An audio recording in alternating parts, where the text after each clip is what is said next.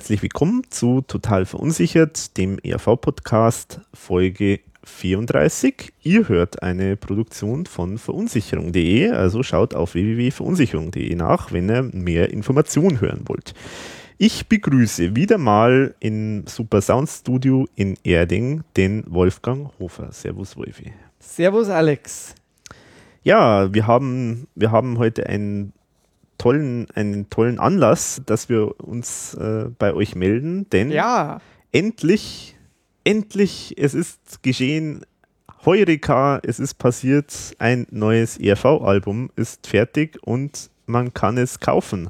und es ist wirklich so, dass wir es das erste Mal schaffen, vorab gemeinsam über ein Album zu reden. Mhm.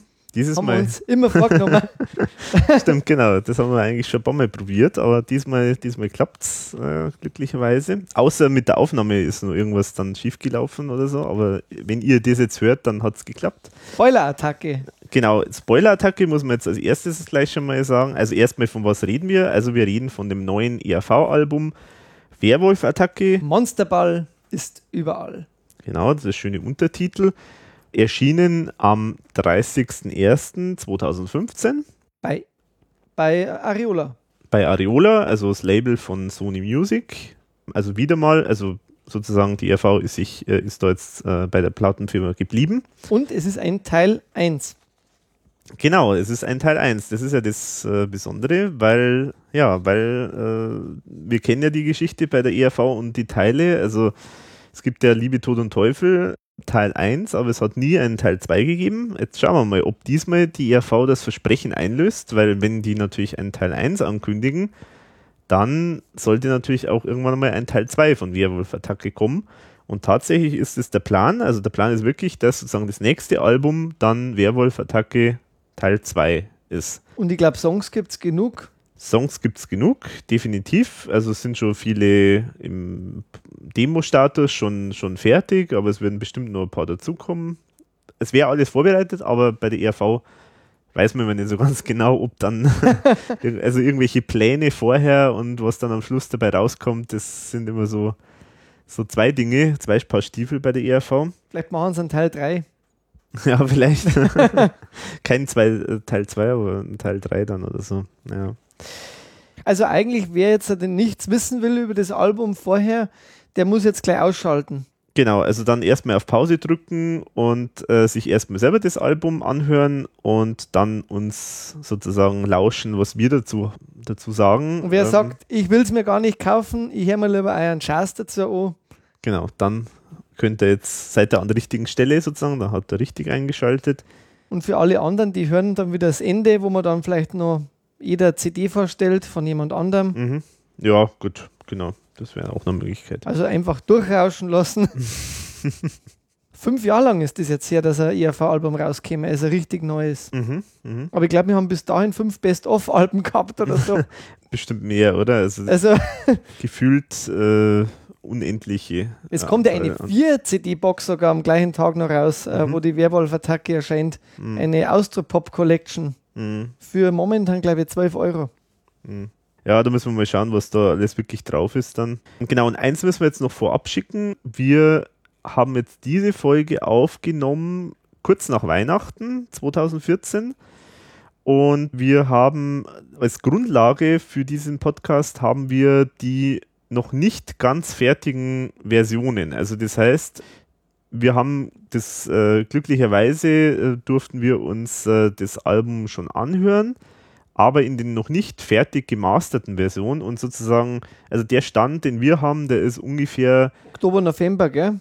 Nee, Oktober ist zu alt. Nee, also es ist November, Stand November und zwar, um genau zu sein, eigentlich äh, ungefähr drei oder vier Tage vor Abgabeschluss. Also normalerweise würde mir jetzt jeder Mensch sagen, das ist hundertprozentig exakt dasselbe, aber wir sind ja bei der ERV und bei der ERV werden kurzfristig noch gerne mal ganz viele Sachen umgeworfen. Das hat man ja schon gemerkt, allein von den Demos vom Oktober im Vergleich zum November, Ja. äh, da hat sich wahnsinnig viel getan und da werden wir auch natürlich ein bisschen was dazu sagen. Genau, da werden wir auch noch ein bisschen was dazu sagen. Genau, also auf jeden Fall, das heißt, das müssen wir jetzt vor, vorab schicken. Ähm, also falls wir jetzt totalen Blödsinn erzählen, werde ich das wahrscheinlich schon noch rausschneiden, aber Trotzdem müssen wir trotzdem voranschicken, dass wir halt jetzt nicht die end, absolut endgültige Version kennen. Zu 99 Prozent wird die 100, wird die wird das äh, dem entsprechen, wie es am Schluss ge äh, geklungen hat. Aber wir haben halt nicht die gemasterte Version und nicht mastern heißt ja zum Beispiel, dass klanglich noch nicht ähm, so mal ganz so toll ist und äh, aber es sollte eigentlich alles soweit identisch sein mit der endgültigen Version. Ja, und ähm, was man vielleicht auch noch sagen kann, das Booklet durfte man auch noch nicht sehen bislang. Mhm. Das heißt, da werden wir auch noch nichts dazu sagen können. Genau, so ist es. Dafür aber viel mehr können wir jetzt sagen zur Entstehungsgeschichte und ich hoffe, ihr seid ganz fleißige Mitleser auf verunsicherung.de, denn ich hatte ja das Glück, dass ich da jetzt ganz viel schon berichten durfte über die Entstehung von dem Album, also eigentlich von fast von den Anfängen an, kann man sagen. Ja, man müsste sich jetzt eigentlich äh, vom Alex schon verneigen, weil ich glaube, so viel über ein ERV-Album im Voraus haben wir noch nie gewusst. Vor allem in der Detailtiefe äh, von, von einem Demostand äh, von 2011 oder 12 weg bis heute immer wieder mit interessanten Berichten. Also ich finde auch, Wärmer wurde ins Album eigentlich einem nie gemacht. So als, als Lob an den Webmaster, also nicht, weil ich dafür bezahlt werde. Was bezahlt? Du hast, äh, Plätzchen haben wir hier, aber mehr gibt es nicht. ja, es ist ein Knochenjob. Aber irgendwie mache ich es freiwillig. Wie bei der IAV halt immer alles kostenlos und meistens umsonst. genau. Aber ist doch schön. Hm. oh. oh, du randalierst hier schon. Genau.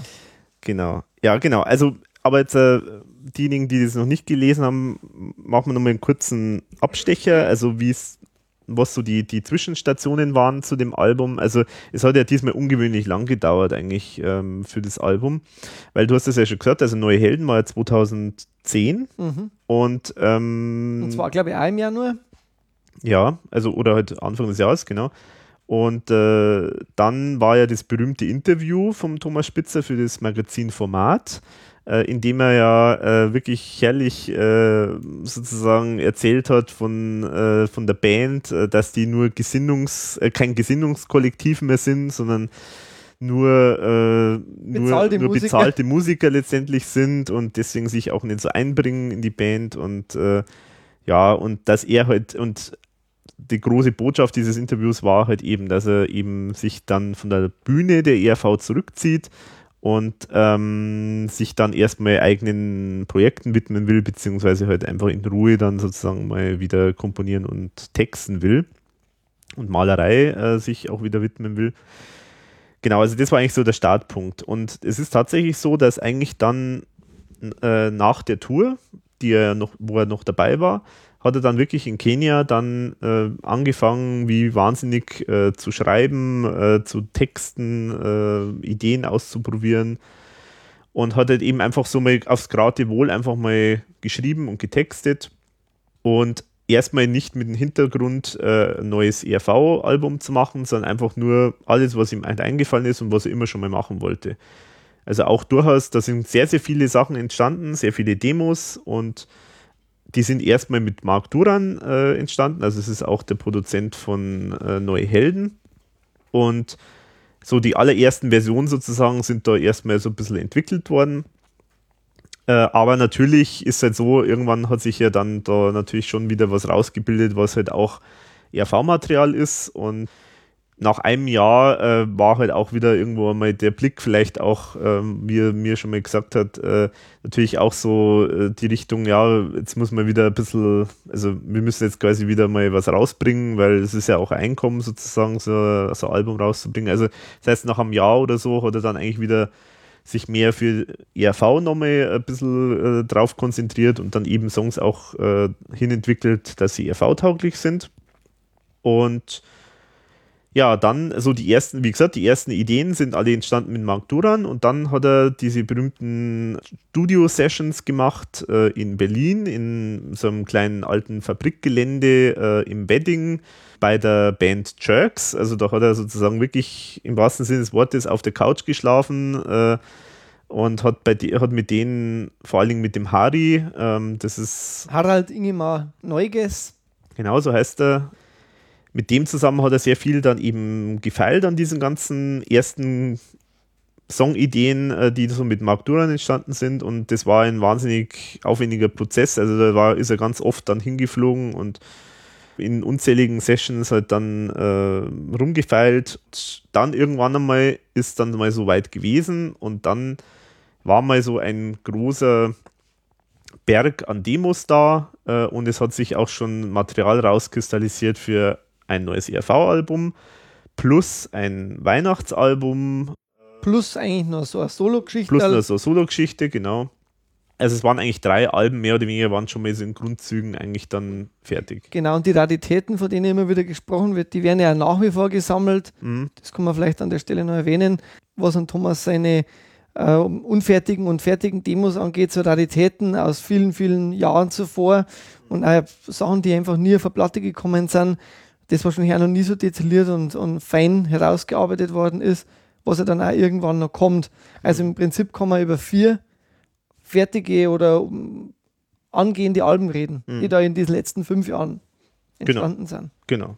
Dann hat es auch schon das erste äh, Konzept für, das neue Album, ERV-Album gegeben, nämlich der Titel war dann Pfeif drauf. Und der Song, der war auch bekannt, da gab es ja mal in, auf dem Forum, gab es ja da mal so ein Demo-Mix, mhm. wo dann äh, die Leute schon mal anhören konnten, wo dann der Song unter anderem auch in der ersten Version schon dabei war. Mhm, genau. Genau, also und es gab auch ein Cover Cover-Idee, äh, sogar zwei, äh, die ich dann veröffentlicht habe, aber die eine wollte dann der Thomas dann selber nicht mehr. Die war auch, wäre wär mir auch ein bisschen zu peinlich gewesen, ehrlich gesagt. Also das war. Die ging ein bisschen in Richtung von Geld oder Leben in, an sich. Ja, genau. An der Zeichnung, aber äh, hätte auch was anderes sein können. also es war keine Knarre sozusagen, die dann da äh, zu sehen war, so richtig. Hätte auch irgendwie nicht so gepasst, wenn man jetzt die, die Songs kennt, so, finde ja. ich jetzt. Mm. Es war plakativ von den Farben her. Farben waren schön, genau, aber das ein bisschen nichtssagender. War, war jetzt nicht so toll. Wobei auch die Version 2, die du drauf gehabt hast, nicht schlecht fand, aber auch noch nicht so. Ja, die war natürlich noch nicht so ausgearbeitet. Genau. Aber sag mal, die Idee, dass man sozusagen die Erde als Pfeife hat und äh, dass sozusagen Erde in der Pfeife rauchen oder irgend sowas, so als, so als Idee, das fand ich eigentlich schon ganz witzig. Aber natürlich hat diese Skizze, die war jetzt nur sehr grob. Also das genau. war jetzt noch nichts so Endgültiges. Ja, und in diesem Artikel, das war, ähm, ja, da, da habe ich auch ein bisschen so, also das war eigentlich die erste öffentliche Aussage, so nach dem Motto, es gibt ein neues Album und es gibt schon einen Titel, Arbeitstitel und es gibt ein, Cover und so. Und äh, die Reaktion auf meinen Artikel waren ein bisschen so gemischt, weil, weil ich da auch ein bisschen, ja, so dieses, äh, äh also das war jetzt nicht so ein wahnsinnig euphorischer Artikel Hintergrund war der, ich habe das zu dem Zeitpunkt noch nicht schreiben können oder wollte es jetzt noch nicht schreiben. Es war halt auch so, dass der Thomas ähm, das Ganze ja zu dem Zeitpunkt, äh, wo ich es, wo ich drüber geschrieben habe, auch tatsächlich schon zum ersten Mal bei der Plattenfirma vorgestellt hat, also bei Areola. Und äh, eigentlich hat es vorher geheißen, naja, das wird, wahrscheinlich wird es da jetzt gleich schon äh, heißen, ja, da, dass der Vertrag klar ist und dass halt äh, schon mal alles unter Dach und Fach ist. Aber es war halt dann doch nicht so aus verschiedenen Gründen, die jetzt nichts mit der Plattenfirma zu tun hat, sondern eher so ERV intern und so. Also der Thomas wollte noch keinen Vertrag haben.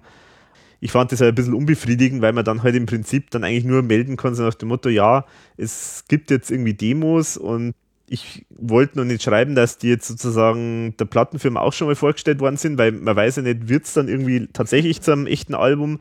Also das war so ein bisschen so ein Zwischending. Also es war so, es war zu viel Information, als dass man es nicht bringen kann, aber andersrum war es ein bisschen zu wenig, um eigentlich darüber zu, zu berichten. Also es war so zwischen. Im Prinzip äh, kannst du sagen, es war so ein bisschen wie Pfeif drauf ein Rohrkrepierer, weil äh, es war halt auch so damals noch nicht so ganz sicher, ob der Klaus jetzt so begeistert schon ist von ja, dem Ganzen, genau. weil der noch der war noch nicht im ERV-Groove. So ja, muss man es genau. vielleicht einfach auch sagen. Genau. Klaus Eberhardinger hat ja sehr viel Zeit auch im Fernsehen dann verbracht, sehr viel ähm, Den, äh, Let's Dance und, und andere mhm. Dinge gemacht. Äh, Dancing Stars heißt es in Österreich. Und äh, ich glaube, er war noch nicht so richtig, er wusste noch nicht, wo geht denn die neue Reise der IRV hin ja. und wollte auch noch nicht alles so einsingen. Er hat ja zum Teil dann ein Jahr später dann schon viele Demos eingesungen, genau. die wir dann auch kennenlernen durften, der Alex und ich. Was, auch, was natürlich interessant ist, wenn man dann zuerst die Songs vom Thomas hört und dann, wie es der Klaus interpretiert. Aber auch da habe ich noch nicht gemerkt, dass er so richtig Feuer mm. gehabt hat. Also ich glaube, das Feuer kam dann wirklich erst so im Endprozess jetzt Im vom, vom Album. Ja. Und genau. da muss das Feuer richtig gebrannt haben dann. Ja, genau. Aber das muss man halt wirklich sagen, also deswegen war das auch alles von mir ein bisschen leicht säuerlich auch geschrieben oder zumindest so sehr unbe, also, also un, Unbestimmt. unbestimmt alles geschrieben, weil ich mir halt auch nicht ganz sicher war, na, wird das denn wirklich jetzt was? Weil wenn ich dann so höre, ja, dass der Klaus da irgendwie noch nicht so noch nicht so die, die, die äh, sozusagen die Traktion drin hat und so und, und da weiß man es halt immer dann nicht so ganz genau. Mei, Aber manch, manche Songs, glaube ich, waren ihm auch schon ein bisschen zu so altmännerlastig. Äh, waren so Aussagen auch dabei. Ich denke, er war einfach wirklich nicht im Groove. Weil Ja. ich glaube, wenn der Klaus drin ist, dann, das merkt man auf die Platten immer, dann ist er auch beim Album wie Frauenluder zum Beispiel auch Feuer und Flamme. Aber er braucht ein bisschen, bis er dann. Genau, ja. Ja, und man muss halt auch dazu sagen, also diese Demos, die da jetzt entstanden sind, und es hat ja auch dann also erst die Trackliste äh, auch gegeben, also Genau. quasi ein, ein, ein, ein Vorschlag für, für die Plattenfirma schon, wie das Album ausschauen könnte. Aber diese, diese Demos, die waren zwar in unterschiedlichen Status, also manche waren schon fast fertig, äh, andere waren noch ein bisschen so, teilweise nur ein Refrain oder nur so ein bisschen die Grundmelodie und dann ein paar einzelne Strophen oder so. Also es war so natürlich ein, ein, Zwischenstand. Also es war halt, es war halt natürlich jetzt, äh, man musste schon ein bisschen so mal äh, äh, Transferleistung, wie es immer so schön heißt, äh, halt auch liefern. Man musste sich schon das denken, wie es dann wahrscheinlich am Schluss werden wird. Aber es war natürlich noch nicht so, dass man es jetzt irgendwie veröffentlichen kann. Das ist richtig. Ja, wobei, ich sagen muss, wenn man vergleicht, was vor 20 Jahren eine Demo war und was heuer oder heutzutage eine Demo ist, dann war das schon sehr, sehr nah an einem Song. ja, ja. Also unbedingt. da war jetzt zum Beispiel, wenn man so alte Demos von Watumba oder so hört, Mhm. das klingt schon ganz anders nochmal, wobei jetzt Watumba fast auch so eine Demo schon war. Mhm. Ähm, trotzdem klingt das ja heute als Demo schon wie ein Song. Ja, das stimmt. Aber natürlich, äh, man hat einen großen Blick jetzt, also wenn man drei, vier verschiedene, ich glaube, wir kennen ja so drei, vier verschiedene Stadien von den Songs Mhm. mhm. ungefähr, da merkt man schon, was dann noch passieren kann. Ja, ja, genau. Aber also mir, für mich hat schon mal alles einen recht guten Eindruck gemacht. Ging mir auch so. Und äh, vor allen Dingen, weil man halt an den Songs eigentlich immer schon die Idee erkennen konnte. Also, was mich jetzt erstaunt hat, war eigentlich das, ich hätte eigentlich immer gedacht, dass der Thomas zuerst immer die, äh, die Texte schreibt und dann sozusagen irgendwie äh, mit der Musik weitermacht. Aber interessanterweise hat er das, also er hat sicherlich schon ganz viel so Texte geschrieben gehabt, aber die hat er alle noch nicht wirklich in den Song so richtig eingepackt, sondern die Demos waren ganz oft wirklich fast ohne Text. Also es waren ganz viele äh, Geschichten nur so angedeutet. Aber die Demos waren immer schon so weit ähm, textlich, dass man eigentlich gewusst hat, in welche Richtung geht's. Das stimmt, also, ja. Äh, es gibt, wie gesagt, einige, die werden wir dann im Detail dann sagen, die waren schon fast fertig, die sind auch quasi fast wie, wie am Schluss dann äh, mehr oder weniger auf der Platte gelandet. Ähm, andere haben sich nochmal geändert, aber letztendlich waren diese Demos eigentlich genau dieses Album mehr oder weniger, das auch jetzt rausgekommen ist. Und das möchte ich jetzt nochmal betonen, weil damals, glaube ich, haben auch viele das gar nicht geglaubt, dass da irgendwie das überhaupt ansatzweise irgendwas äh, mit dem endgültigen äh, Album zu tun hat, aber das kann man jetzt im Nachhinein sagen. Also das war im Prinzip das Album. Also es hat sich, äh, sind äh, ein paar Songs neu dazugekommen, weil es dann das Konzept nochmal geändert worden ist, aber Und die anderen haben sich halt variiert. andere haben sie variiert oder Manche so. haben wir wirklich nur in dieser alten ersten Demo-Version gekannt, aber die haben sich halt nur entwickelt dann. Genau, aber also eigentlich waren, war das, was da vorgestellt wurde, also das war eigentlich schon mal der, wirklich der Grundstock. Also da hat sich Genau. eigentlich, äh, an, grundsätzlich hat sich da eigentlich nichts geändert. Das ist richtig, ja. Genau. Und äh, genau, und dann haben wir es ja schon gesagt. Also, ähm, ich habe, wie gesagt, das kann man sich dann alles nochmal im Detail durchlesen, was ich da alles geschrieben habe über diese Entstehung. Da habe ich auch ein paar so ab, kleine Episoden auch noch niedergeschrieben, so mit, äh, äh, mit meinen Begegnungen da Das Treffen Thomas am Spitzer. Campingplatz finde ich zum Beispiel total witzig. Das, Das- muss man sich durchlesen, finde ich. Weil das ist, das beschreibt halt wahrscheinlich auch genauso die Aber das, Phase. ja, da sind wir ja noch nicht äh, sozusagen dabei, ja, genau. Aber das stimmt natürlich. Das gehört ja. dazu. Ja, genau, das gehört dazu, genau, ja. Genau, und wie gesagt, du hast das ja schon gesagt, also dann hat der, der äh, im nächsten Schritt dann der Klaus irgendwann einmal die Sachen mal eingesungen beim äh, Kurt Keinrad, glaube ich, im, im Studio. Und dann war ja der Plan eigentlich auch, dass der Kurt überwiegend das Album produzieren soll. Also der Genau. war ja zu dem Stand dann einmal der, der Plan. Genau. Also man wollte wieder ein Album machen, wo nur einer produziert. ja, Weil man gemerkt hat, irgendwie die letzten, also speziell so bei, bei Neue Helden war es ja auch überwiegend Mark Duran, aber vorher hat man oft so gemischt mm, und es hat nicht so wirklich funktioniert, mm, wenn das dann so durcheinander ist. Wollte man es eigentlich wieder ein bisschen in bewährtere Hände geben. mm, genau, Das denke ich mir war die Zeit, wo der Klaus dann auch eingesungen hat. genau, genau. Aber dann ist wieder irgendwie nicht mehr viel passiert. Ja, also der, der Kurt Kleinrath hat auf jeden Fall äh, dann an den Songs weitergearbeitet und hat, hat selber mal Ideen entwickelt, äh, wie man die noch weiter äh, verbessern kann. Die haben anscheinend dem Thomas irgendwie von den Ideen her erstmal nicht so zugesagt. Ist auch unabhängig jetzt vom Thomas entstanden. Das war halt einfach vom, vom Kurt sozusagen halt so, so Vorschläge.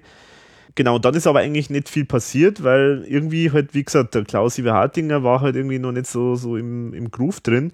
Und dann ist ja auch diese äh, berühmte äh, äh, Pause dann gekommen, also wo dann eben der Klaus dann äh, verkündet hat, er möchte jetzt äh, er braucht jetzt Zeit für sich selber, er muss sie jetzt sozusagen mal abschalten und braucht jetzt mal Pause von der ERV äh, und äh, will mir auch selber Solo-Projekte machen. Und dann einen kleinen Unfall gehabt noch. Ein Kite-Unfall, genau. Genau. Genau. Und äh, war dann, dann war noch so eine Solo-Geschichte in Planung, die dann aber auch im Sande verlaufen ist mit dem Prokopetz, glaube ich, war das. genau, genau. Also das wurde dann eigentlich auch nichts. Genau. Und irgendwie so ein bisschen, ich denke, er hat er wirklich die Pause dann genutzt. Mhm. Genau, also hat er, denke ich, auch immer Kraft tanken müssen und das sei ihm ja vergönnt. Also das war ja auch sehr anstrengend. Die sind ja auf Dauertour gewesen, die ERV, also seit, seit, seit dem sogenannten Comeback mit 100 Jahre ERV waren die Genau. eigentlich dauernd auf Tour dann Das ist richtig, letztendlich. Ja. gut, und dann haben wir jetzt eh schon gesagt, also dann ist Dann gab es ja dein, dein Treffen, jetzt sind wir eigentlich dort ungefähr Genau. angelangt, da wo du den Thomas dann getroffen hast, äh, am Campingplatz. Genau, am Campingplatz, das ist auch lustig. Äh, also, was, was einem alles so passiert irgendwie. Also, ich hätte auch nie gedacht, dass ich den Held meiner Jugend sozusagen äh, am Campingplatz äh, mal treffe. Also, ich meine, ich habe ihn vorher auch schon persönlich getroffen, ein paar Mal, aber das war halt schon irgendwie witzig, weil ja, also man verbindet jetzt vielleicht erstmal nicht äh, irgendwie einen Thomas Spitzer mit einem Campingplatz, aber er hat mir gesagt, das ist eigentlich für ihn vertrautes Terrain, weil er hat ja mal lange Zeit eine Lebensgefährtin gehabt, äh, die ja so aus dem, sagt man das politisch korrekt, Zigeuner-Umfeld ist. Also Ja. weiß nicht genau, wie sagt man das dann da? Sind die Roma-Umfeld? sind die Roma-Umfeld sozusagen, also die ist, die ist äh, von so einer Abstammung gewesen, hat also eine riesen Familie gehabt und so. Und äh, die, für die war das sozusagen der, der Lebenstraum, äh, in einem in einem Campingwagen quasi zu wohnen und deswegen ist er da auch lange Zeit auch wirklich quasi in einem zwar Luxus-Campingwagen sozusagen gewesen, aber hat auch wirklich lange Zeit äh, drin verbracht. Also das heißt, für ihn ist das jetzt nichts Ungewöhnliches äh, gewesen. Äh, war mir jetzt auch nicht so bewusst. Und da glaube ich, war dann schon die Zeit, wo dann von Pfeif drauf, äh, von dem Motto, er dann ein bisschen umgeschwenkt ist, gell? Genau, weil also in der Zeit, wo jetzt der, der Klaus die äh, sozusagen Pause gemacht hat, hat der Thomas Spitzer ganz viel gezeichnet. Unter anderem deswegen, weil es äh, ein geplantes Projekt gibt in der Steiermark äh, mit einem sehr, sehr großes, sehr große Ausstellung von seinem Gesamtwerk. Das soll eine Jahresausstellung werden. Das ist ein großes Museum, die sich spezialisieren auf äh, Zeichnungen und, äh, und solche Karikaturen und sowas deswegen, da dort dieser Kontakt hergestellt wurde und ähm, äh, dann entsprechend sozusagen da mal Treffen gegeben hat und dann noch Sachen vorgestellt worden sind aus der Vergangenheit und auch aktuelle Zeichnungen, äh, hat sich da eben ergeben, dass diese Ares-Ausstellung gemacht wird. Die ist allerdings erst für 2017 äh, gedacht, aber das ist jetzt nichts Ungewöhnliches, weil das ja wirklich so eine Jahresausstellung ist und das natürlich im Vorab äh, natürlich vorab weit geplant werden muss, wenn es für ein ganzes Jahr ist. Genau, und deswegen hat er dann ganz viel gezeichnet, also hat da äh, stapelweise äh, Notizbücher vollgeschrieben mit, mit Zeichnungen, mit kleinen Miniaturen, mit Karikaturen, mit allem möglichen Zeug. Genau, und irgendwie ist halt da in der Zeit irgendwie sind immer mehr so, so kleine Monster aufgetaucht und Werwölfe und irgendwie war das dann aus, das ausschlaggebende Moment dafür, äh, das Konzept mit Pfeif drauf zu verlassen und stattdessen äh, sich auf Werwölfe und Monster Und da war er auch wieder visueller unterwegs. Genau, weil das Problem, das hat er mir eben auch gesagt, das Problem war einfach das, das äh, Konzept Pfeif drauf, da ist ihm einfach nicht so viel eingefallen. Also das war keine so gute Grundlage für, für visuelles Konzept, für, für Bühnenkonzept oder für diese ganzen Book, äh, Booklet-Geschichten, Artwork, alles mögliche. Also das hat nicht so viel hergegeben. Dagegen so Monster, Werwölfe, das ist natürlich ein Feuerwerk an Ideen, das, man, das einem da sofort in, ins Auge springt.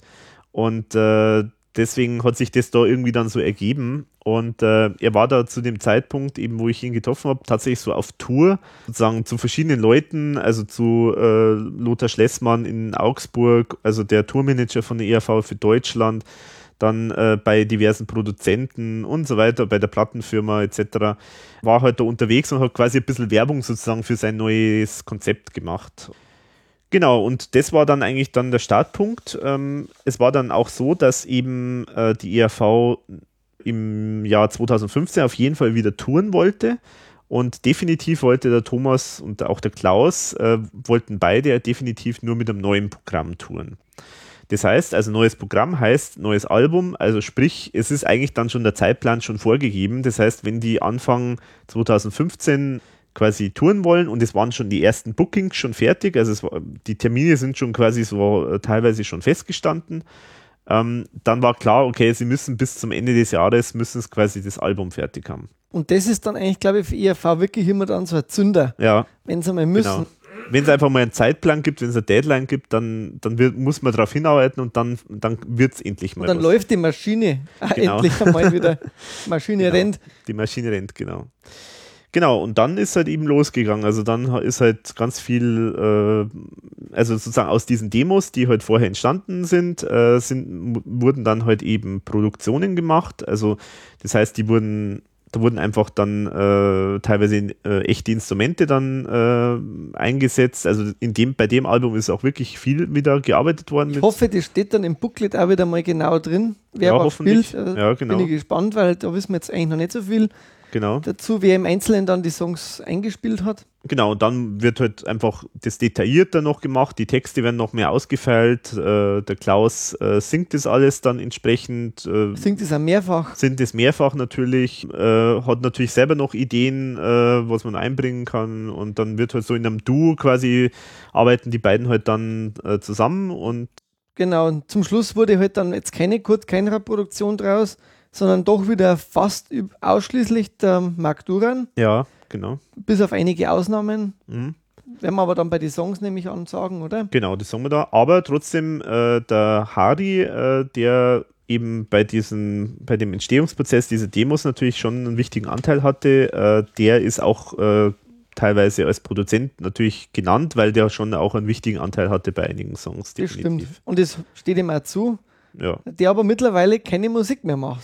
Genau, das muss man jetzt auch dazu sagen. Also der äh, ist jetzt, also es kommt jetzt nicht von ungefähr, es ist nicht ausgebotet worden sozusagen oder so, sondern äh, er hat sich entschieden, quasi äh, sozusagen eine andere Karriere jetzt zu starten. Also er ist jetzt nicht mehr als Musiker unterwegs für die Band Jerks, sondern hat jetzt sozusagen ein anständigen, in Anführungszeichen, Beruf, äh, ist auch in der Musikindustrie jetzt äh, tätig, also er hat die Musik nicht ganz verlassen. Aber er ist jetzt nicht mehr in der Band Jerks. Aber er hat, ERV hat ihn sozusagen eines Besseren belehrt. genau, also ich glaube, die ERV hat ihm wahrscheinlich den Rest gegeben dann. Jetzt kommt auf das Brot wahrscheinlich endlich Marmelade. Ja, genau, genau. So ist es. Aber mir freut es, dass er genannt ist, weil er hat ja. es auch wirklich verdient, weil das waren wirkliche Wochen und Monate lange Arbeiten mhm. mit Thomas zusammen. Und ja. das weiß man ja aus Berichten von vielen. Das ist nicht immer einfach. Das ist Spitzer, nicht einfach, ja. Weil der wacht um drei in der Früh auf und dann hat er die zündende Idee und dann will er sofort loslegen. Ja, genau. Arbeitet dann auch 24 Stunden oder länger durch, wenn es mm. sein muss. Mm. Und wenn es nur eine Idee ist, die danach nicht verwendet wird. Ja, genau. Das, das, so ist er. So ist er, ja, genau. Und das ist auch nicht böse gemeint, aber das ist halt einfach die Arbeitsweise, glaube ich, von ihm, dass ja. er halt, wenn wenn er äh, was hat, dann will er das sofort umsetzen. Genau, wenn die Ein Idee da ist, dann muss die erstmal sofort ausprobiert werden. Und danach kann man immer noch sagen, schmeiß mal weg. Aber ja auch die Geschichte mit diesem Du, äh, das Lied, wo er, wo er mir gesagt hat, er hat ein Lied geschrieben, das nur aus dem Wort Du besteht. das war auch eher so eine Schnapsidee, aber man muss alles mal probieren. Ja genau, das kann man dann alles nachlesen, wie das genau gelaufen ist. Äh, letztendlich, wie gesagt, war der Mark Duran dann eigentlich der Hauptproduzent. Es gab auch dann eben ein paar Sachen, die beim Peter Schmidtbauer in Traunstein gemacht worden sind, aber Fritz Cherry, äh, Fritz ist, Cherry ist dabei. auch wieder dabei, genau. Gibt es ja bei einer ganz alten Nummer, aber da werden wir dann beim Song selber was dazu sagen. Sie haben auch wieder ein paar Nummern dabei, die wurden schon öfter gehandelt, immer wieder auf Alben. Mhm. Genau. Von dem her ist es wieder was Bekanntes dabei und es sind auch ganz, ganz neue Sachen noch passiert während der Endproduktion. ich glaube sogar bis zu letzten, Bis äh, letzten Blut. Tagen Ja. ga- wurden noch neue Kurzgeschichten, die dann auch nicht auf dem Album gelandet sind, produziert. Genau. Aber kann man ja dann hoffen auf Teil 2. Was ich auch übrigens witzig finde, muss ich nur schnell sagen, es gab auch da schon wieder zwei verschiedene Coverentwürfe und beide sind schon wieder im Internet äh, auf, auf Pla- Plattformen auch drauf. Und zwar einmal ist das Teil 1 in dunkel Mhm. und später wurde es dann ähm, heller. Ja, aber das, ja, das würde ich jetzt nicht äh, mit zwei sagen. Also ich meine, ich habe ja bei mir jetzt äh, bei verunsicherung.de kann man sozusagen den, den einen vorläufigen Entwurf sozusagen sehen. Ja, aber den haben einige äh, auch auf die Kaufplattformen dabei. Ach so, drauf. echt? Ja, ja, Okay. Ah, okay, Also- gut. Dann haben die das wahrscheinlich bei mir äh, äh, ja, geklaut, vermutlich. in Anführungszeichen. naja, gut. Äh, das kommt vor. Genau. Ja, aber ansonsten denke ich soweit jetzt zu der, der ganzen äh, Entstehungsgeschichte. Wie gesagt, ich verlinke das alles natürlich nochmal, das können wir alles, kann man alles noch im Detail nachlesen, was alles so passiert ist. Das muss man, genau, das muss man jetzt noch erwähnen, das haben wir, du hast es schon erwähnt, äh, angedeutet. Also es sind natürlich, da, da sich das Konzept geändert hat, also dass Wer Werwolf-Attacke der Name ist, ähm, haben sich, äh, äh, hat der Thomas eben noch ein paar neue Songs auch äh, geschrieben, ähm, die sozusagen das zum Konzept passend sind. Und äh, zwei oder drei haben es dann auch letztendlich aufs Album geschafft. Also das heißt, so viel jetzt, das ist eigentlich die Ausbeute von dem, also wenn man so will, sozusagen die, die ursprünglichen, von den ursprünglichen Demos sind ein paar jetzt äh, rausgefallen, dafür sind halt ein paar, äh, zwei, drei neue dazugekommen. Genau. Aber allzu viel hat sich eigentlich faktisch nicht, äh, nicht geändert. Genau. Aber so passiert es wahrscheinlich bei der ERV immer, dass Ja. dann einmal wieder was ausgetauscht wird, wo man eigentlich fest damit rechnet. Ja, Das ist einfach ist halt so. einfach so, genau. Genau, und jetzt können wir vielleicht nur kurz über das Cover sprechen. Ja, ich sage einmal, endlich wieder der Comic-Stil Endlich wir Comic-Stil, und ja. die Schrift fulminant, Mhm. der Werwolf, Natürlich Gliedmaße Toll, genau. Also, müssen gesehen werden genau. und äh, mir gefällt es hervorragend. Sehr schön gemacht, ja. Und er hat deinen Schriftzug übernommen, Genau, und Alex. da möchte ich jetzt auch mal eine Geschichte, also das äh, glaubt mir kein Mensch, aber es ist tatsächlich so, also es haben ja schon viele angemerkt, also nach dem Motto, Mensch, das schaut doch irgendwie so aus wie die, die, das Logo von verunsicherung.de, also mit diesem roten und und äh, die Schrift äh, in Arial Black und so. Und äh, tatsächlich, ich habe nachgefragt, also äh, mir ist gesagt worden, ich konnte die ERV verklagen, quasi äh, wegen Plagiats oder so, sinngemäß.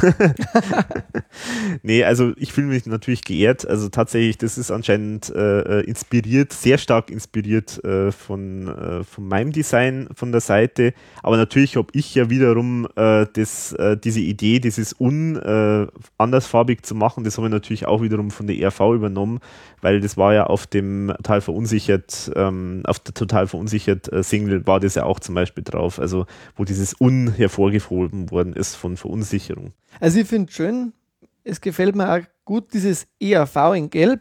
Sie haben es Mhm. ja beim neuen Helden schon angedeutet, dass sie einfach kantiger wieder sind, Mhm. eckiger, mit, mit mehr Ecken, mit mehr politischem, mit mehr Dampf dahinter, äh, mit mehr ERV wieder in der ERV. Und ich glaube, das zeigt jetzt einfach auch dieses neue Logo, weil viele schreiben ja immer wieder schade, dass nicht das alte ERV-Logo wieder da ist. Aber er hat ihn einfach mal umgebracht, den äh, Nepomuk. Mhm. Genau. Und ich glaube, er zieht das jetzt auch einfach durch. ja. als, als kleine, er hat es mir persönlich einmal gesagt, ich durfte ihn auch mal treffen. Er will jetzt einfach eine kleine Richtungsänderung für die ERV machen und er weiß genau, er schafft es nicht mehr zu 100 Prozent, so wie er Mhm. sich vorstellt, aber zumindest so weit begradigen, wie es irgendwie möglich ist. Mhm. Und das zieht er beim Werwolf-Attacke-Album und da hören wir ja noch einiges dazu jetzt dann Mhm. gnadenlos durch, in Mhm. meinen Augen. Also er hat da, da steckt sehr viel Spitzer drin in dem Album. ja, ja. Wahrscheinlich sogar so viel Spitzer wie selten. Wie selten, ja, genau. Ja, unbedingt. Ja, also, wie gefällt dir das ähm, Cover jetzt so? Ja, mir gefällt es auch wunderbar. Also ich finde es auch sehr gelungen. Ich finde diesen so ein bisschen Aquarellstil, äh, der da so im Hintergrund zu sehen ist, für gefällt mir recht toll. Und äh, ich finde es auch wirklich schön, dass das äh, wieder mal, ähm, dass das eine gute Mischung ist zwischen sozusagen, weil die RV hat immer das Problem, ähm, entweder man nimmt, man macht ein sehr detailliertes äh, Cover, also mit vielen Details, aber das schaut dann immer auf einer kleinen CD irgendwie äh, überfrachtet aus. Ähm, Genau. Und, und der Nachteil ist, wenn du dann ein bisschen mehr Plakativeres machst, so wie bei Neue Helden oder so, dann äh, schaut es halt vielleicht ein bisschen einfach aus. Aber ich finde, da hat, hat, er eine gute Mischung äh, gefunden. Also es schaut, es, ist, es sind Details drauf, aber die sind jetzt nicht so wichtig, aber man kann es groß oder klein anschauen und es schaut toll aus. Also, genau, also ich finde so das schönste Cover eigentlich seit Himmelhölle. Für mich jetzt, weil das war ja, für mich auch immer so ein, ja. ein Lieblingscover. Mhm. Himbeerland war fast überladen. Ja gut, Frauenlude war natürlich auch toll ist ja eine ganz andere Art gewesen von K. Aber ich denke, dass es im Plattenladen gut auffällt, jetzt mhm. auch durch den Schriftzug und genau. dieses, auch wieder Farben, die bei der ERV noch nie so verwendet worden sind. Mhm. Also auch da können wir wieder drüber reden, mhm. welche Farbe wurde noch nie verwendet. und äh, auch die Rückseite von der CD mit dem Organverpflanzer Dr. Mhm. Frankenstein, den man schon kennt, genau. finde ich eigentlich auch recht schön. Da hätte ich mir eigentlich auch gewünscht, dass er das Aquarell da durchzieht. Das hätte mhm. man genauso machen können hinten jetzt, aber ist auch mit Schwarz in Ordnung, finde ich. Ja, nee, finde ich auch gut. Und die Schrift ist auch nicht schlecht. Mhm. Genau, da hat es ja mit der Schrift, also da war die ursprüngliche Überlegung, äh, quasi da die Originalschrift vom Thomas Spitzer zu nehmen. Es hat sich aber herausgestellt, dass es einfach in der verkleinerten Form auf der CD einfach überhaupt nicht lesbar war. Mhm. Und deswegen ist dann doch irgendwie so ein bisschen Standard-Comic-Schrift äh, dann genommen worden. Aber finde jetzt, tut dem Ganzen keinen Abbruch. Nee. Und mit 20 Songs äh, plus der Bonussong dann bei mhm. iTunes, das Album auch recht äh, üppig geraten, meines Erachtens. Ja, genau, ist einiges drin. Mit ja. vielen Kurzgeschichten, mit allem, was das jetzt begehrt, mit einer Nummer, die länger wie fünf Minuten dauert. auch das hat's wieder, gibt es wieder überhaupt, sind die Songs ein bisschen länger geworden wieder. Mhm. Ist auch schon kritisiert worden, teilweise, dass die Songs zu kurz sind mhm. und die Strophen kürzer geworden sind. Ist alles wieder da. Alles wieder da. Ja, definitiv. Fällt dir noch was ein zur Vorgeschichte oder zum generellen? Soweit, denke ich, haben wir alles erzählt. Ähm, ich kann auch nochmal auf meine Rezension verweisen. Ich habe ja dann, ja genau, das kann man vielleicht auch nochmal kurz erwähnen. Ich habe es ja alles schon zusammengeschrieben. Es ist so, es war dann irgendwann einmal so kurz an dem Wochenende, bevor die Abgabe war bei der Plattenfirma, ist dann bei mir mal so SMS aufgetaucht vom Thomas Spitzer so nach dem Motto, äh, ja, äh, wir haben jetzt irgendwie gerade einen Promotext bekommen, aber er ist jetzt da nicht so sonderlich zufrieden damit und er hat gefragt, ob ich denn nicht den überarbeiten möchte oder am besten einfach was Neues schreiben möchte oder eine Rezension schreiben möchte. Und also da ich jetzt, also ich bin jetzt äh, kein PR-Mensch und ich bin jetzt eigentlich nicht so äh, nicht so begeistert, wenn ich Promotexte schreibe, weil ich will ja eigentlich eigentlich ja irgendwie meine Meinung offen sagen können. Äh, deswegen war mir das jetzt eigentlich mit der Rezension lieber. Und dann habe ich wirklich so in einer Nacht- und Nebel-Aktion mehr oder weniger, habe ich dann eine Rezension geschrieben, äh, habe mich äh, an dem Freitag äh, habe ich mir sozusagen freigenommen, bin zum McDonalds in München am Stachus gegangen, weil ich habe irgendein Café eigentlich, wollte ich irgendwie suchen, wo man WLAN hat oder so habe irgendwie auf die Schnelle nichts gefunden in der Nähe und dann bin ich halt zum Stachus, aber da war es halt wahnsinnig laut eigentlich. Aber gut, das ging dann schon irgendwie und habe dann stundenlang geschrieben und äh, dann eben äh, zu Hause äh, bis zum Samstag irgendwann einmal ähm, habe ich dann durchgeschrieben und habe dann nochmal was abgegeben, äh, meine Rezension fertig gehabt. Und äh, genau, und die ist dann auch zur Plattenfirma gegangen, so als Vorschlag äh, für quasi Promotion für das Album. Hat es ja früher auch schon mal gegeben, schon ein paar Mal, dass äh, jemand eine Rezension geschrieben hat für das Album und die Rezension dann quasi so als Art Promotext dann veröffentlicht worden ist. Das, ich weiß es nicht. Ja, bei Frauenluder war es auf alle Fälle mal so. Bei Frauenluder, weiß ich jetzt nicht mehr, aber ich glaube, bei Neue Helden war es, glaube ich, so, dass. Äh, dass Stimmt, da, da war es auch so. Oder bei Amore. War, glaube ich, das war genau. Journalist sogar. Ja, genau, genau. Und so ähnlich hat sich das der Thomas da auch da vorgestellt. In dem Fall war es jetzt so, dass die Plattenfirma das jetzt nicht genommen hat. Äh, sie hat auch den anderen Promotext nicht genommen, sondern hat selber irgendwas geschrieben, was meines Erachtens ziemlich langweilig äh, ist, was da rausgekommen ist. Aber gut, macht ja nichts. Genau, also das kann man sich auf jeden Fall äh, mal durchlesen, wer will. Übrigens auch die Plattenfirma, die momentan bestimmt sehr viel zu tun hat mit dem Udo Jürgens, wo man vielleicht auch noch mal kurz erwähnen kann, dass der leider auch verstorben ist. Mhm. Ähm, mit dem hat er ja der Thomas Spitz auch mit zwei Songs zusammengearbeitet. Da werden wir vielleicht irgendwann einmal noch einen Podcast drüber machen, über die Werke, wo der Thomas Spitzer mhm. für andere geschrieben hat. Ja, genau. Also adieu, Udo. Ich hätte noch einen Nachtrag, Alex. Wir haben was ganz Wichtiges vergessen vom Album. Oh, was denn? Es gibt ja das Album auch als Platte. Ach so, ja, richtig. Oh. Also das Album gibt es auch auf Platte. Das finde ich ja super bei der Was ERV. sehr tolle Geschichte ist, ja, genau. Und da gab es ein bisschen Verwirrung auch, weil äh, Amazon hat das ja gelistet und, und, und JPC und so weiter. Und ich habe da mittlerweile schon Absage bekommen, dass es nicht dort lieferbar ist. Mhm. Aber Alex, glaub, du kannst es besser erklären, warum das so ist. Es ist so, dass auf jeden Fall die ERV sozusagen das als Teil des Vertrages auch eben gesehen hat, dass eben äh, auch eine Platte geben wird und die auch limitiert sein soll. Limitiert auf 500 Stück, was wirklich wenig ist. Und die ERV hat eigentlich Vorstand sozusagen Ende des Jahres 2014, muss man dazu sagen, eben äh, diese LP dann aufzuwerten äh, mit einem neuen, mit einer neuen eigenen Beilage, wo dann noch nicht gesehene Zeichnungen enthalten sind zu den Songs, wo eventuell Skizzen, Bücher, Ausschnitte von Texten irgendwie zu sehen sind, falls irgendwas Interessantes da ist. Und sie sollen signiert werden. Und das Ganze soll dann halt ein bisschen aufgewertet werden und dann wahrscheinlich, so ist der jetzige Stand, über einen direkten Vertrieb, Vertriebsweg äh, zu kaufen sein. Ich vermute mal sehr stark, dass das über die ERV-Homepage dann gemacht wird, aber das zum aktuellen Zeitpunkt ist es noch nicht hundertprozentig klar. Die Vorgeschichte ist das, dass es war so, eigentlich, wir, wir haben es angekündigt und dann ist irgendwie auf Amazon und auf äh, JPC und äh, ich weiß nicht, noch ein paar Plattformen ist dieses Vinyl äh, von der ERV, von dem ERV-Album Werwolf-Attacke aufgetaucht und das war aber eigentlich irgendwie nicht gewollt. Also in ERV-intern hat es da irgendwie dann so ein bisschen Verwirrung gegeben, weil eigentlich war das immer schon gewollt, dass die ERV das selber vertreibt. Aus irgendeinem Grund hat aber die Plattenfirma offenbar mehr produziert, mehr Platten produziert, als eigentlich gedacht waren. Vielleicht auch deswegen, weil die, die Plattenpressen sagen, wir können nur mindestens 1500, äh, was weiß ich, pressen oder so und drunter geht es gar nicht. Ich weiß es nicht, das ist nur Spekulation, weiß jetzt nicht. Auf jeden Fall hat halt die Plattenfirma noch mehr gehabt, als eigentlich gedacht waren und die wollten es eigentlich verkaufen über die normale, äh, über die normalen Vertriebswege, also über Amazon und Co. Aber das haben sie jetzt irgendwie nochmal korrigiert, damit auch wirklich das expli- exklusive Geschichte wird, dass das was Besonderes wird, dass das auch einen Sammlerwert hat, dass eben dann alle, die das haben wollen, dann das eben auch wirklich ein schönes Sammlerstück kriegen. Der Nachteil ist, dass die Trackliste leider ein bisschen kleiner ist, also ein paar Songs fehlen dann auf der LP. Das haben ja manche schon beklagt, warum man da Genau. nicht eine Doppel-LP macht. Denke mal, das hängt auch mit den Kosten zusammen. Das hängt mit den Kosten zusammen und, und auch mit dem Aufwand. Also das Problem ist das, dass offenbar die Plattenfirma sozusagen, also Teil des Deals war sozusagen, dass die Plattenfirma gesagt hat, ja, wir pressen das, aber kümmert ihr euch dann um das ganze Zeug sozusagen. Äh, irgendwie war das dann irgendwie nicht möglich, offenbar da jetzt also Doppel-EP dann irgendwie auszuhandeln, das aus irgendwelchen organisatorischen und, und Kostengründen, wie auch immer.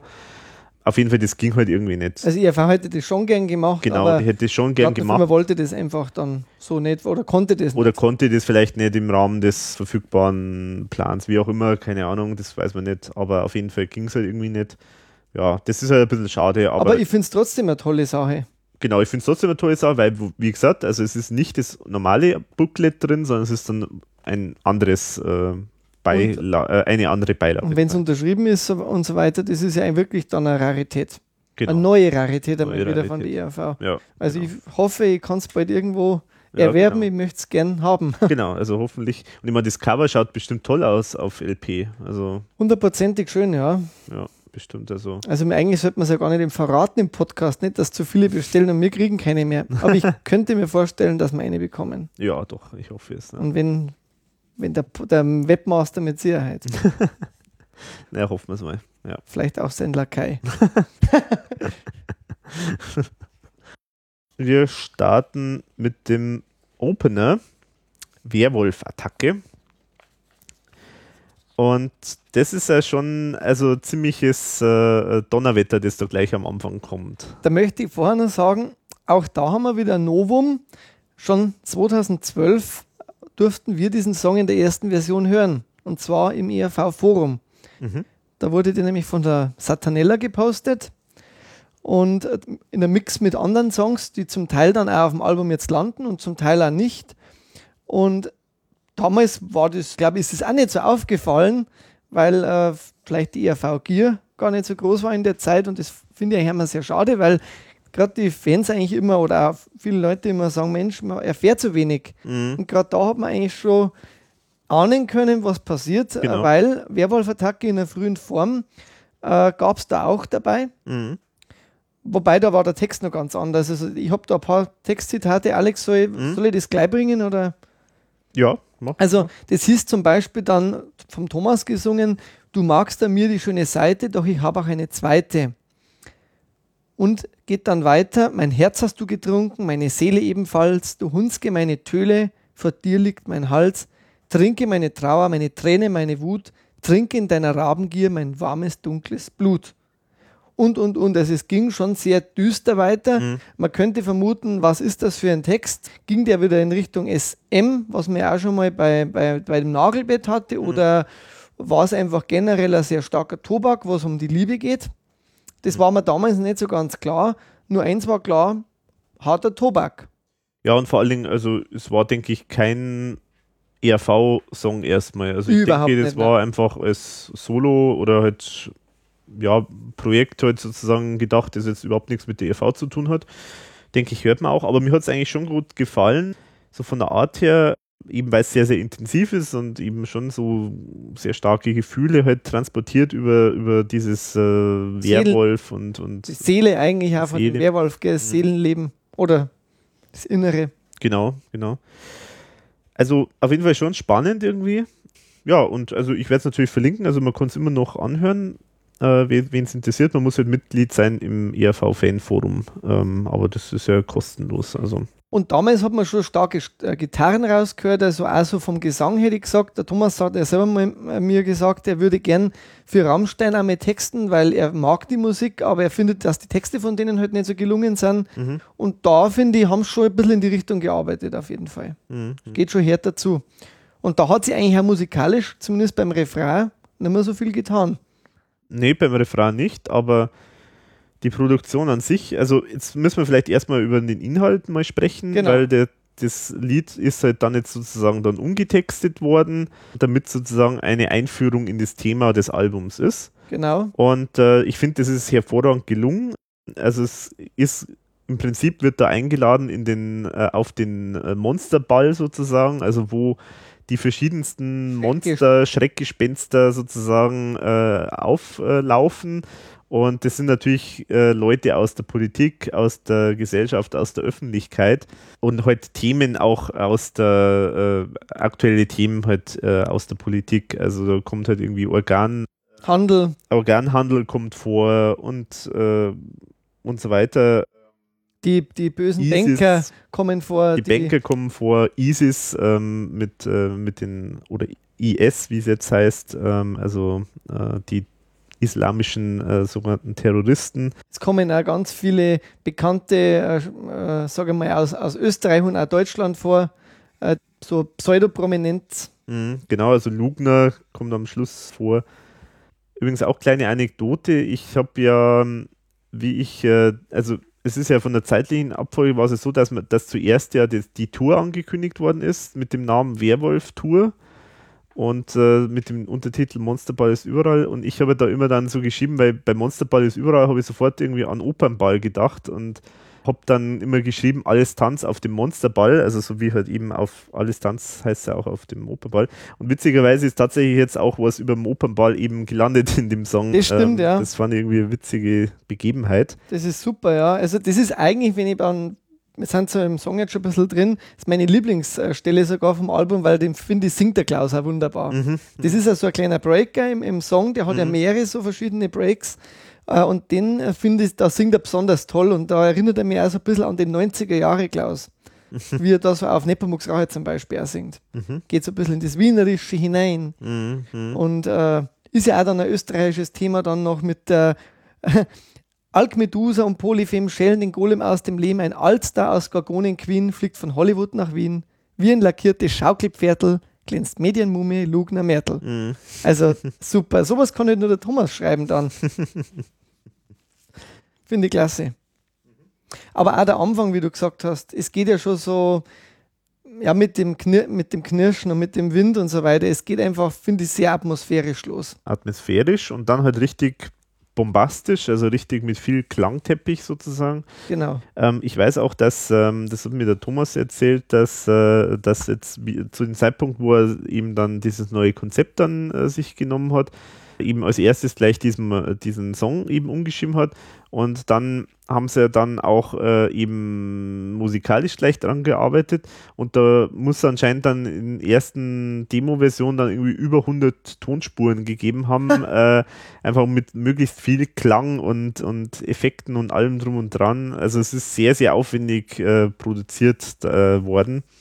Ich denke, das, das hört man auch. Also es ist schon richtig, richtiger Klangteppich, da ist schon richtig was dahinter. Also da kann man eigentlich jetzt davon reden, da kenne ich jetzt die Endversion, weil die habe ich mir jetzt auch runtergeladen bei iTunes, den mhm. gibt es ja schon. Mhm. Äh, und da hat sie jetzt definitiv außer am Klang, der halt jetzt noch besser ist, noch brillanter, mhm. nicht mehr viel geändert dann. Mhm. Aber schöne, schöne Nummer eigentlich, also vom Klang. Wobei ich persönlich, das vielleicht höre, steht alleine da, ich kann mit dem Refrain, das ist wieder so ein, für mich so ein typischer ERV-Fall. Super Strophen und der Refrain ist mir ein bisschen zu billig mhm. und ein bisschen zu einfach. Also ich hätte mir da gehofft, dass, man, dass man ihm da mehr einfällt wie jetzt dampft die Kacke. Das finde ich ein bisschen platt, wenn ich ehrlich bin.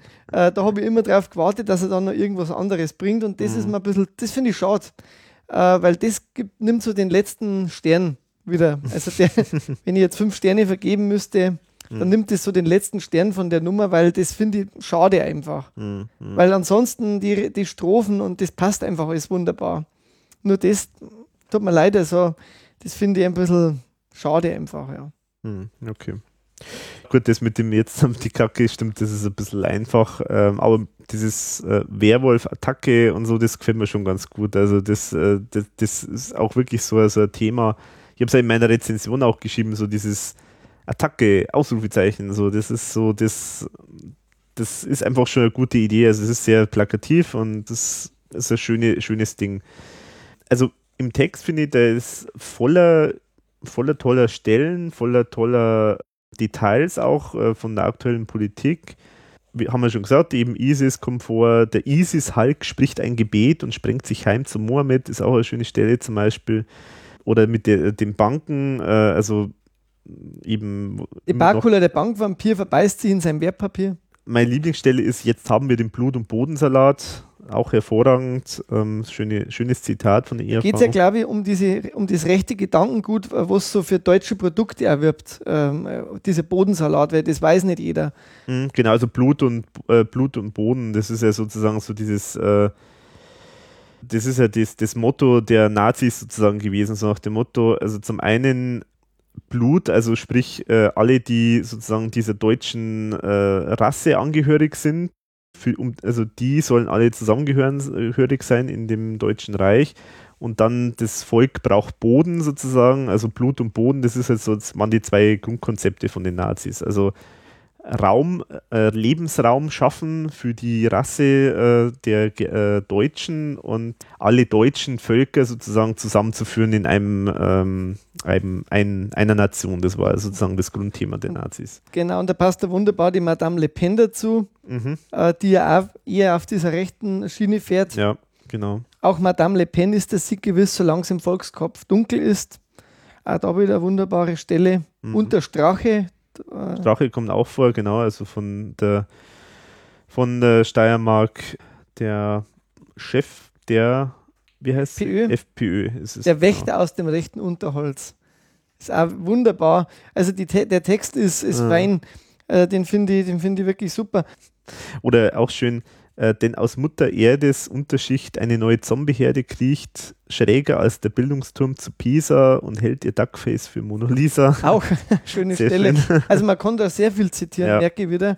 Also es kommt alles Kann man sich oft vor, äh, anhören, finde ich. Ja, genau. Also steckt voller Details, voller Anspielung und eben alle möglichen aktuellen Themen sind da irgendwie auf irgendeine Art und Weise verbraten. Was mir zum Beispiel auch aufgefallen ist, der Klaus singt, kein Ungeheuer fehlt, das uns in unseren Träumen quält, Vielleicht erinnert sich noch jemand, der Klaus hat auch schon mal die Traumvampire gesungen mhm. auf Wolke 7 und muss man muss mal anhören.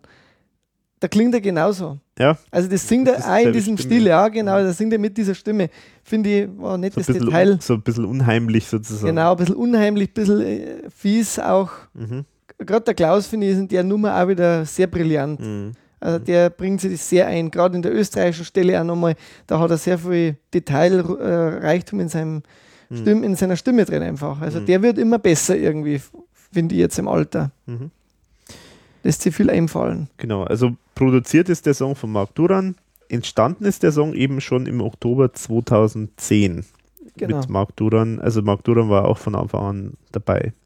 Ja, ich finde es generell als Opener eigentlich der beste seit Himmelhölle. Äh, Der wumst einfach einmal wieder so Mhm. richtig, auch vom Text her. Er hat die nötige Länge, er führt richtig ins Thema ein. Man weiß jetzt, wo man ist. Mhm. Auf dem Monsterball, da wo sämtliche Schreckgestalten der Politik und äh, aus anderen Gebieten alle dabei sind. Wladimir und, und, und. Mhm. Genau. Alle sind da. Alle sind da. Genau, also absolut klassischer Opener. Wunderbar großartiges Anfangslied. Und könnte man, denke mir, wird auch live der Opener dann sein. ja, Wär ja, unbedingt. schwer enttäuscht, wenn es nicht so wäre. Ja, ja, das unbedingt, ja. Ja, der nächste Song, Grüß Gott Bankrott, ist insofern interessant, weil der, in, so wie er jetzt auf dem Album ist, eigentlich schon faktisch als Demo Ja. auch schon existiert hat. Das stimmt. Also das ist einer dieser Songs, der tatsächlich schon fast fertig war als Demo. Ich habe mir das aufgeschrieben, ich glaube aus dem Jahr 2013 war er. Oder, oder Ende 2012 oder so. August 2012 war es. Genau. Ja, genau. Da war und eine kleine Anekdote, also die ERV hat sogar überlegt, also was heißt die ERV, aber Thomas Spitzer und, und so, hat sie überlegt, sogar diesen Song, weil er zu dem Zeitpunkt auch recht tagesaktuell war, ihn tats dort tatsächlich so ein kleines Demo zu drehen und den sozusagen so als äh, ein bisschen Werbe, als Werbemaßnahme schon auf YouTube äh, als Video zu veröffentlichen. Ist aber dann nicht passiert, das Video, gell? Genau, das ist nicht passiert und äh, zwar war gedacht, das beim äh, Urlaub an der Ostsee äh, aufzu aufzunehmen, aber das hat halt irgendwie dann nicht geklappt, weil die Kamera irgendwie, äh, glaube ich, äh, kaputt war oder irgend sowas. Also wie, Typisch. Wie, typisch ERV-mäßig kommt halt immer irgendwas dazwischen. Also äh, der Song selber, damals, wo ich die Demos alle gehört habe, habe ich mir gedacht, das ist der Opener. Ja, genau, ich dachte eigentlich auch. Es Ja, war damals auch kein anderer vorhanden, glaube ich, so in Mhm. der Wucht. ja. Äh, und ich finde ihn immer noch super, weil er einfach so einfach zum Mitsingen ist und trotzdem zynischer, böser, äh, feiner Text. Mhm. Einfach. In, bei dem Song ist er auch als Produzent der Harry äh, erwähnt und ich denke auch zu Recht, weil er da ja wirklich das Thema ja mit dem Harry hauptsächlich gemacht worden ist. Und auch wichtig bei der Musik ist auch der Harry äh, dabei als äh, Komponist. Also da hat er schon eine wichtige Rolle gehabt. Und es gibt noch einen weiteren äh, von der Band Jerks, den, wie heißt der, Andreas Friedl? Genau. Andreas Friedl, genau, der ist auch, also zu dem Zeitpunkt jetzt war der auch schon, glaube ich, nicht mehr bei der Band Jerks, also der ist von vorher sozusagen, also war vorher mal Bandmitglied, ist jetzt aber schon länger nicht mehr bei der Band dabei. Genau. Gerade dieser Anfang, dat, dat, dat, dat, dat, dat, dat, dat, dat, dat, dat, Mhm. der ist so, dada, istisch. ich finde den super, weil der hat auch wieder so dieses Mitsing-Potenzial drin. Mhm. Äh, und trotzdem eigentlich merkt man dann relativ schnell, da geht es nicht um dat, dat, dat, da geht es richtig um die Wirtschaft Genau. und ähm, um, unser, um, um unseren Euro und um, und um den Wachstum und um die, ja, dass einfach so die Angst da ist, dass das jetzt zusammenbricht langsam. Genau, also die, die Wachstumshörigkeit, äh, die man halt so üblicherweise hat und vor allen Dingen dann eben diese ganze Schuldenkrise, Banken, Bankenkrise und dann Staatsschuldenkrise ist da alles äh, im Thema drin. ESM-Abszess, wie es da so schön heißt, äh, kommt auch vor. Also ESM, dieses Staatsschulden-Schutzprogramm von der Europäischen Union. Sehr, also wirklich auch wieder voller Details äh, in dem Song, also unfassbar viel äh, aktuelle äh, Themen kommen davor.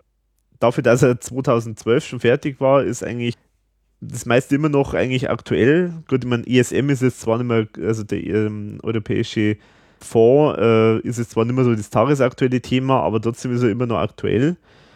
Trotzdem sehr, sehr äh, detailreich. Nah immer nur an, an der Wirklichkeit. Ich habe einen Lieblings, äh, mein Lieblingstext ist eigentlich, jedes Wachstum, das hat Grenzen, hebt sich irgendwann den Bruch, doch man singt von neuen Lenzen, als gäbe es keinen Mundgeruch, wie soll Wirtschaft schneller wachsen, als ihr eigenes Karzinom, Herr Minister, ohne Faxen tragen Sie ein Hirnkondom. Mhm. Das gefällt mir persönlich sehr gut. Ja, genau, jetzt hast du eigentlich schon die ganzen Stellen genannt, die mir auch gut gefallen. Und genau, also am besten finde ich diese Idee, wie soll Wirtschaft schneller wachsen als ihr eigenes Karzinom, also so Krebsgeschwür sozusagen. Soll, soll die Wirtschaft selber äh, schneller wachsen als sozusagen das Krebsgeschwür dieses, dieses äh, Kapitalismus, äh, der sich da äh, in dieser Bankenkrise ganz schonungslos geäußert hat. Auch schöne Stelle ist, des Kaisers neue Kleider sind bei Narren sehr beliebt. Gefällt mir auch, mhm. gefällt mir auch gut. Äh, äh, ja, genau, also was, was mir ja gut gefällt, es ist ja so, bei Neue Helden, da war ja auch schon oftmals so aktuelle Themen, also waren viele aktuelle Themen auch drin und da war das eher so wirklich so immer so Schimpftiraden. Also es war wirklich so, ihr seid alle doof, warum sind alle so, so bescheuert und warum kapiert es keiner, dass, wie schlimm das alles ist. Und also das ist eigentlich so der Grundtenor von dem Neue Helden-Album. Bei dem Album jetzt finde ich interessant, dass da sich der das sogar noch weiter gedreht hat. Da ist vom Schimpfen eigentlich zur Aktion schon äh, weitergegangen, weil das ist dann ein schöner Dreh in dem Song, wo es dann tatsächlich tatsächlich zur Aktion kommt, also wo dann quasi das Parlament gesprengt wird dann äh, am Schluss. Also ja. Das heißt, da, da ist dann, also es ist eigentlich eine Eskalation sozusagen, dann, äh, wenn man so will. Es, es reicht der ERV nicht mehr äh, nur, nur zu schimpfen, sondern jetzt soll einfach mal was getan werden. Und da gibt es auch diese schöne äh, Stelle, die Regierung nicht, ist nichts mehr wert oder ist nichts wert. Und dann am Schluss dann sozusagen, also er, die RV äh, zerstört sozusagen dann irgendwie das Parlament. Also es ist eigentlich fast schon revolutionäre äh, Idee, die da jetzt so verbreitet wird. Und dann kommt diese schöne Stelle, wo es dann heißt, ja, jetzt, äh, jetzt gehen wir Scha jetzt ich lieber Schafe hüten und jetzt fangen wir wieder von vorne an und dann eben, aber besser wird es wahrscheinlich nicht, weil dann kommt die Stelle, die Geschichte wird sich auf dem Holzweg dann wiederholen. Also es ist auch eine schöne, schöne, schöne Anspielung, so nach dem Motto, naja, also kommt alles wieder. Kommt alles wieder und keiner lernt aus der Geschichte sozusagen. Also es bleibt alles eigentlich letztendlich wie Auch wieder schön aus der Ich-Perspektive eigentlich geschrieben. Mhm. Mhm. Äh, die Stelle, wo du auch noch gesagt hast, vor dem Parlament, bohr mir mit dem Dübeltriller einen Tunnel durch das Hirn, werde kurz zum Serienkiller, um die Welt zu reparieren. Mhm. Das ist eigentlich halt dann der Anf wo dann das Parlament gesprengt wird. Genau, also Aufruf zur Revolte sozusagen in dem Lied. Und was, was mir auch wieder äh, aufgefallen ist an dem Song, da singt auch der Thomas relativ viel schon mit. Ja. Also nicht nur der Klaus, sondern auch der Thomas hört man mehrfach mhm. einmal singen, also im Refrain mhm. und auch sogar ein paar Strophen mhm. darf, er, darf er selber singen. Wird er uns nicht nur einmal begegnen auf dem ganzen Album, mhm. dass er generell mehr singt. Genau.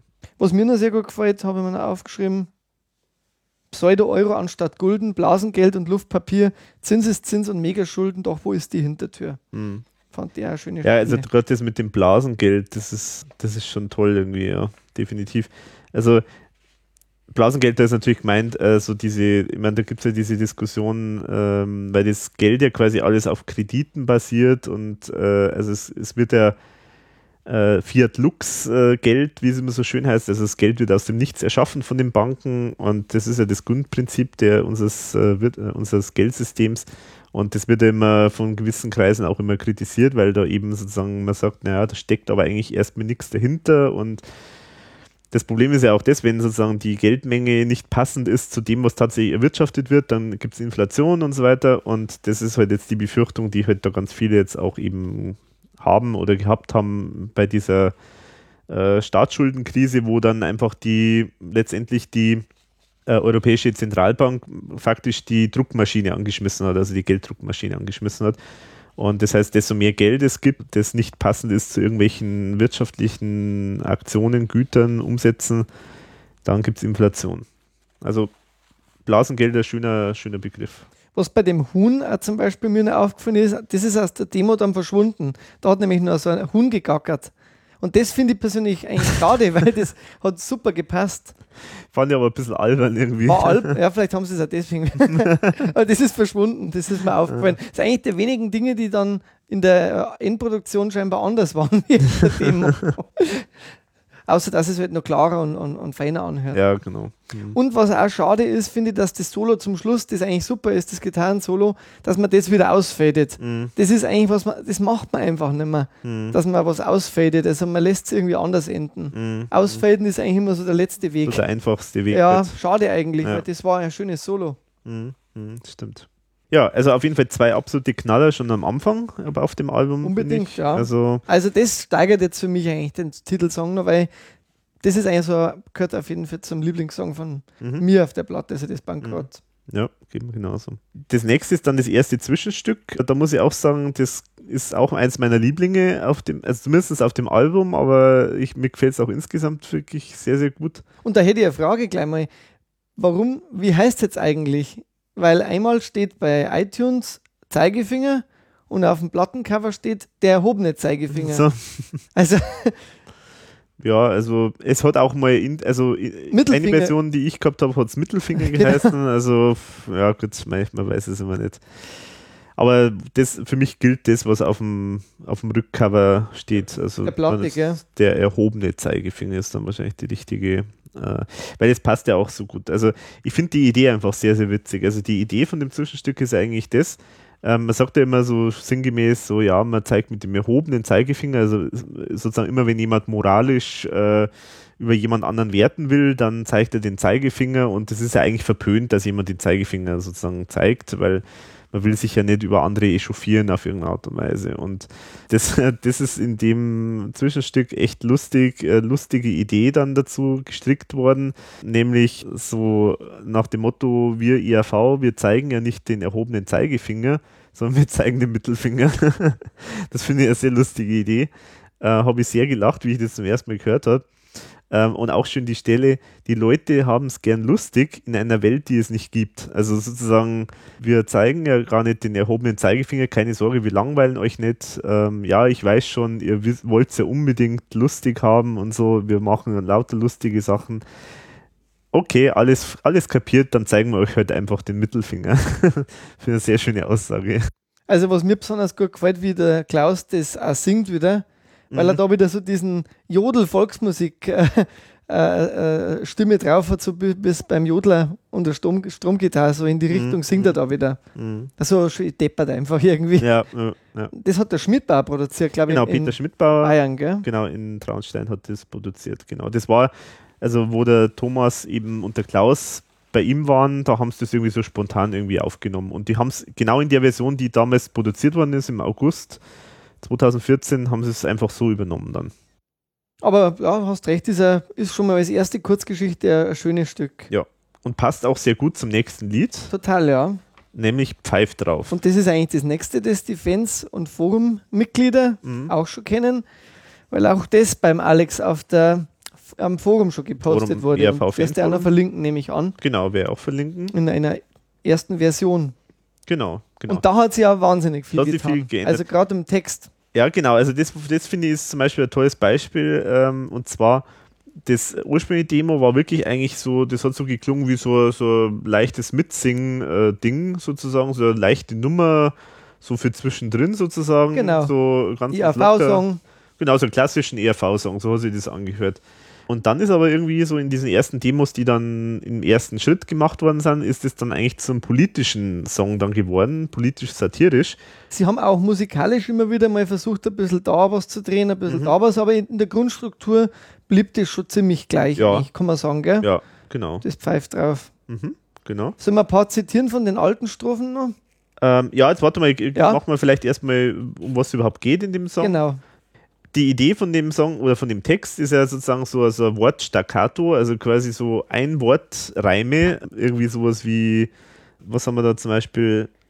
Auf, Aufstand, Aufwand, Land weg, Schandfleck äh, und so weiter, solche Geschichten. Wobei das kommt jetzt sogar aus dem Demo. Genau, macht dann nichts. Aber, oder zum Beispiel Schluck auf, Einlauf, ich stehe drauf und solche Geschichten.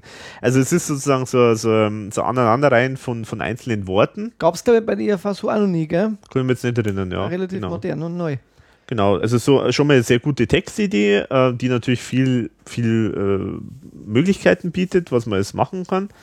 Äh, und die, die thematische Bandbreite in dem Song ist ja auch extrem wieder. Also da ist auch wieder ganz viel mit Bankenkrise drin und äh, das Thema an sich ist ja sozusagen eben, wie der Titel schon sagt, also die Leute, die sagen Pfeif drauf. Also da irgendwelche äh, Bankenkrise, Pfeif drauf, ist doch mir egal. Hauptsache ich, ich komme zum Kühlschrank und habe mein Essen. Äh, Klima, Klimakatastrophen ist mir doch vollkommen egal. Terroristen, Islamisten, ist mir alles vollkommen wurscht. Sexportal Klingeling, der von Hameln war der King, weil er schon die Kinder fing, gänzlich ohne Pornoring. Also sogar Kinderpornos sind auch noch drin. Also da wird schon ein Riesenbogen eigentlich gespannt thematisch über ganz, ganz viele Themen. Es ist schon fast ein bisschen, ein bisschen krass, meines Erachtens, wie der Bogen gespannt wird, weil es da teilweise so eine Aneinanderreihung von Themen gibt, die, die irgendwie überhaupt nicht äh, äh eigentlich zusammenpassen. Also am krassesten finde ich zum Beispiel die Aneinanderreihung Klimasturz, Ismirschnurz, Schniedelkurz, Gingsenwurz, Crystal Crack, Heroin und Kokain, Nasihin. Also quasi innerhalb von, von einem, einer Strophe sozusagen von Klima zu Schniedelkurz, dann irgendwie Ginsengwurz, was, warum auch immer das drin ist, und dann von Ginsengwurz ja, weil zu Ginseng Crystal. angeblich ja gut ist für die Potenz. Ach so, für die Potenz, genau. okay, gut. Also von Potenz dann zu Crystal Crack sozusagen. Und also ja, also es ist schon echt ein Riesenbogen, äh, der da gespannt wird, aber. Viel krasser finde ich eigentlich noch äh, Mickey Maus, Holocaust, Stacheldraht, Panzerfaust, Buchenwald, du lässt mich kalt, Schuld ist, wer die Rechnung zahlt. Mhm. Also das, man merkt ja von der Mickey Maus zur, äh, zum Buchenwald, also das ist schon äh, harter Tobak, aber harter er bleibt Tobak, ja. da sehr politisch. Also auch im vierten Song kann man sagen, sie ziehen da eigentlich politische Linie durch. Ja komplett. Genau. Äh, haben wir, glaube ich, auch so in der Form lang auch schon einmal gehabt. Mhm. Also, wo er wirklich ja. zieht es durch. Genau. Und halt auch wieder die Doppelmoral in dem Song, die halt da wieder Thema ist. Also die Doppelmoral der Leute sozusagen, die dann irgendwie in Rosenkranz beten und gleichzeitig aber irgendwie dann. Äh, was machen sie da? Äh, das weiß ich, weiß ich nicht mehr. Äh, das habe ich glaube ich nicht aufgeschrieben, die aber, Stelle. Ja, also auf jeden Fall äh, das, das übliche, äh, also die Doppelmoral, auch das ist natürlich drin und so. Also und zum Schluss aber dann eigentlich auch das wunderbare Ende. äh, Kopfschuss, Kopfschuss, Tinnitus, Piep. Pfeif drauf. Also sehr, sehr schön. Oder auch schöne Stelle, 2 plus 2 macht Hartz 4. Ja, also genau. Auch schön. Also, und auch da kommt das Blasengeld wieder vor, also auch wieder die, äh, Thema, das Thema mit der Schöpfung von, von Geld. Und auch in dem Song ist schon wieder Gewalt eigentlich, also eigentlich wieder Aufruf zu sozusagen äh, äh, Aktion. Also es ist eigentlich schon wieder ein Aufruf zur Revolte. Also wer weiß, vielleicht steckt eine insgeheime äh, Botschaft drin in den Songs, wer weiß. Vielleicht gibt es eine ERV Terrorvereinigung oder irgend sowas. Erste allgemeine, na, was könnte es heißen? Ja. Oder der Verunsicherungsstaat. Also nicht ja, ISIS, genau. sondern, sondern VS oder so. naja. Er ist Und, der allgemeine Verunsicherungsstaat. Natürlich auch da ist dir wahrscheinlich auch aufgefallen, ist wieder der berühmte ERV-Schuss dabei. Natürlich, ich habe es aufgeschrieben, aber ich wurde mir immer gedacht, vielleicht sagst du das mal. aber nicht nur einmal. Ja, genau. In genau. verschiedenen Varianten. Verschiedenen Varianten. Also es gibt da Abwechslung diesmal. Aber schön, dass er wieder da ist. genau. Dafür habe ich das mit das verrückte ERV-Xylophon vergeblich Ja, gesucht. genau, das habe ich vergeblich gesucht. es sind keine der Songs vorhanden. Also ich habe es nicht entdeckt. Außer es gibt es in der Endproduktion. ja. Oder in der Endmastering. Und ein Detail, eine Anekdote möchte ich erzählen. Five-Thema, also dieses Thema, das ist ja eigentlich sehr, sehr eingängig, muss ich sagen. Also das gefällt mir sehr gut. Äh, also der Song besteht eigentlich aus zwei so Ideen. Also das eine ist diese Art zu reimen, mit diesen Einwortreimen und das andere ist dieses Pfeifthema, das halt wirklich nicht mehr aus dem Ohr rausgeht, also sehr, sehr eingängig ist, wunderschön. Und da gibt es eine kleine Anekdote, vielleicht kennt der eine oder andere die Serie Rosenheim Cops. Ja. Und da gibt es eine sehr schöne Titelmelodie, die von Heindling ist. Genau. Und da wird auch gepfiffen in dieser Titelmelodie. Genau. Und ich möchte nur eine Information äh, weiterleiten. Soweit ich weiß, schaut sich der Thomas Spitzer sehr gerne diese Serie an. Also, wer weiß, vielleicht ist da eine Inspiration äh, entstanden. Und der Heindling ist auch bei Hello Konzert. genau. Wird also beim Tourveranstalter. Bei Lothar Schlesmann. Genau. Also, genau. wer weiß, vielleicht. Äh, ist da eine kleine Inspiration da gewesen. An der Stelle vielleicht auch noch herzlichen Glückwunsch an den Hans-Jürgen Buchner, der ist 70 geworden. Mhm. Ja, herzlichen Glückwunsch. Genau. Ja, aber jetzt vielleicht noch ein paar Zitate aus den mhm. vorigen Demos, weil da habe ich mal einige nette aufgeschrieben. Weg auf, Einkauf, Auflauf, schlecht drauf, Schluck auf, Einlauf, ich stehe drauf. Oder hast du auch noch was, Alex? Ja, ich habe zum Beispiel ähm, Birnleck, Hirnweg, Zwickweg, Big Mac, Fickspeck, Sixpack, Pfeif drauf. Oder ich hätte noch anzubieten Sri Lanka, Tanka, vor Anker, Bianca, schenkte mir Shankar, Dank Ranker. Seif drauf. Finde ich auch sehr nett. Oder Let's Go, Cashflow, Geldwäsch, Weltcrash, Gier weg, Irrweg, Jetlag, Zeit weg, Welt weg. Weit o weg. Oder, äh, das war nämlich damals auch die Lissabon-Pleite, das hat man deswegen vielleicht auch rausgenommen. Lissabon, kein Pardon, Rezession, Inflation, Demokratie, Baba, Drittes Reich, fast beinahe. Oder auch noch Ami, Obami, Islami, Tsunami, Iraki, Ataki, Irani, Absani, Mokek, Kopf weg. Oder? Aufstand, achso, da geht es weiter. Oh. Aufstand, Aufwand, Land weg, Schandfleck, während Blut im Sand weg. Ja, genau, das war damals dann die, die Geschichte mit Syrien. Mhm, genau. Äh, die hat er in die Kurzgeschichten dann ein bisschen stärker also mhm. verwurstelt. Genau. Äh, vielleicht auch, weil es nicht mehr ganz so aktuell war, dann rausgenommen, oder? Mhm. Ja, genau, das war dann nicht mehr so aktuell, ja. Äh, zum Beispiel bei der ESM haben wir ja auch schon gesagt gehabt, das hat er ja bei Bankrott noch drin, hat er auch noch eine rausgenommen. ESM, Vollblemblem, Rettungsschirm für die Würm, Pakt Fiskal für den Kanal, Flop total, gute Wahl, Europa war einmal. Finde ich auch super. Also da ist ihm sehr viel eingefallen. Ja, das, das kann ja vorstellen, weil das ist halt so, so, so, so eine Vorgabe, mit der kann er, da kann er einfach seitenweise wahrscheinlich runterschreiben. Ähm, und da ist auch wirklich einiges geändert worden. Also, das haben wir ja schon gesagt. Also, die erste Version ist äh, entstanden im März 2011 mit Mark Duran mhm. und hat auch dann der Mark Duran am Schluss dann produziert.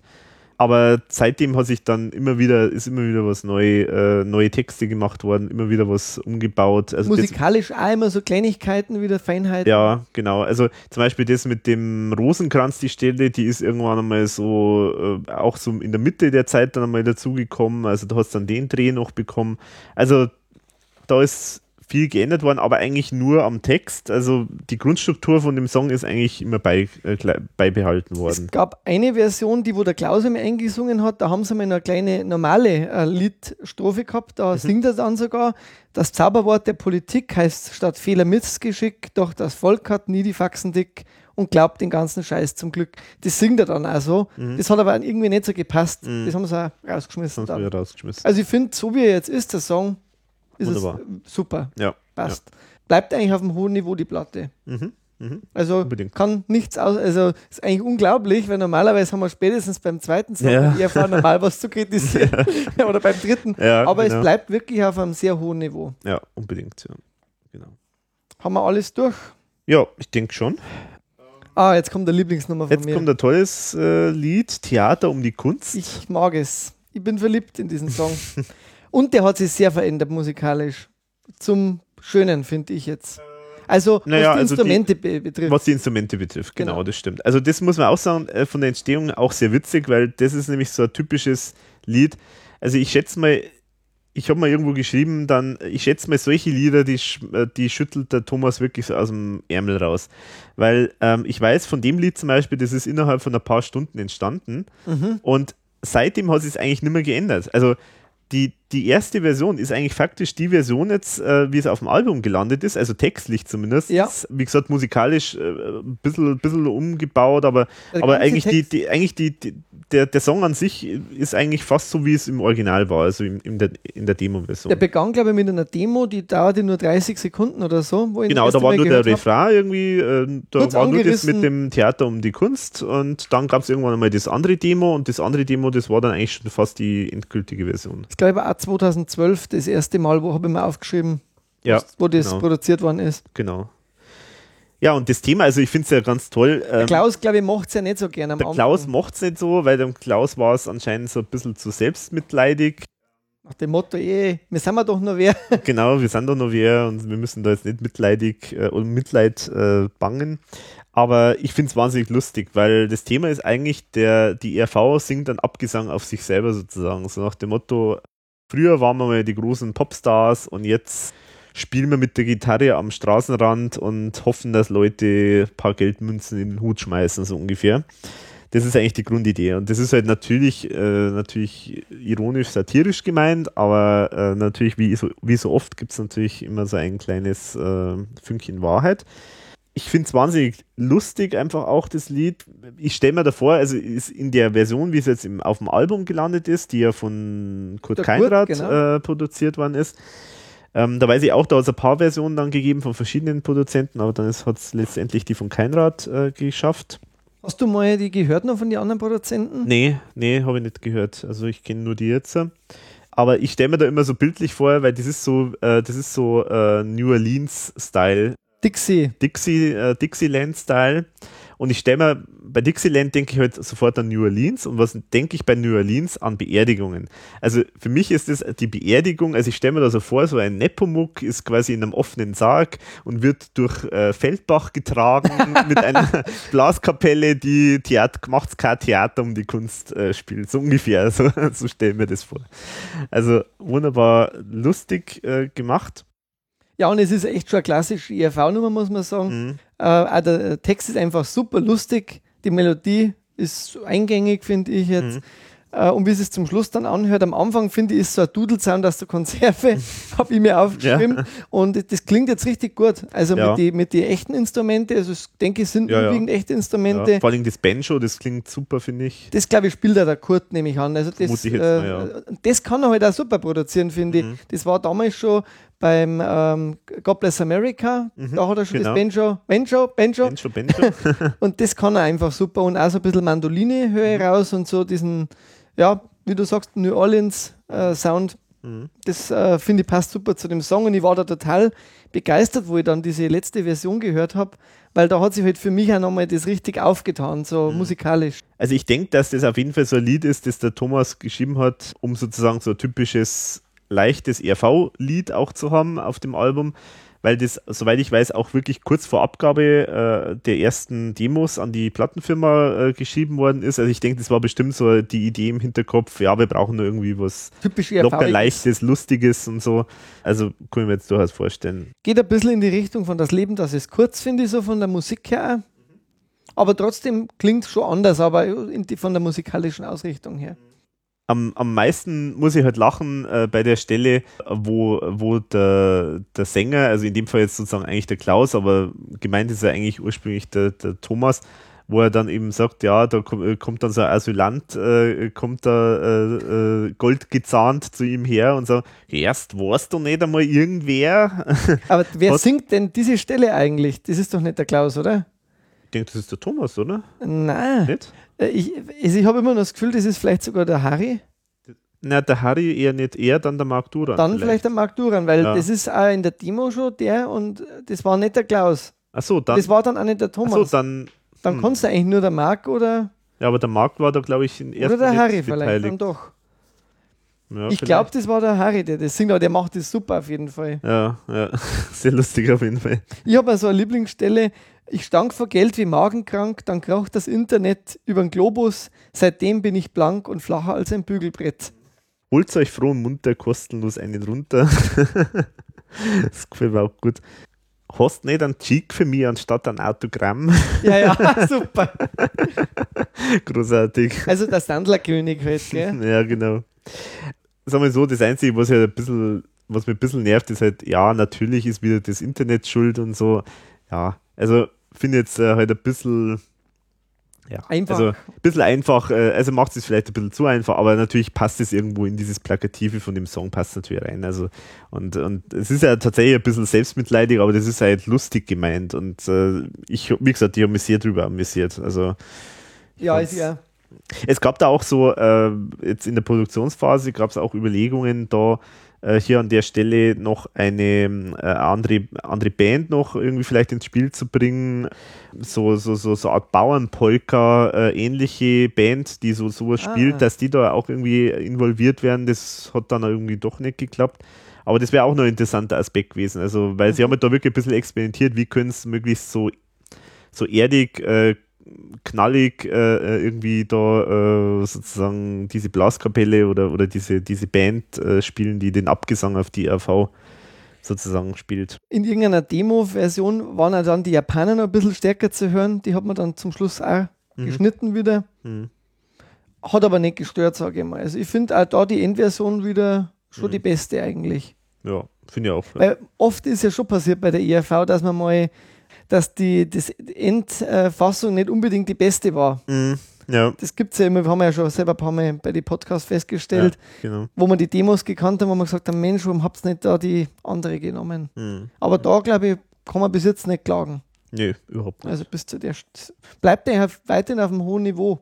Ja. Und bleibt im Prinzip auch immer noch ein bisschen politisch kritisch. Ja, also zumindest satirisch. Satirisch, genau. genau. Wird also nicht, äh, geht nicht ins Blödeln. Mhm. Also blöd, geblödelt wird bis dato nicht. Nee, überhaupt nicht. Kann man nicht sagen. Also auf jeden Fall absolut starker Anfang. Also ich weiß gar nicht, ob es. Ich habe jetzt nicht nachgeschaut, aber ich weiß gar nicht, ob es irgendein anderes Album von der ERV gibt, das so einen, so einen durchgängigen Start hat, also wo so gut, so gut die Aneinanderreihung von Songs. Neue Helden hat schon auch sehr gut gepasst, finde ich. Mhm. Aber es ist schon wahr, also so viele Stück hintereinander, fünf jetzt schon, mhm. wo man eigentlich wirklich mit gutem Gewissen kann, eine super Nummer. Mhm. Und also ich müsste auch noch eins sagen, also wie gesagt, da ja das Theater um die Kunst war ein bisschen so umstritten, vom, zumindest vom Klaus. Ich war aber trotzdem, ich habe mir aber trotzdem schon gedacht, dass das wahrscheinlich auf das Album kommen wird, weil da habe ich nämlich tatsächlich auch ein paar Zitate auf meiner Homepage dann gehabt, in dem Bericht, wo ich da über die ersten Demos äh, geschrieben habe. Und ist natürlich ein bisschen mutig, weil es hätte ja sein können, dass das alles komplett rausfliegt, aber da in der Hinsicht war ich dann schon richtig gelegen. Und die Zitate, die ich da genommen habe, die sind auch genau jetzt in der Endfassung auch drin. Also mhm. das heißt, wer, wer fleißig mitgelesen hat, der hat sozusagen auch da schon ein bisschen was gehört von dem Song. Ja, und jetzt kommt eigentlich die nächste Kurzgeschichte dann schon wieder. Die Dame Europa. Ich glaube, ich hieß in der ersten Fassung nur Europa. Ja, produziert auch wieder vom Kurt Keinrad. Das finde ich, löst er wieder sehr schön. Und es geht wieder ein bisschen in Richtung Mykonos. Ja, genau, und griechisch. Das kann er halt auch sehr gut und ich finde aber auch in dem Fall absolut passend. Hm. Letztendlich, äh, Dame Europa ist halt natürlich Europa gemeint und da geht es natürlich um die äh, Thematik mit den Staatsschulden, äh, wo Europa eben vor allen Dingen natürlich Griechenland unterstützen musste, damit nicht ganz Europa sozusagen in den Abgrund stürzt, von, äh, gestürzt wird von einem Land, also nicht nur Griechenland, sondern auch äh, Spanien. Und äh, gibt sehr schöne Metaphern, die dann da vorkommen. Herabgestiegen bist du zu den Bordsteinschwalben. Also die Dame Europa ist herabgestiegen zu den Bordsteinschwalben, finde ich auch schon mal ein schönes Bild. Und dann Europa geht für die Amis auf den Strich. Also auch, auch eine schöne, schöne Anspielung, dass eben äh, Europa sozusagen die Kohlen jetzt aus dem Feuer holen muss. Ähm, was in der Weltpolitik auch äh, vielleicht schiefgegangen ist. Also sehr, sehr, sehr politisches, kleines, kleines Ding, äh, diese Kurzgeschichte. Mir gefällt es sehr gut. Äh, bleibt auf hohem Niveau? Absolut, bleibt auf hohem Niveau. Also ist überhaupt kein, kein Nonsens, sondern es ist einfach wirklich sogar mit Inhalt. Also wunderbar. Kurzgeschichte mit Inhalt bei der ERV war ja auch nicht immer so mhm. gegeben. Mhm. also da bleibt auch wieder politisch. Ja, und auch von der Melodie hätte man sogar einen ganz kompletten Song vorstellen können. Mhm. Aber schön gelöst. Mhm. Ist eine relativ lange Kurzgeschichte. Relativ lange, ja. Mhm. Ne, 41 Sekunden, okay. Ja, jetzt, da glaube ich, werden wir uns jetzt trennen. Da, genau, da wird es jetzt so vielleicht kontrovers. Es macht aber nichts. Ist ja hier kein Kindergeburtstag. genau, jetzt wird es gestritten. Mhm, genau. Jetzt kommt der Song Hunger. Und ich bin ein ganz großer Fan davon. Mhm. Okay, also ich bin ein bisschen skeptischer die Vorgeschichte ist schon mal interessant von dem Song, weil das ist nämlich ein Song, also der war auch schon so im erweiterten Kreis dieser Demos äh, von fürs, also die dann der Plattenfirma gegeben worden sind fürs Album, aber eigentlich noch nicht so wirklich so, also ich habe mir das jetzt nicht vorstellen können, dass das da irgendwie draufkommt. Das ist, glaube ich, immer nur so als so eins dieser möglichen Lieder. Also es gibt so gibt immer so, so ein Fundus an Produktionen von der ERV, die irgendwann einmal schon mal fast fertig gemacht worden sind, aber dann aus irgendeinem Grund aus dem Album rausgefallen sind und die schwirren dann immer wieder mal so als Kandidaten äh, sozusagen so rum. Also so richtig auf dem Album war es eigentlich nicht gedacht, äh, das Hunger. Also das ist eigentlich jetzt äh, was relativ Neues sozusagen, dass das jetzt da drauf gelandet ist. Aber es ist tatsächlich der Ursprung des Songs im Jahr 1993 und zwar von David Bronner. Also die Urversion ist von David Bronner und vorgesehen war Hunger schon für dieses ominöse Album Fly Like an Eagle. Genau. Äh, und war sogar gedacht als Alternativtitel für Fly Like an Eagle.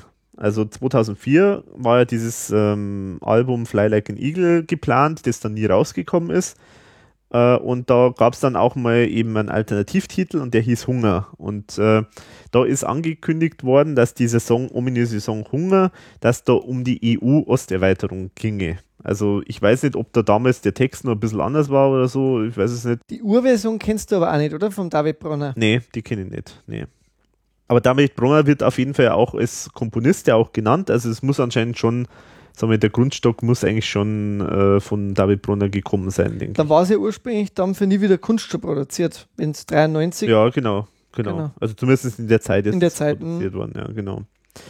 Finde ich interessant und auch die, die äh, äh, ein interessantes Detail bei den Credits, wenn man da drauf schaut, da steht beim Komponisten Musik Bronner, Fritz Jerry und Klaus Iber Hartinger. Und das finde ich nämlich sehr interessant, ja. Da steht kein Thomas Spitzer dabei, der sonst normalerweise überall dabei steht. Das ist richtig, ja. Und da kann man auch, kann ich auch eine kleine Anekdote dazu Bin erzählen. Jetzt gespannt. Und zwar ist es so, wie gesagt, ich habe ja dann, ich habe ja kurz bevor die Abgabe war des Albums, habe ich dann sozusagen ja diese Ehre bekommen, dass ich da was schreiben darf, äh, eben diese Rezension schreiben darf. Und ich habe dann die Rezension geschrieben. Da war es so, da war von Hunger war da eine Version äh, da, die war von äh, Kurt Keinrad produziert. Mhm. Und das hat mir eigentlich ganz gut gefallen. Das war eigentlich sehr, sehr locker lässig, irgendwie sehr schräg ein bisschen äh, produziert, also sehr ungewöhnlich gemacht, aber mir hat es gut gefallen, hat einen guten Groove gehabt. Und wie ich dann abgegeben habe, den Text, dann ist nochmal die Nachricht gekommen, äh, Mensch, äh, schau mal, äh, wir haben jetzt, äh, wir haben jetzt eine andere Version von Hunger genommen. Und zwar war das so, dass der Klaus Iverhardinger war im Studio von Fritz Jerry und hat dann nochmal Textänderung für Hunger irgendwie eingesungen. Und dabei haben sie anscheinend dann irgendwie nochmal eine Alternatividee, wie man den Song sozusagen lösen kann, also wie man produzieren kann, äh, produziert. Dabei ist eine komplett andere Version entstanden. Das kann man so sagen, ja. Also die hört sich komplett anders an. Also der Text ist zwar derselbe, aber äh, Musik ist komplett anders da da nur der Klaus und der Fritz Jerry im Studio waren, ähm, denke ich, äh, ist das der Grund, warum da jetzt sozusagen der Thomas eigentlich gar nicht vorkommt. Ich weiß auch nicht, ob er so ganz glücklich ist mit der Version. Ich glaube nämlich, so habe ich es ein bisschen verstanden, dass er mit der Version jetzt nicht so glücklich ist. Aber der Klaus hat es besser gefunden und die Plattenfirma hat es auch besser gefunden. In dem Fall muss ich jetzt am Klaus zustimmen, weil ich finde auch die neue Version besser, weil die musikalisch irgendwie raffinierter ist. Also ich finde, ich mag ja diesen Fritz Cherry eigentlich ganz gern von der Produktion, weil der bringt immer so ein bisschen diesen flippigen Sound, so ein mhm. bisschen zur ERV. Und ich finde halt den Start dann auch schon mal super mit der Eurovisionshymne, äh, wie das dann losgeht und auch damit die äh, Bläserarrangements, die man dann hört. Ich denke mal, die kommen in dem Fall von, von, von irgendwie von der Konserve, aber mhm. die hören sie super an. Ich habe das meiner Freundin einmal äh, hören lassen und auch die hat, äh, die findet auch die Version super. Mhm. Und äh, was man halt, also den kann man wieder super mitsingen, den Song. Weil da mhm. gibt es wieder ganz was Tolles vom Thomas Spitzer, das er nicht mehr so oft macht. Es gibt wieder so ein blödes Wortspiel, Schnudeldidel-Hab. und das finde ich super. Äh, und das zieht sich immer wieder durch den Song durch. Und mhm. auch die, der Refrain, das vom Text abgesehen, den ich, den ich auch großartig finde, weil er indem, indem er irgendwie äh, Kochrezepte oder, oder, oder Gerichte aus verschiedenen Ländern mhm. zitiert, mhm. aber das dann irgendwie so vermengt, dass man halt wirklich das Gefühl hat, Europa passt nicht wirklich so zusammen. das kann halt nur am Thomas einfallen. Ich bin wirklich sehr begeistert und ich habe, je öfter das her, desto mehr, also von mir Favorit vom Album. Mhm. Weil der bringt für mich nochmal einen neuen, einen neuen Glanzpunkt rein, ähm, bisschen weg von dem rockigen Arrangements, die wir bis jetzt gehört haben, zu ein bisschen was Poppigerem. Ja, also es ist auf jeden Fall sehr, sehr poppig und sehr gefällig äh, produziert. Also was mir halt nicht so gefällt, ist, ich denke, dass sich das sehr schnell abhören wird. Also ich denke, dass, also am Anfang gefällt es einem wahrscheinlich, aber ich denke, irgendwann einmal wird es einem nicht mehr, wird man einfach nicht mehr hören können, denke ich, weil es halt zu gefällig ist, meines Erachtens. Das andere ist halt, die andere Version war einfach ein bisschen witziger, ein bisschen äh, ungewöhnlicher. Wird sich die, die Zeit dann zeigen. Ich finde es halt witzig, dass das wirklich in letzter Sekunde quasi komplett ausgetauscht worden ist. Also es Das war ist wirklich witzig, ja. zwei Tage vor Ab oder ein Tag vor Abgabe, mehr oder weniger. Wobei auch die Version, die wo auf der CD ist, wieder eine andere Länge hat, wie die, wir- die wir kennen. Also muss sie nochmal was getan haben. Also, okay. Ja. Ja. vielleicht hat sie nochmal was. Also irgendwas, vielleicht haben sie was weggeschnitten oder mhm. ist ein bisschen kürzer geworden. Also ich finde auch die Text, also die Idee an sich von dem Song finde ich ein bisschen konstruiert. Ähm, ich habe auch ehrlich gesagt diesen, die, also den, den roten Faden in dem Song nicht so wirklich gefunden. Also ich, äh, es klingt für mich so, also es ist jetzt nur Spekulation von mir, aber- aber es klingt für mich so, als ob das Lied ursprünglich ein bisschen was anderes aussagen wollte und jetzt so ein bisschen umgeschrieben worden ist, dass halt für die aktuelle Zeit passt. Aber irgendwie so richtig die Aussage ist da nicht so drin. Also ich meine, klar, es, es soll irgendwie um dieses ähm, ja, Miteinander in Europa gehen, wie du schon sagst, eben und äh, äh, irgendwie so Animositäten, die es halt immer gibt, so ein bisschen und äh, dem schmeckt das und dem schmeckt das und dann irgendwelche, also sozusagen auf politische, also das äh, eigentlich Metapher sozusagen, äh, äh, das, was halt auf kulinarischer Ebene halt äh, zusammenpasst oder nicht zusammenpasst, passt halt vielleicht auch politisch manchmal zusammen oder nicht zusammen. Also es ist schon so eine Metapher letztendlich. Ah, Aber es ist ja schon sehr konstruiert irgendwie, das Ganze. Und also es hat einen guten Groove irgendwie, klar, und aber irgendwie so die, der Text verliert sich da irgendwie so ein bisschen, der hat irgendwie nicht so richtig den, der kommt nicht so richtig zum Punkt meines Erachtens. Also was ich sehr schön finde, und da, dürft, da singt einmal wieder Österreich der Klaus, Wiener Schnitzel, Gaumenkitzel, Beischelsuppen, Burenhaut, Kaiserschmarrn, Stockstanitzel, gut gekaut, ist halb verdaut. Ja, also das muss man schon sagen, dass der Klaus da natürlich äh, echt brilliert in dem Song, weil da wieder verschiedene Dialekte und, und äh, Sprachnuancen äh, Nuancen drin hat von, von Genau. allen möglichen Ländern und so. Klar, das ist natürlich, das ist natürlich witzig äh, gemacht. Oder Couscous anstatt Blumenkohl, daran wird das Volk verwiesen, ich sag nur, das Boot ist voll. Also, also Plattitüden haut Ja, ja, da raus klar, ohne das- Ende. Genau, so Boot ist voll natürlich wieder so. Das ist ja auch dieses Bild, das ja, äh, äh, das ja immer dann von Rechtsradikalen immer gern gebracht wird, so nach dem Motto, das Boot ist voll, äh, wir brauchen, wir, wir haben keinen Platz mehr, in Anführungszeichen, für Ausländer und so bei uns in Europa. Meine, ist auch die Thematik mit den Flüchtlingen, äh, die da vor Lampedusa da immer unter ganz schrecklichen Bedingungen Genau. immer äh, landen. Also ich persönlich finde es sehr modern produziert und das gefällt mir irgendwie bei dem Song. Das, das ist auf jeden Fall, genau. Was mir ganz gut gefällt, das ist halt, dass auch wieder so ein Song ist, der so, so ein Duo ist, also so ein Zwiegespräch zwischen zwei Personen. Genau, Und auch natürlich wieder der Herr Franz kommt vor. Also wunderbar. muss ich immer in einem ERV sagen, äh, Herr Franz. Grüß Sie Und- Gott, Herr Franz. Grüße Gott, Herr Meier.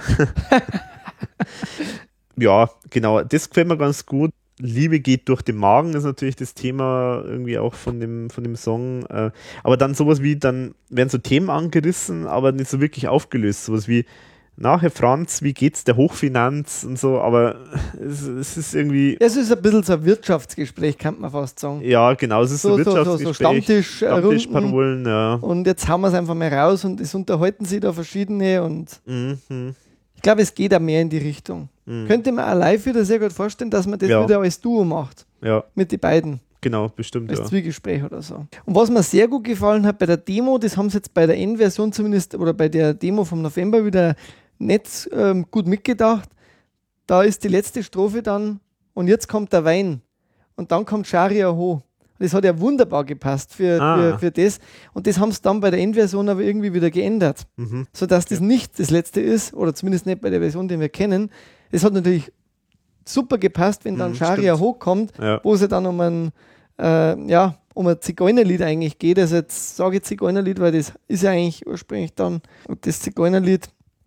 Das, hab- das finde ich schade jetzt, weil das glaube ich war schon so gedacht vom Thomas, Mhm. dass das, dann so Stimmt, das aufeinander Ja. folgt. Mhm. Und jetzt kommt der Wein und dann Shadia Ho. Mhm. Lustig ist das Zigeunerleben, also Genau. ursprünglich. Ja. Können wir auch gleich dabei bleiben, oder? Shadia Ho. Kommen wir zu Sharia Ho, das ist ein Zwischenstück. Mein Favorit, schon seit Ewigkeiten, muss ich sagen. Also, das, das ist auch sowas, was seit, äh, also seit diesen ersten Demos auch schon gibt und eigentlich sich nicht verändert hat, mehr oder weniger. War ja geplant, glaube ich, als so Medley für, für die Live-Best-of-Shows. Da waren ja mehrere Songs mit drin. Richtig, ja, genau. Da gab Alles es ja diese, Dinge sind drei. genau, da gab es ja dieses, diese Nummer, wo die Heiligen Drei Könige sozusagen da vorkommen. Genau, dann gibt es den Ziegel. Mhm. Kommt den Ziegel geflogen, der leider dann auch rausgefallen ist in der Endproduktion. Mhm.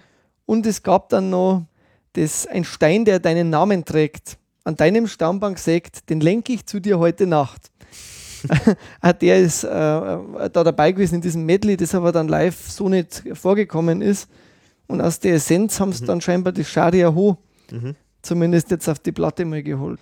Genau, und also thematisch halt auch wieder hoch, also zum einen wahnsinnig witzig, zum anderen aber auch natürlich sehr bitterböse eigentlich, also weil man sich da über, ja, also man macht sich da über äh, was lustig, was jetzt irgendwie nicht so lustig ist, ähm, nämlich äh, um die, also es geht um die Salafisten, äh, also diese sehr Extremen. ähm, extremen ähm, religiösen Anhänger äh, ähm, des Islam, die eben auch zu Gewalt aufrufen.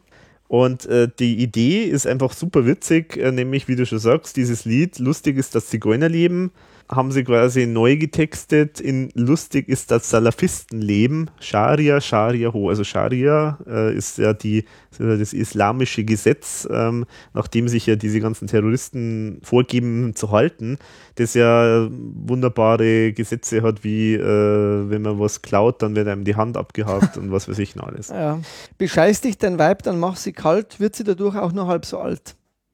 Tja. Eine der Also bitter, bitter böse, also ganz, ganz trief, äh, trief, triefend böse. Mhm. Und man kann sagen, eigentlich wieder in der Tradition die nächste sehr gute Kurzgeschichte auf dem Album. Auch absolut, absolut. Produziert Von Marc Duran. von Marc Duran. Genau. Genau.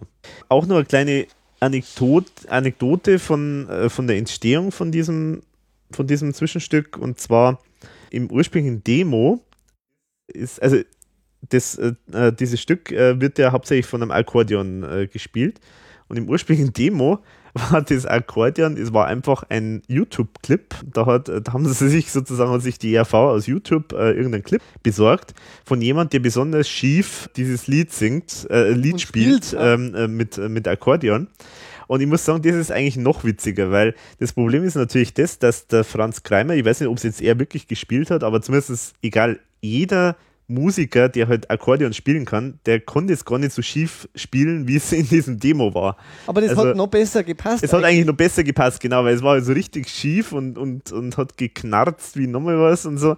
Das war eigentlich noch lustiger. Aber natürlich kannst du einen, also ein Musiker, ich glaube, das Schlimmste, was ein Musiker antun kannst, ist ihm zu Spiel sagen, falsch. spiel mal falsch. Also, also das war halt, ist jetzt ein bisschen schade und natürlich kann man das nicht einfach übernehmen vom YouTube, aber, aber hat den Witz noch, das stimmt, das hat den Witz Ja. noch verstärkt von dem ganzen. Genau. Äh, und es hätte wahrscheinlich wirklich Besseres noch, aber es ist trotzdem eine super Kurzgeschichte. Ja.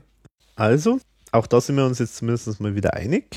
Es ist eigentlich nur eine Nummer bis jetzt, wo wir uns nicht Mhm. zu 100% einig sind, aber trotzdem bleibt das Album auf einem sehr hohen Niveau. Absolut, absolut. Also auch Hunger war ja kein Ausfall jetzt Nein, nicht. überhaupt nicht. Nee, nee. Ja, und jetzt kommen wir zu Babuschka. Und auch das ist ein Song, den schon einige kennen könnten, sozusagen. Denn der wurde sogar als Demo vom damaligen ERV Fanclub äh, veröffentlicht, 2010 schon. Das ist eigentlich die älte, der älteste Song, also außer jetzt Hunger Mhm. von der Platte. Mhm. Oder einer der ältesten. Ja, einer der ältesten. Also Genau. ich meine, das äh, ist ja auch schon 2010 und so. Aber auf jeden Fall, Einer den, der ersten. den kennt man auf jeden Fall auch schon Genau. ziemlich lang. Und den kennt man halt komplett auch in der ersten Version, Mhm. Genau. Wo er sich aber absolut verändert hat. Ja, und das, also die Geschichte von dem Song ist eine Geschichte voller Missverständnisse.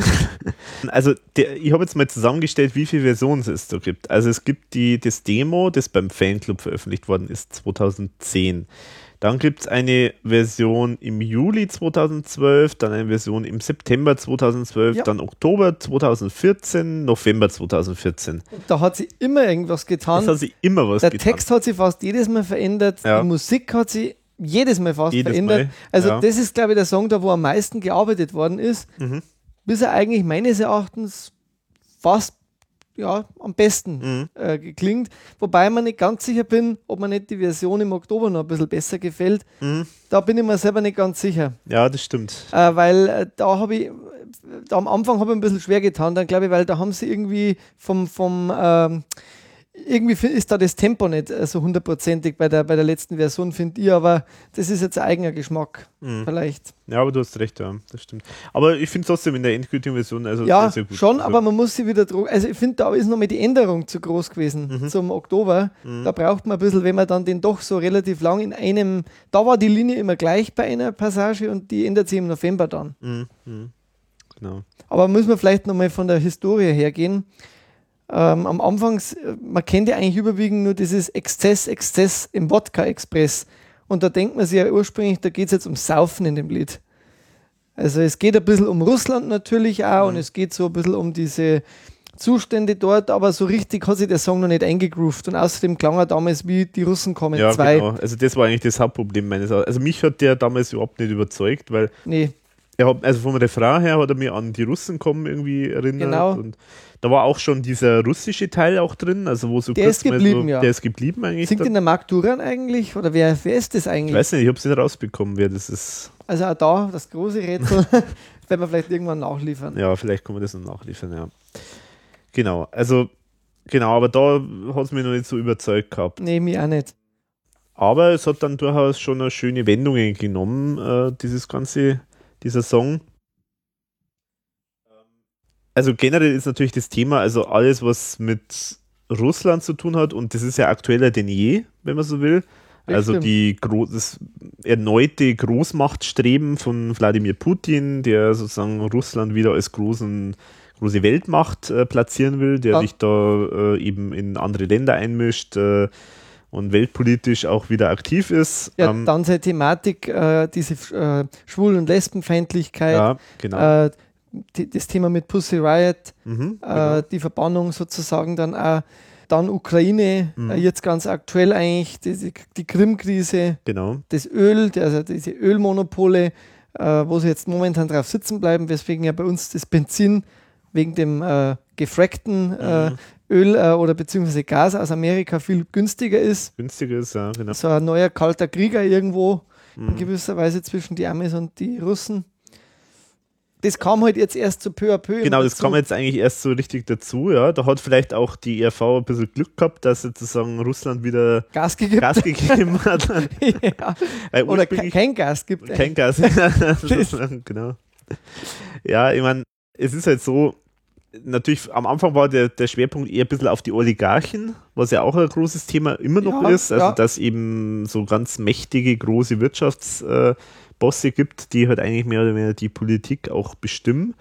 Aber der Putin hat dann natürlich dann einfach das überholt thematisch und äh, ist eigentlich jetzt wichtiger geworden und deswegen ist das jetzt auch zu Recht ein großes, großer Teil äh, des Songs.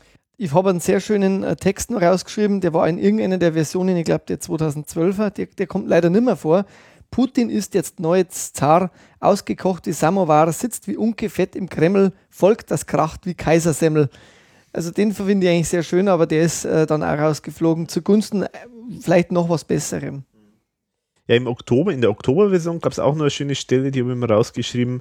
Es ist Menschheit über Nacht für die Freiheit nicht gemacht, darum baut es im Dauerlauf für die Freiheit Mauer wieder auf. Stimmt, auch ja. Schöne Stelle. schöne Stelle, ja.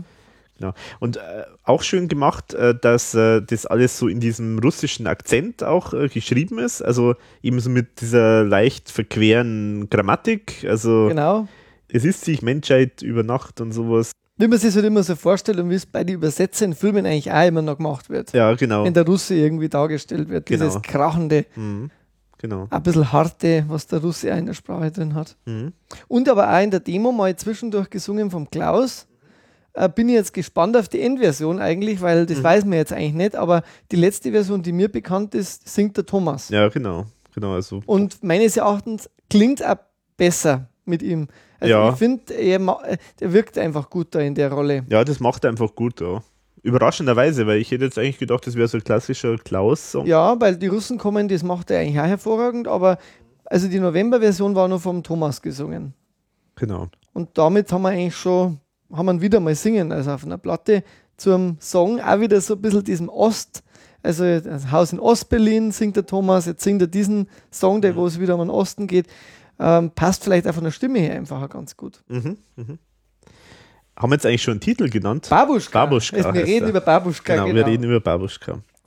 Aber da hat sich sehr viel verbessert und auch nochmal, finde ich, Mhm. eben, oder es ist sehr viel Detailreichtum dazugekommen. Um, unbedingt, ja, genau. Also haben wir schon gesagt, die ganzen Themen, die alle Gas, Abhängigkeit von Gas. Eine meiner Lieblingsstellen ist äh, Wladimir Lipkazatschok hat irgendwas gegen Kirchenrock, darum schickt er Pussy Riot Gruppe in Gulag. Was mir zum Beispiel dann auch sehr gut gefällt, Babuschka vom Baikalsee See kehrt zurück aus Stadt zu den Alten aus dem Kombinat, die man vergessen hat. Brauchen keine Oligarchen, die in goldenen Betten schnarchen, keinen zweiten Rasputin, der uns vorführt am Nasenring und so weiter und so weiter.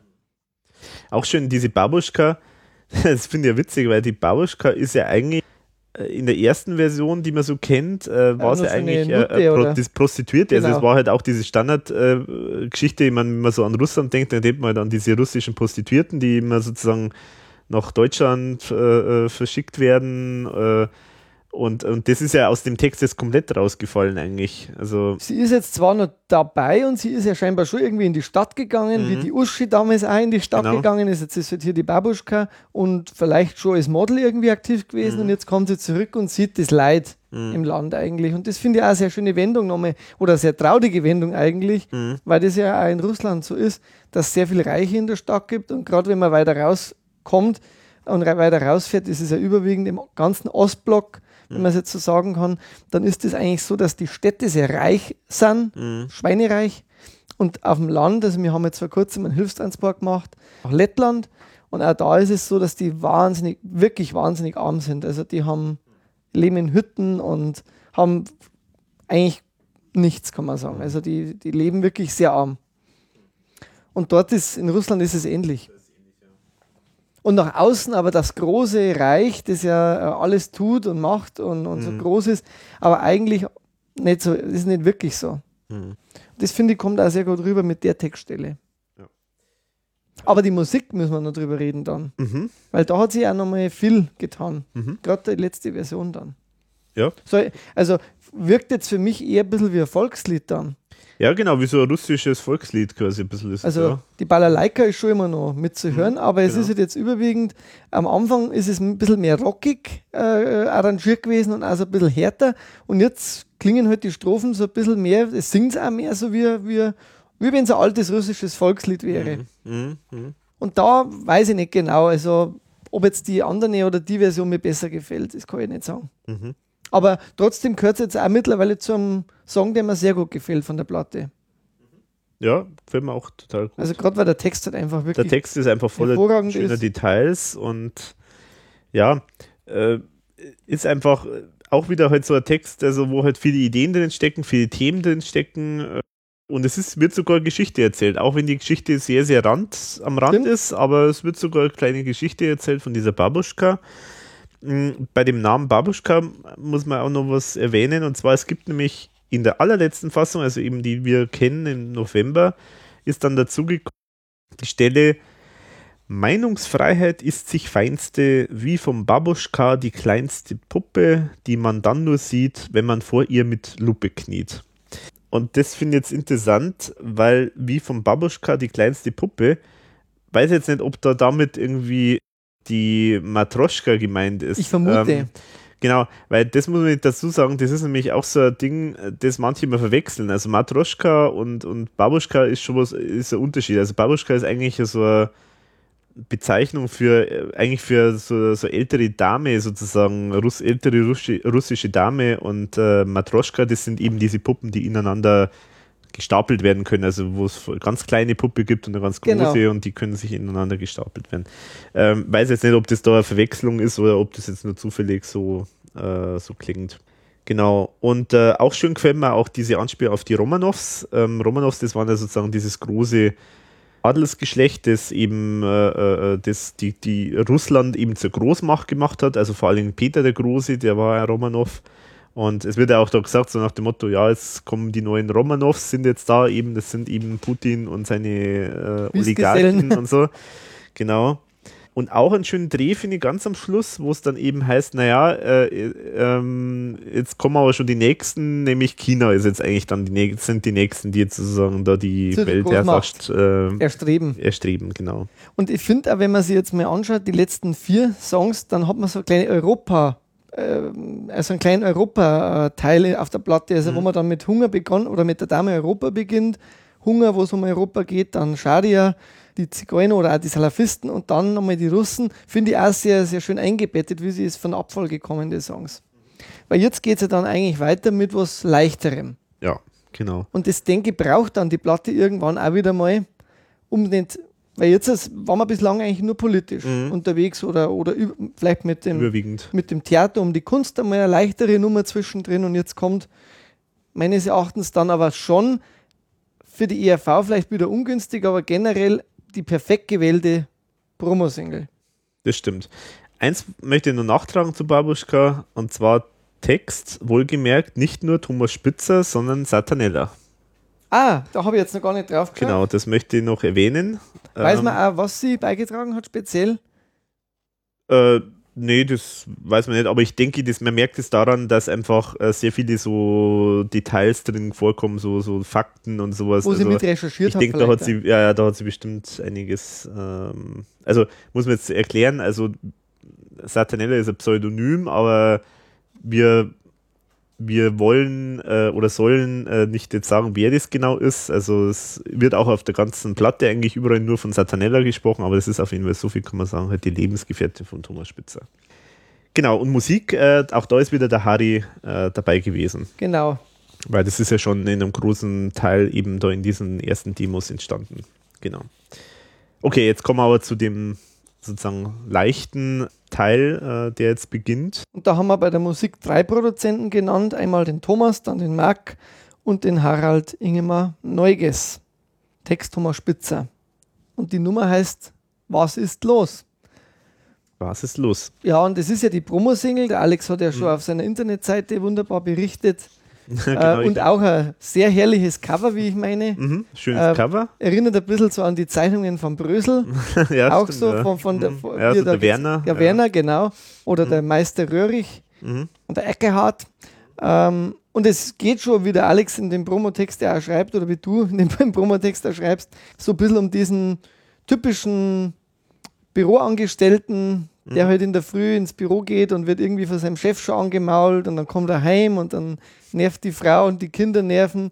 Die Monster des Alltags sozusagen, Mhm. wenn man das vielleicht mit der Platte irgendwie in Einklang bringen will. Ja. Aber es ist trotzdem äh, vom, vom, vom Sound her, und da hat sich nicht so viel verändert von der ersten Demo Mhm. aus dem Jahr 2012 in meinen Augen, ein ganz klarer Ohrwurm, der mir damals eigentlich auch schon sehr gut gefallen hat.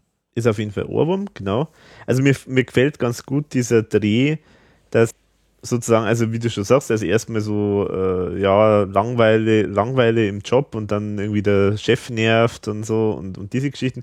Aber dann dieser Dreh, dass er dann sozusagen da, äh, seine, also die, äh, so Er macht daheim dann eigentlich die Da- Familie verantwortlich. Genau, die Familie, also die Familie muss dann ausbaden sozusagen dann am Schluss, äh, dass er da immer so genervt und getriezt wird. Und das ist halt auch natürlich nicht die feine Art. Und äh, dann natürlich die die Kinder, die treiben sich ja nur im Internet rum und spielen und so weiter und äh, ihr habt ja, also da kommen halt dann immer so die ganzen Vorurteile und ja, also ich denke, da werden sich so manche vielleicht wiederfinden in diesem Lied, kann ich mir vorstellen.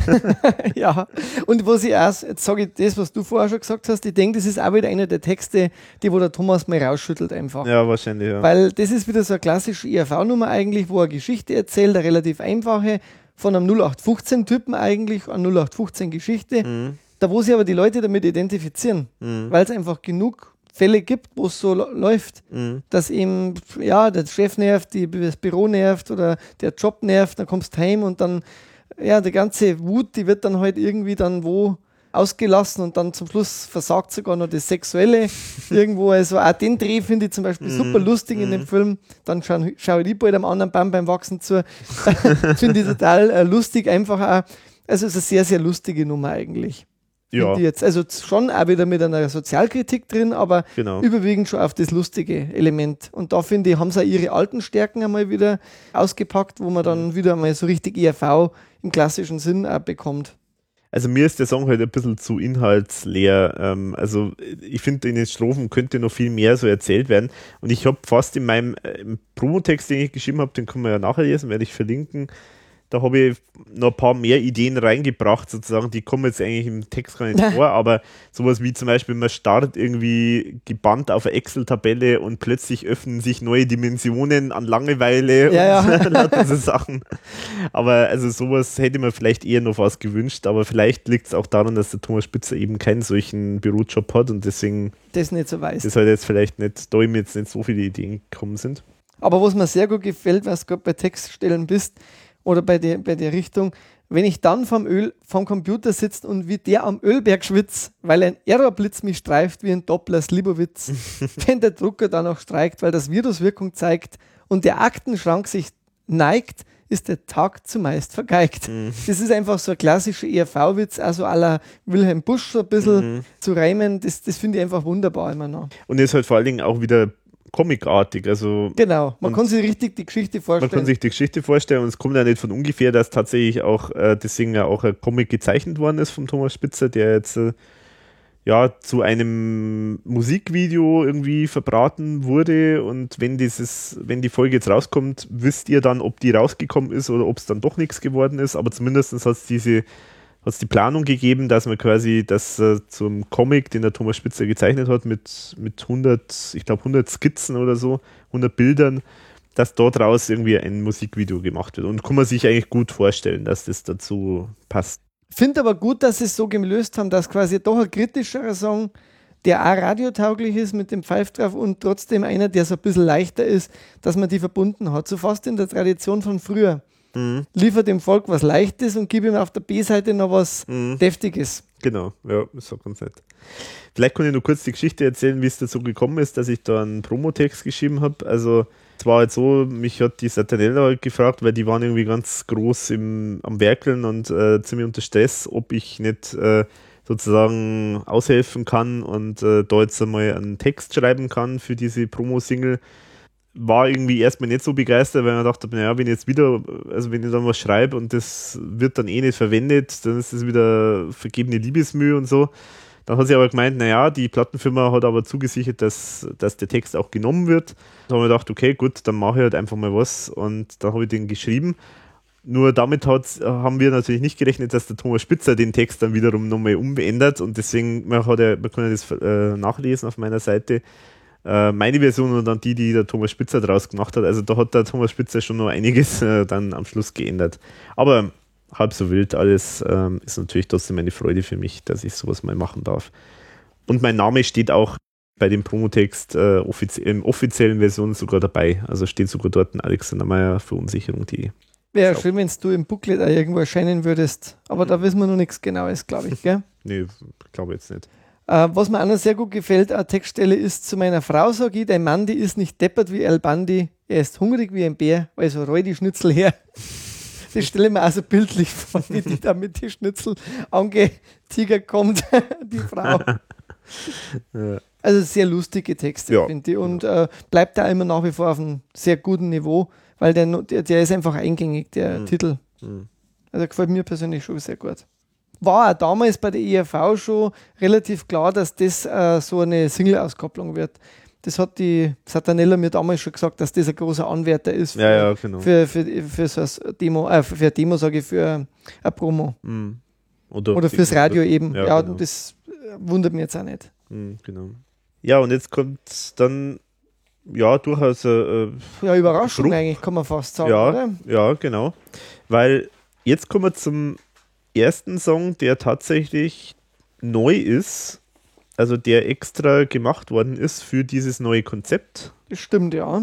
Zwar heißt der Song La Loba und produziert wieder von Marc Duran. Äh, Musik ist auch unter anderem von Marc Duran zusammen mit Thomas Spitzer. Ähm, soweit ich weiß, ist auch der hat auch der Kurt Keinrad, glaube ich, da mal was gemacht, aber da bin ich mir nicht ganz sicher. Das wurde, glaube ich, dann aber nicht genommen, gell? Ja, irgendwie so, ja. Ich glaube, da gab es auch schon mal äh, eine Version. Ich muss sagen, die Versionen haben sie ja doch noch mal gut, gut unterschieden, Oktober und November. Mhm. Im November haben sie es viel, viel besser hinbekommen in meine Augen. Mhm. Ja, ja. da passt es auch zusammen. Das hat nicht wirklich ge gefunkt untereinander, aber die Idee selber einmalig. Idee ist super. Vor allem auch der Hintergrund. Genau, also es ist halt so, äh, also La Loba muss man vielleicht mal erstmal zum Titel sagen, finde ich ganz interessant. Also ich habe damals, wie ich die Rezension geschrieben habe, habe ich natürlich recherchiert, woher kommt denn der Name. So, dann habe ich herausgefunden, aha, das ist so eine alte indianische äh, Sage von einer Wölfin, einer Werwölfin. Also oder eine, eine Einer alten, Wölfin einer Wölfin, einer alten Wölfin, genau. Und ich dachte, ja genau, das passt ja wunderbar, das ist doch das. Dann habe ich das so reingeschrieben in die Rezension. Und dann ist aber die Rückmeldung von Thomas Spitzer gekommen, nee, äh, also wenn das so ist, dann ist das irgendwie nur Zufall. Eigentlich geht es da um den Tod, äh, verarbeite ich da den Tod meiner Mutter. Und ich konnte es mir bis heute nicht erklären, also es konnte kein Zufall sein, meines Erachtens. Äh, also es muss irgendwo, dieser Name muss irgendwo schon mal, also diese Sage muss schon irgendwie mal da gewesen sein, weil sonst, anders kann ich es mir jetzt wirklich nicht erklären. Also Wobei bei ihm ist wirklich manchmal, die Dinge sind unerklärlich, woher Dinge kommen. Ja, also aber auf jeden Fall, also das wäre jetzt so ein krasser Zufall, also das, das muss irgendwie zumindest im Hinterkopf vielleicht mal gewesen sein oder wie auch immer, weil wie, wie, wie sollte er sonst auf diesen Namen kommen? Also es muss schon was mit dieser Sache zu tun haben, aber der Inhalt ist tatsächlich so, also da verarbeitet er den Tod seiner Mutter, die ist im Sommer 2012 oder im Sommer weiß ich jetzt nicht, aber 2012 äh, gestorben Genau. wird da als äh, Mutter aller Wölfe bezeichnet, zum Beispiel, also halt so als typische große Mutter, die den, äh, die schützende Hand über, über die ganzen Kinder hat. Und es ist immer so, es, wird schon so, so, ähm, so eine Beziehung beschrieben mit seiner Mutter, die äh, so von Nähe und mal wieder, wieder Ferne, Trennung, äh, mhm. Trennung äh, äh, immer lebt. Also gibt es eine schöne Stelle zum Beispiel, und wenn du schreist, verflucht seist du, verschwinde, reicht sie lächelnd dir die Hand. Also sozusagen, sie weiß schon, auch wenn, wenn dann sich der Bub irgendwie distanzieren will, sie weiß schon, irgendwie ist er trotzdem noch, also will er trotzdem noch Kontakt haben, beziehungsweise äh, besteht die Verbindung weiterhin und er wird wiederkommen und so. Also dieses so dieses souveräne, dieses äh, ähm, ja, dieses äh, Mütter, mütterliche sozusagen, das ist halt diese Beziehung, die kann man nicht einfach so irgendwie brechen oder die kann man nicht einfach so, die ist einfach immer da. Ja, und auch, man muss ja schon sagen, auf dem Totenbett äh, haben sie sich ja dann auch richtig versöhnt. Damals, äh, der Thomas und seine Mutter. Und das wird ihm halt wahrscheinlich auch sehr nahe gegangen sein, weil er hat dann anschließend auch gesehen, dass sie ja sehr, sehr viel von seinen Sachen aufgehoben hat. Ja. Also die hat Zeitungsberichte gesammelt und, und viele Sachen, wo, wo bei der IRV auch verschwunden waren, die jetzt wieder im Archiv eigentlich liegen, Mhm. äh, von der Satanella dann auch archiviert, Mhm. dass er eigentlich dann vielleicht auch danach gemerkt hat, meine Mutter war mir immer nah. Ja. Und dass das dann nachher vielleicht nochmal so hochkommt, das glaube ich ist schön, dass er das so verarbeiten kann dann mit so einem Song, Mhm. den der Klaus in meine Augen auch wirklich ganz gut singt. Also, Ja, und gut. zwar singt er den nicht nach ERV-Stil, er singt ihn wirklich, wie wenn er betroffen wäre. Mhm. Und das, das finde ich eigentlich so großartig, dass er das auch hinbekommt, weil das, da tut er sich teilweise auch schwer. Gerade bei dem Amore-Album merkt man das manchmal. Hier gelingt es, weil er da einfach wirklich verzichtet auf sämtliche Schnörkel. Er, er singt es so, wie wenn er betroffen wäre. Mhm. Und das, also für mich eine ganz persönliche, tolle Nummer, Mhm. die, die bestimmt aus dem Kontext zum Album nur mit La, durch La Loba jetzt mit dem Album irgendwie verbunden ist. Mhm. Eben Mit den Wölfen. mit den Wölfen, genau. Mhm. Aber die, wo ich äh, sehr, sehr schön finde, weil sie macht ja die Türen wieder auf für neue Facetten von der ERV. Mhm. Und auch die, die Nummern, die danach, oder die Nummer, die danach kommt, passt wieder sehr gut dazu. Finde ich ganz gefühlvoll einfach. Also und finde ich gerade in der Endproduktion jetzt auch sehr, sehr gut gelöst. Äh, mit einem Saxophon-Solo auch nochmal mit dabei. Mhm. Vermutlich einmal von Franz Kreimer auch gespielt. Klingt zumindest auch so in seinem Stil. Gefällt mir ganz hervorragend. Ja, das Klavier gefällt mir halt sehr gut. Klavier. Das Klavierthema an sich ist ja, also ist ja sehr klaviergetragen, das ganze Lied. Wird aber dann auch noch ein bisschen rockiger. Mhm. Also am Anfang ja sehr leicht und dann wird es auch setzt ja dann ein bisschen der Bass ein und, und auch das Schlagzeug. Ja, also wirklich ganz schönes, also sehr schönes Lied. Das ist ein Kleinod der Platte bezeichnet, mhm. bei meinen Aufzeichnungen. Mhm. Ja, Weil da ja. wird man sich mit Sicherheit nicht so schnell satt hören auch dran oder nicht so gleich einfinden unter mhm. Umständen auch. Mhm.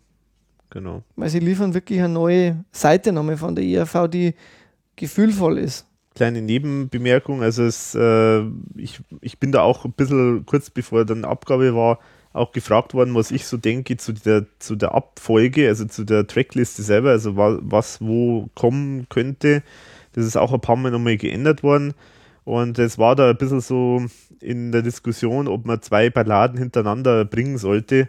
Ähm, aber ich finde, das passt da wirklich wunderbar. Das hätte also, bestimmt, weil nach äh, La Loba jetzt eine rockigere Nummer es hätte auch von dem Song so viel weggesaugt. Und gerade mhm. dann wirkt halt der kommende Song auch noch, noch besser, mhm. glaube ich jetzt. Ja, genau. Finde ich sehr gut gelöst. Sehr schön, ja. Und äh, eine schöne Stelle gefällt mir auch gut, also das geht nochmal in die Richtung, wie wir vorher gesagt haben, keine hat mich so geliebt und so gequält, also immer so dieses so Ferne und Nähe, also immer so dieses, äh, ja, immer dieser, dieser Kampf zwischen äh, Liebe und äh, Entfernung davon. Also wirklich schön, schön gelöst, textlich und musikalisch. Hat man da was rausgeschrieben, du öffnest deine Adern in meinen dunklen Stunden, gibst mir dein Blut, wenn mir Wasser fehlt, hab dich nicht gesucht, bleib ewig unentbunden. Und das hat bei mir noch eine Frage aufgeworfen, wie meint das der Text da? Also bleib ewig unentbunden würde eigentlich auch heißen, er ist nie ganz fertig oder er ist nie ganz am Ziel oder getrennt von der Mutter sozusagen. Also mhm. Denke ich, das heißt es. Also dass er immer noch mit ihr verbunden ist. Ja, genau. Also entbunden im Sinne von sozusagen, ja, er ist ja aus, er ist ja geboren aus der Mutter sozusagen, aber äh, ist halt nie, also ist immer noch nie weggekommen. Nie weggekommen sozusagen. Mhm. Ja. Ein schön, schöner, also schönes Wort, das hört man bestimmt nicht oft. Mhm. Ja, also sehr persönlich. Und weiter geht's dann mit einer anderen Ballade, die aber dann durchaus dunkler ist. Ja, thematisch. thematisch. Der unscheinbare Bur. Und da haben wir es vielleicht schon mit so einem kleinen Murtal ja. zu tun. Neuen Murtal. Von der Idee her oder von der, ja, vom, vom, von der Melodie her vielleicht getragen. Weil die gab es ja sogar mal in einer kleinen Orchesterversion oder in einer kleinen Geigenversion. Ja, genau, ja. Also so, so Streicher irgendwie, so Streicherarrangements Streicher waren das, ja. Aber die hat man dann wieder wegfallen lassen, eigentlich mhm. zugunsten von einer sehr schön gespielten Gitarre. Mhm.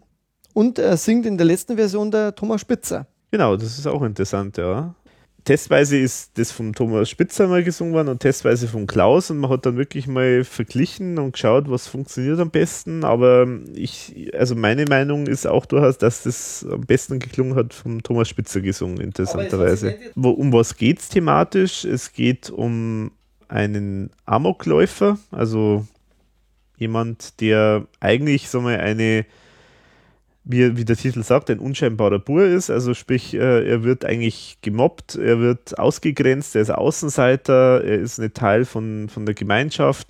Er verdrückt sich. Im, es gibt eine wunderbare Stelle, äh, wo das beschrieben wird. Und so hockt gemobbt er ganz im Stillen mit seinem Wimmerl und den Aschenbecherbrillen im Kanossergang durchs Feinspalier. Sein Eingang ist und bleibt die Hintertür. Also sehr schöne, sehr schöne Beschreibung von dieser Person. Also und der will sich sozusagen Gehör verschaffen, im Anführungszeichen. Er will sich sozusagen, äh, er will, dass die Leute ihm zuhören ähm, und das schafft er fatalerweise eben, indem er Gewalt anwendet. Ähm, er rutscht quasi in die rechte Ecke, äh, wird äh, irgendwie rechtsradikaler offenbar. Lässt sich von Rattenfängern ködern, die dann in der Endversion durch die bösen Onkels ersetzt worden sind. Hm. Ja, interessant, ja. Hm. Achso, böse Onkels. Also das hieß ja, in der, es, der Text hat sich ja nie geändert, mhm. bis auf eine Strophe. Mhm. Lassen leicht sich von Rattenfängern ködern und das wurde ersetzt in der November-Version durch lassen leicht sich vom bösen Onkels ködern. Ah, ja, okay, mhm, interessant. Genau, und äh, äh, schnappt sich dann quasi ein Gewehr und erschießt seine halbe Klasse und die Lehrer und dann endet das Ganze mit der Auflösung, Jetzt hören sie zu und geben für immer Ruhe. Und was auch sehr schön ist, also es gibt da so einen Mittelteil noch, da wo dann der Klaus singt Und da geht es ein bisschen, das ist also ein kleiner Break, da wo er dann halt zockt und dann am Computer Genau, hat. online ist er der Superheld. Und da klingt der Song ein bisschen wie eine Demo, das auch schon bei der ERV länger rumliegt, Cyberzombie. das, kenn, das kenn, wird vielleicht irgendwann auf einem Raritätenalbum erscheinen, aber da hat man, finde ich, so ein bisschen was rausgezogen aus dem, weil das klingt ein bisschen so. Mhm. Und klingt auch gut, finde ich. Also das passt irgendwie schon mit rein, weil er ist ja so ein Cyberheld. Und Mhm, da ist er genau. halt der Held und so ist er halt einfach unscheinbar und wird nicht beachtet. Mhm. Eigentlich eine Randfigur wieder, wie oft bei der ERV beschrieben, ein Außenseiter. Mhm, genau, Außenseiter, der auch nach außen gedrängt wird von, von den Leuten, von der Gesellschaft. Und Also, er ist, ja, und er sucht halt einfach nur Halt. Und leider gibt es ja immer mehr, die da Halt suchen, gerade im Osten. Wenn man sich jetzt anschaut, welche Wellen das da gibt. Ja, mit Pegida und sowas. Ja, Genau. da, klar, das ist immer Gefahr. Und da macht auch die Politik vieles falsch. Warum es überhaupt solche Wellen wieder gibt, in meinen Mhm. Augen. Das liegt nicht nur daran, dass die Leute so sind, sondern das ist ja die Politik, die teilweise die Leute zu solchen Rattenfingern treibt. Ja, weil halt offenbar gewisse Ängste gibt, die halt irgendwie aus irgendeinem Grund nicht ausgeräumt werden. Genau, Und- weil da müsste Politik halt viel mehr reagieren. Gerade jetzt, auch was die Flüchtlingswelle angeht, das ist ja auch für die Menschen eine, eine gewisse Angst. Was kommt da auf uns zu? Haben wir da Repressalien? Werden Arbeitsplätze äh, abgebaut, weil man vielleicht günstigere Leute hat? Mhm. ähm, äh, stehlen die bei uns. Also diese Ängste müsste man halt einfach am Volk auch besser teilen äh, und auch schauen, wie, wie geht man damit um. Ja. Und wenn das nicht passiert, und das bleibt, finde ich, immer bei einer Schattenbundeskanzlerin wie der Merkel, der mir jetzt auch noch einen Preis verleiht, äh, was ich nicht verstehe im Ausland als äh, gute Politikerin, eine Politikerin, die man nicht sieht und hört, äh, die kann nur oben schwimmen wahrscheinlich, ist das so ihr Motto. Mhm. Äh, das, das stimmt, passt halt einfach auch nicht. Mhm. Man muss die Leute halt aufklären und mitnehmen in so einer Politik Mhm. und nicht einfach nur äh, machen, Mhm. ähm, ohne, ohne was zu sagen. Ja. Und ja. da treibt man die Leute halt zu Parteien, die wo, äh, die, wo, da wo man sich vielleicht wieder daheim fühlt. Mhm. Also das ist jetzt zwar vielleicht einfach erklärt, aber ich denke schon, dass da viele einfach ne, aus Mangel an Wissen. Mhm. Mhm. Also die Politik ist da gefordert. Ja, unbedingt, ja. Es wird eigentlich bei dem Song auch ganz gut, finde ich, komplett die Geschichte erzählt. Es wird, es wird da zum Beispiel auch äh, angedeutet, dass äh, die Eltern eben da auch einiges falsch machen. Zum Beispiel gibt es diese Stelle, und die Mutter füttert morgens schon ihren Wodka-Kater mit Prosecco im Beichtstuhl beim Friseur zum Beispiel. Also offenbar kümmern sich die Eltern auch nicht so wirklich um das Kind. Also es ist wirklich so dieses klassische Motiv, so die Umgebung, die nähere Verwandtschaft, die nähere Umgebung lassen ihn sozusagen einfach mh, Im Stich. im Stich, mehr oder weniger. Und ja, Eine sehr getragene Nummer auf jeden Fall und trotzdem mit einem starken Inhalt. mh, Und das kommt ja immer wieder vor, diese Attentate dann. ja. Schulen oder diese Ausraster. Ja, das ist halt wie immer wie so, ja, so wie so ein Ausreißer sozusagen. Also man, es gibt immer so, so diverse, man sagt ja eigentlich sozusagen so, das, das, das Leben ist oder die, die Gesellschaft ist viel zu brav und viel zu normal geworden, aber man merkt halt an solchen Ausrastern immer, dass da das eigentlich irgendwo immer noch schwelt und es gibt immer noch Konflikte, nur die äußern sich so wie so so kurze Ausbrüche und über sowas wie diese Amokläufer. Also das darf man nicht unterschätzen. Was mir nicht ganz so gefällt, ist, äh, dass auch hier wieder dann gesagt wird, dass dieser Bur mit dem Hakenkreuz im Knack und der Eierkopfrasur und dem Kameradschaftsschwur, also dass da wieder der Eierkopf reinkommt, haben wir ja schon mal bei Nie wieder Kunst Podcast zum Beispiel, haben wir das ja da schon Mhm. mal drüber gesprochen, dass der Eierkopf jetzt nicht wirklich mehr so aktuell ist. Also die, klar, natürlich diese Amokläufer, die sind eher noch von dieser Sorte, ähm, also insofern passt schon irgendwo, aber ich finde das immer noch schon ein bisschen Klischee äh, mit dem Eierkopf. Also hätte man vielleicht auch da irgendwas was nehmen können, was jetzt nicht ganz so klischeebehaftet Mhm. ist. Und ein anderes Detail ist, äh, dass er Counter-Strike spielt, was auch erwähnt wird, was ich witzig finde, so als Erwähnung. Aber Counter-Strike ist eigentlich auch jetzt von dem Spielen her nicht eins dieser ganz schlimmen Ballerspiele sozusagen. Aber natürlich stimmt schon, dass, äh, dass diese Amokläufer typischerweise gern Counter-Strike, weiß ich nicht, da ist immer die Frage, was ist Ursache, Wirkung, also ob die jetzt dadurch sozusagen animiert werden, irgendwie Amok zu laufen, das glaube ich jetzt eher weniger, aber ähm, ich weiß nicht, was da Ursache und Wirkung ist. Aber das ist jetzt nur so ein Detail, was mir noch eingefallen ist. Da hat sich auch die Satanella wieder am Text beteiligt. Genau. Also ich denke, sowas wie Counter-Strike und so, das wird bestimmt von ihr kommen. Das vermute ich auch. Und Mark Duran hat es produziert. Aber generell finde ich so den Song, wie er sich entwickelt, auch am Anfang so von leise, mhm. von Gitarre und dann doch auch mit den Marschtrommeln und, und so ein bisschen in die Richtung eben, wo man dann raushört, Drittes Reich und, und, und eben mhm. oder, oder, oder eben Neonazis und so weiter. Mhm. Das ist sehr schön arrangiert. Trägt sich. Interessant ist, vielleicht noch als Anekdote, unscheinbarer Bur hat als Demo, also das ist auch eins dieser Dinge, die schon seit, ähm, seit dem Demo eigentlich sich kaum verändert haben. Also es war so, dass der Thomas Spitzer wollte einen Song offenbar über Amokläufer machen. Und es gibt auch noch einen anderen Song, Schwert des Amokles heißt es. Der, der geht in eine, in eine ganz andere Richtung, ist eigentlich, glaube ich, ursprünglich nicht so gedacht gewesen für Amokläufer, aber es war, war auch mal eben im, äh, war auch eine Idee von Thomas Spitzer, diesen, diesen Song Schwert des Amokles zu einem Song über Amokläufer zu machen. Meines Erachtens ist es eine gute Entscheidung, dass jetzt diese unscheinbare Burdis geworden ist, ja. weil das eigentlich genau das thematisiert, wie, wie die entstehen, also wie solche Amokläufe entstehen und, und wie solche Typen entstehen, dass die eben aus der Gesellschaft irgendwo äh, äh sich begründen dass das wie so, so, Ausbrecher aus der Gesellschaft sind. Weil bei dem Schwert des Amokles, bei dem Song, da war das halt eher so sehr, da ist einfach so diese, diese, das war mehr aus der Sicht von dem Amokläufer. Oder aus Hass, aus Hass eigentlich genau geschrieben. Meines Wissens war der Song auch nicht erstmal so gedacht als Amokläufer, sondern eher so, so, so, ja, so ein Ausbruch sozusagen, so, so, so wilder Ausbruch nur als, als Hinweis, es hat sozusagen zwei verschiedene Varianten gegeben, wie man sich dem Thema nähern konnte. Das eine war das, wie es beim unscheinbaren Bur ist. Also feiner. Feiner, die feinere Herangehensweise. Und dann gab es noch die andere Alternative, dass man sozusagen aus der Sicht von so einem Amokläufer das Ganze schreibt, was dann deutlich dunkler und, und gemeiner und, und brutaler dann gewesen. Genau, aber das finde ich gut, dass es so gekommen ist. Ja, genau. Aber dafür kommt jetzt das Härtere. Jetzt kommt auch was Hartes. Jetzt kommt wieder die härtere Nummer, jetzt gehen wir wieder Richtung Rammstein.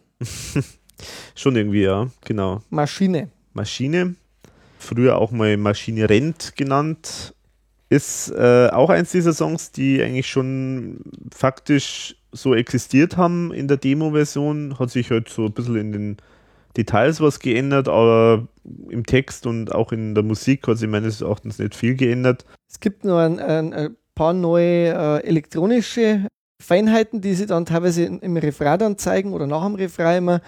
Die gefallen mir gut. Mhm. Die finde ich sind, äh, wird irgendwie gut gemacht. Also es klingt dann noch moderner. Ich bin nicht so der Riesenfan von der Nummer. Irgendwie hat man die zu wenig Aussagekraft. Mhm. Das ist so, die ist mir für drei Minuten schon fast zu lang. Also da ist mir zu wenig Botschaft dahinter, dass ich jetzt eigentlich sagen könnte, was will er denn mit dem? Hm. Einerseits habe ich schon verstanden, die Maschine, diese Weltmaschine, der, ja, die Wirtschaftslokomotive, äh, die, Wirtschaftslokomotive die läuft halt immer und es geht immer weiter und von genau. Syrien bis zum Libanon, Größen, Bahnhof, Endstation, also auch das hm. gefällt mir sehr gut, aber insgesamt finde ich, was will er denn damit? Also, das war so eine Nummer wie schnelles Geld von, von Himmel, Hölle. Mhm. Da, wo, da fehlt mir so ein bisschen die Essenz die Musik ist halt einfach auch nicht so meins unbedingt, jetzt, dass ich sage, ERV ist jetzt so nicht der, mein Lieblingsfavorit jetzt von, vom Album. Ist jetzt, so geht es mir. Ja, also ich finde es eigentlich ganz, ganz gut. Also ich mag dieses Treibende, so dieses, wo wirklich, wo man diese, diese Wirtschaftslokomotive äh, äh so hört und dann, das mag ich eigentlich schon ganz gern. Es hat auch schöne Textstellen diese, diese Stelle mit dieser Geldwaschmaschine und, und, und so Geldwaschwaschwaschmaschine und so. Aber ich gebe dir insofern recht, also es ist jetzt vielleicht, vielleicht ein bisschen dünn, so, so, so textlich. Es lebt ein bisschen mehr von der Musik, finde ich jetzt. Ja, genau. Es ist, da ist vielleicht die Musik ein bisschen so eher die Idee gewesen, ja. Geht ein bisschen in Richtung äh, Techno oder Trend, äh, Dance, also mhm. so ähm, sehr modern produziert halt, auf alle Fälle.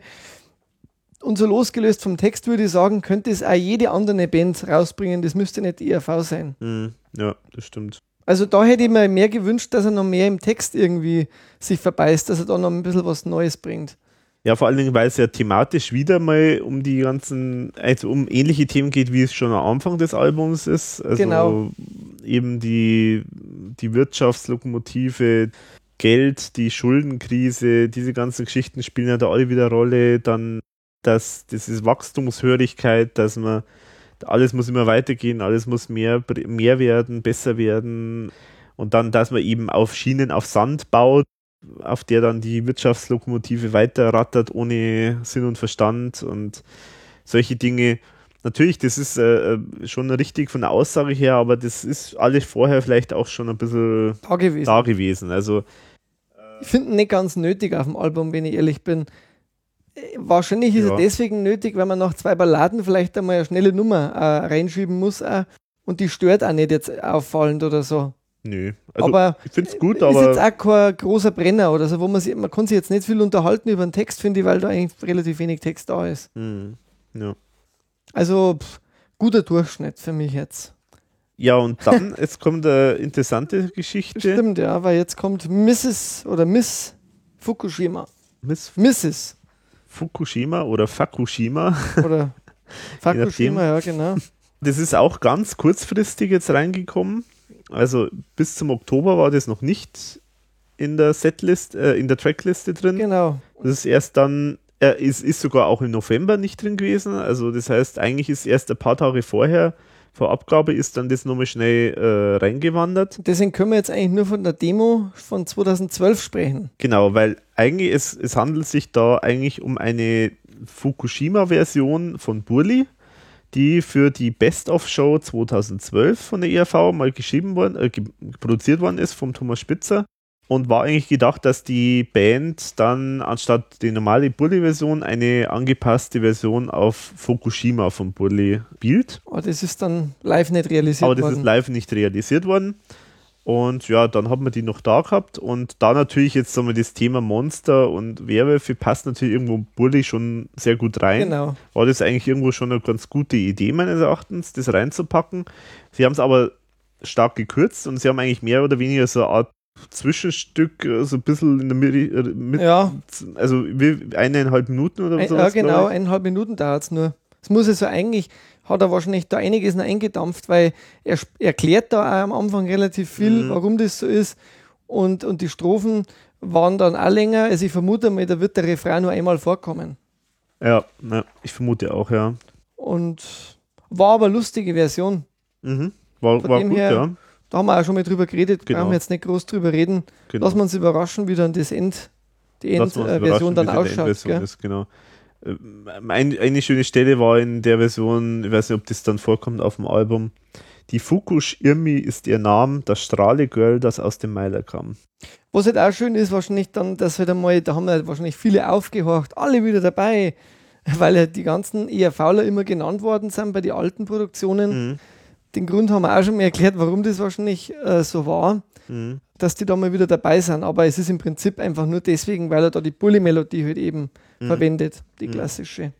Genau, also klar, weil Und ähm, arrangiert und produziert ist es von Harald Ingemann Neuges, was mir wiederum, äh, über, was wahrscheinlich immer noch von dieser alten Demo Genau, also ich denke, also soweit ich weiß, ist das das Originaldemo, so wie ich verstanden habe, nur gekürzt. Aber dann würde es auch der Thomas singen, vermutlich sogar. Ja, das, Außer der Klaus hat das dann. das, ja, das, ja, ja gut, da können wir jetzt nur spekulieren, das wissen wir jetzt nicht. Also genau, ist jetzt rein im Spekulationsmodus. Gell? Genau. Aber dann kommt schon wieder eine Kurzgeschichte. Mhm, genau. Das fand ich ein bisschen komisch dann hinter Ja. der 2. Aber gut, wahrscheinlich wollte man das unbedingt noch draufbringen. Mhm.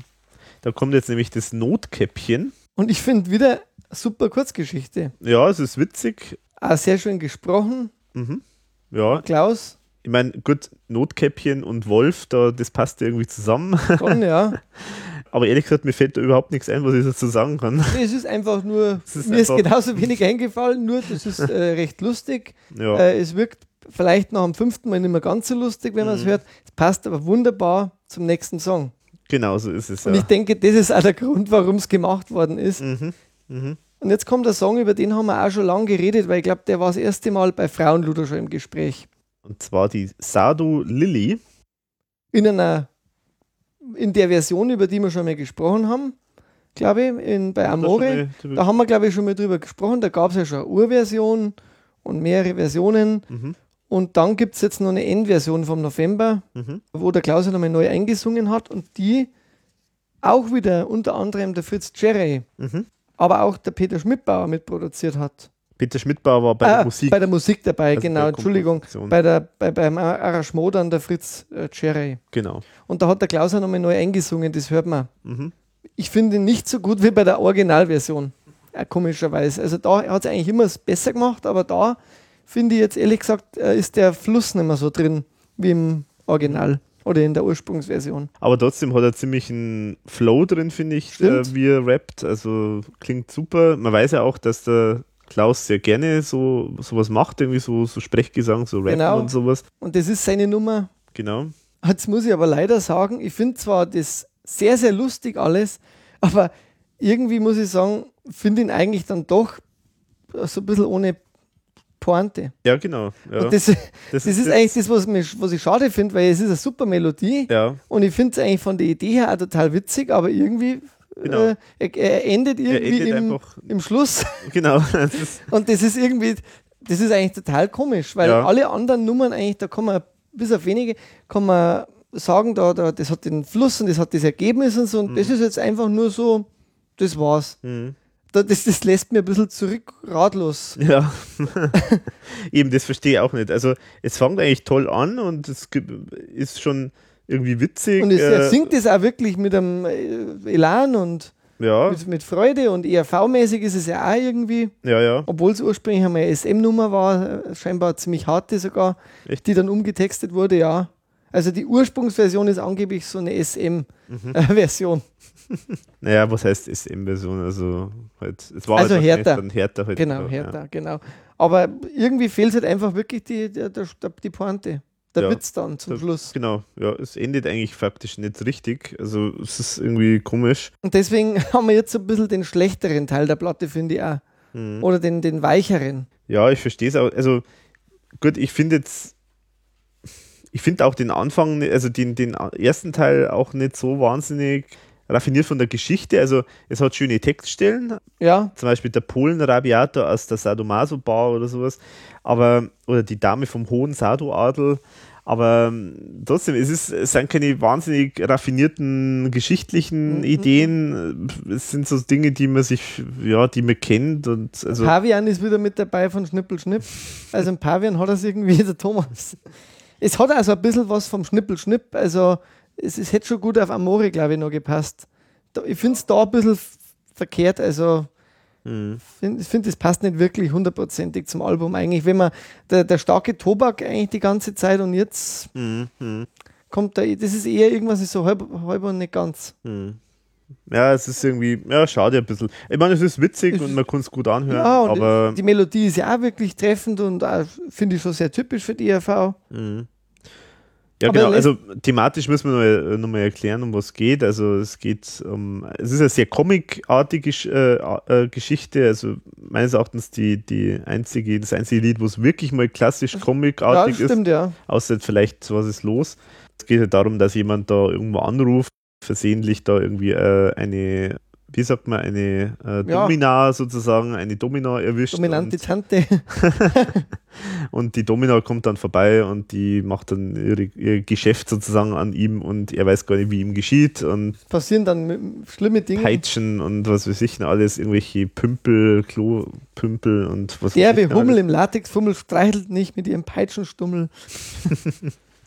Ja, also es das ist, ist nett, die Idee. aber irgendwie, es ist schade, dass es da nicht irgendwie nur ein, der Dreh zum Schluss, der fehlt ein bisschen. Und auch bei dem Song ist es so, dass ich weiß, dass der Thomas Spitzer da jetzt äh, so einen 60-seitigen Comic irgendwie gemacht hat. 60, Ja, genau. der Wahnsinn.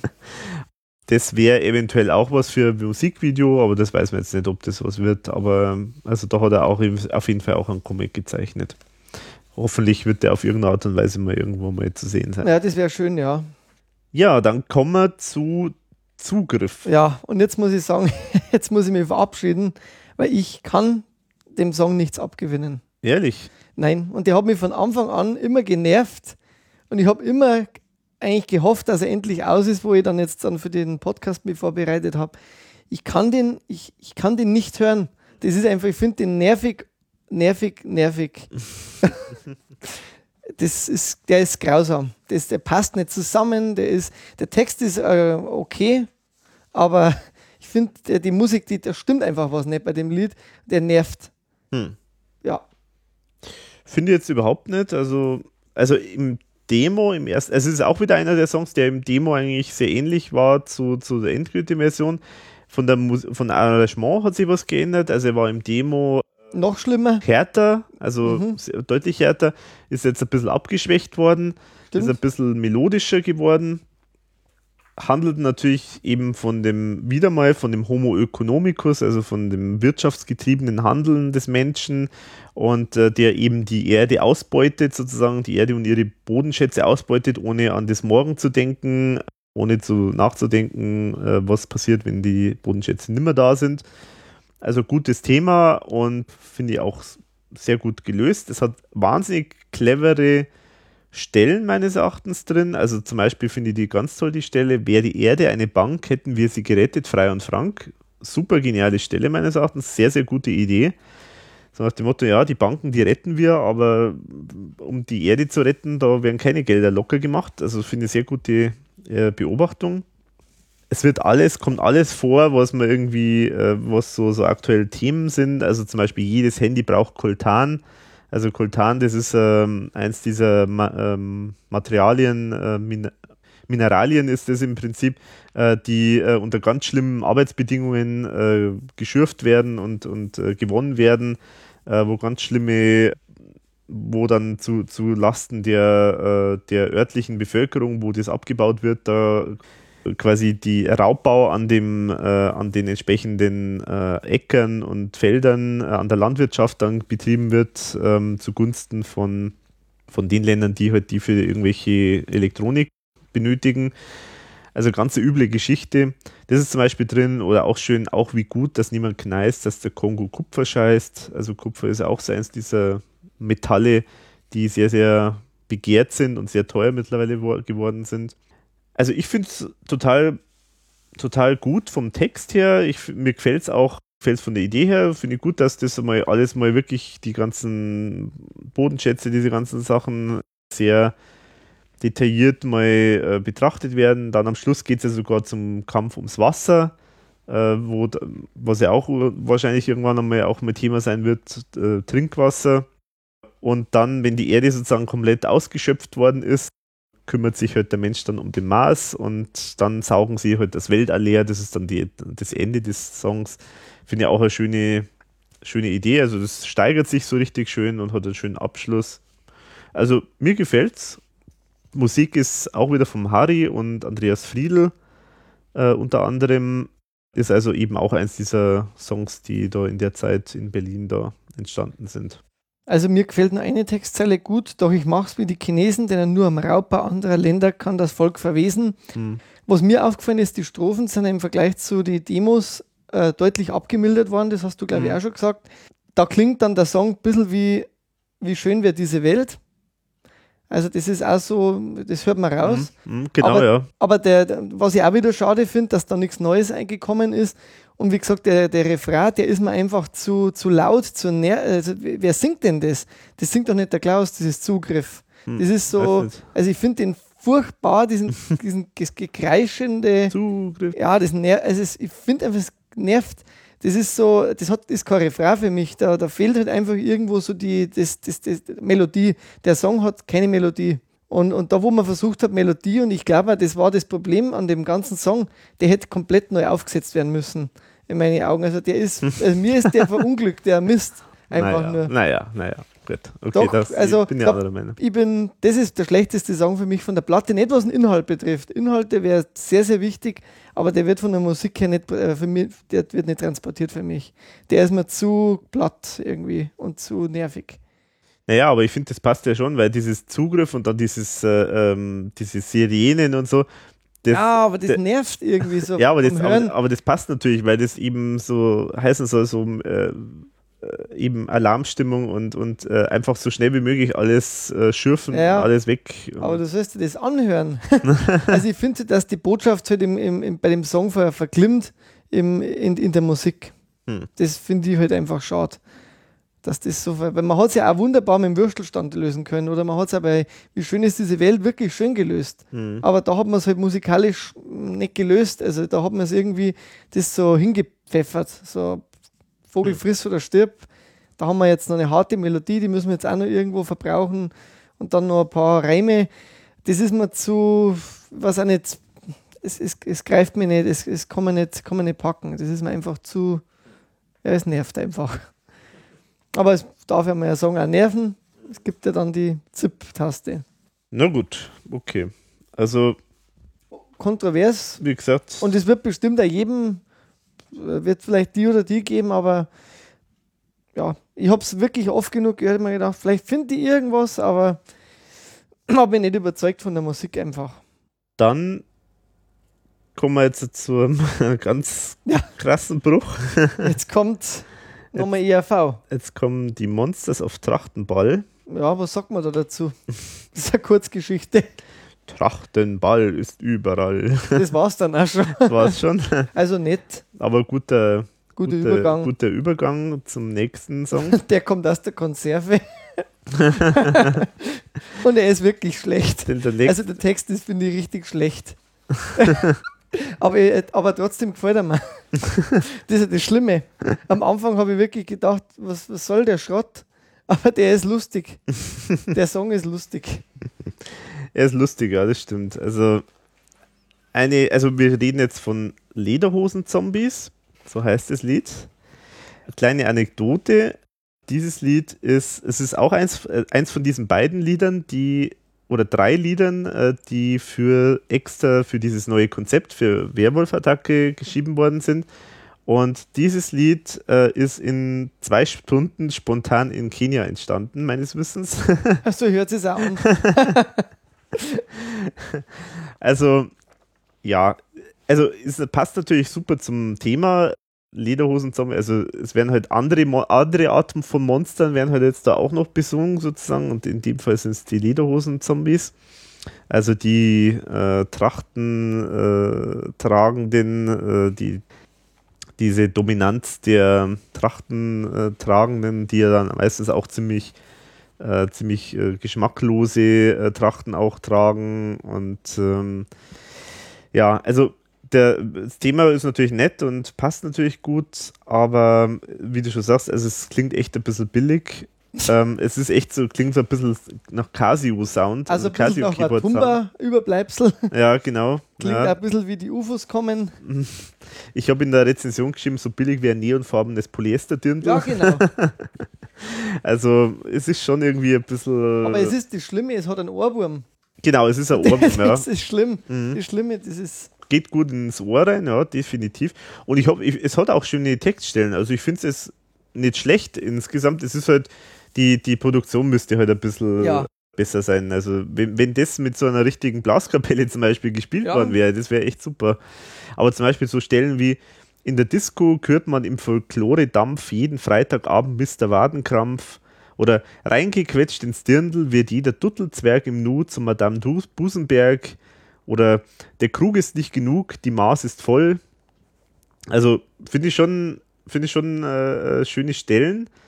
Auch nette Idee, dass dann am Schluss der, der Karl Lagerfeld irgendwie zu Hilfe geholt wird. Kali. Äh, der Kali Lagerfeld. Äh, ihm wird der Brief geschrieben und er wird gebeten, er sticht doch bitte den Trachtenlook mit der Schere. Ja, es ist.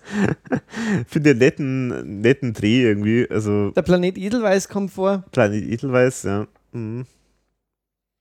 Ja, also ich habe das Gefühl, es ist das Bierlied der Platte.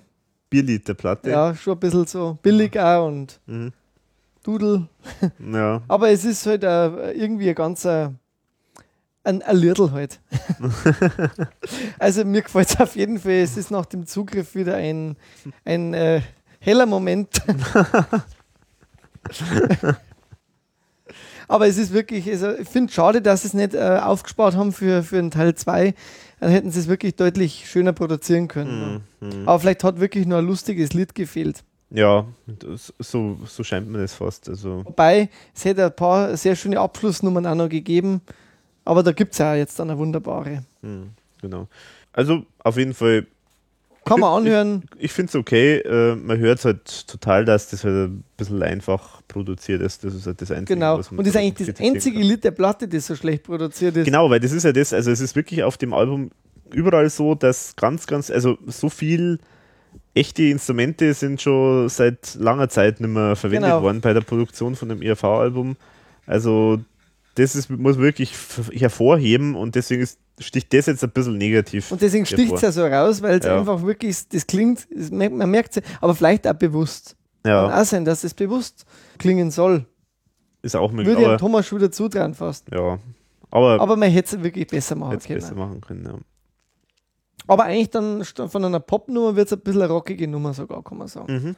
Also überhaupt ist das schon ziemlich eine rockige Platte. Mhm. Durch und durch. Ja, und im Abschluss des Albums, äh, traditionell, gibt es natürlich wieder so eine Abschlussnummer. abschlussruhige Nummer. Kein Wiener Lied. Kein Wiederlied diesmal, genau, aber trotzdem eine ziemlich gute Nummer meines Mhm. Erachtens. Sie liegt ja ganz, ganz lang zurück, eigentlich, die Produktion von dem Song auch. Weil das ist ja eigentlich ursprünglich der alte Mann, der alte Mo. Bin mir jetzt nicht sicher, ob man das wirklich so, ob man das so sagen kann. Also ich habe es schon verglichen. Also, Äh, ja, ja, auch von der Melodie her und auch vom Text zum Teil natürlich noch, ist das schon eine. Es hat sich viel geändert, Hm. ganz klar von der Produktion und auch vom der Text komplett. Aber es ist schon die, die Grundidee äh, vom alten Mann und von einem anderen Song, den der Thomas noch entwickelt hat, Friedhof. Der wurde, Ja, ich habe mir die beide angehört, also die hat aus beiden hat er was rausgenommen. also ich, ich habe es mir extra nochmal angehört. äh, Also ich höre da jetzt keine großen Gemeinsamkeiten, ehrlich gesagt. ich Also habe schon rausgehört, aber gut. vielleicht ist unbewusst auch, weiß ich nicht. Also ich würde es jetzt nicht, ich würde die These jetzt nicht wagen, dass das äh, Weiterentwicklung ist von dem. Vielleicht war es im Kopf irgendwo vorhanden und man hat dann die Nummer Ja. geschrieben. Ja. Also auf jeden Fall, ich werde es auch verlinken, was, von was wir reden. Also das kann man sich auch anhören. Das, der alte Mo, das ist mal im Radio auch gespielt worden vom Leo Bay, weil das der Leo Bay äh, produziert hat mit dem Thomas Spitzer zusammen. Und da war in einer Radiosendung und hat da das mal gespielt. Genau, aber der alte Wolf heißt das Lied. Auch wieder interessant. Text äh, Thomas Spitzer und Satanella. Produzent ist wird Marc Duran. Auch wieder gesungen vom Thomas Spitzer Stimmt. singt das wirklich herzerweichend. Gibt es Also, aber auch von der, vom Klaus gesungen. Gibt es auch von Klaus gesungen, aber ich finde auch da hat der, hat der Thomas die bessere Stimme, die passendere Stimme gehabt an der Stelle. Hm, das stimmt, ja.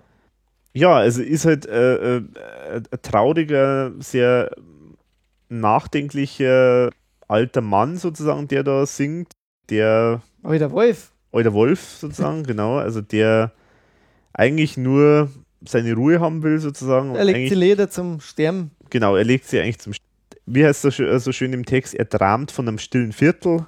Also er träumt davor, einfach allein gelassen zu werden. Er, er hat auch eigentlich mit seinem Leben abgeschlossen, weil er sagt, alles und jeder hat seine Zeit.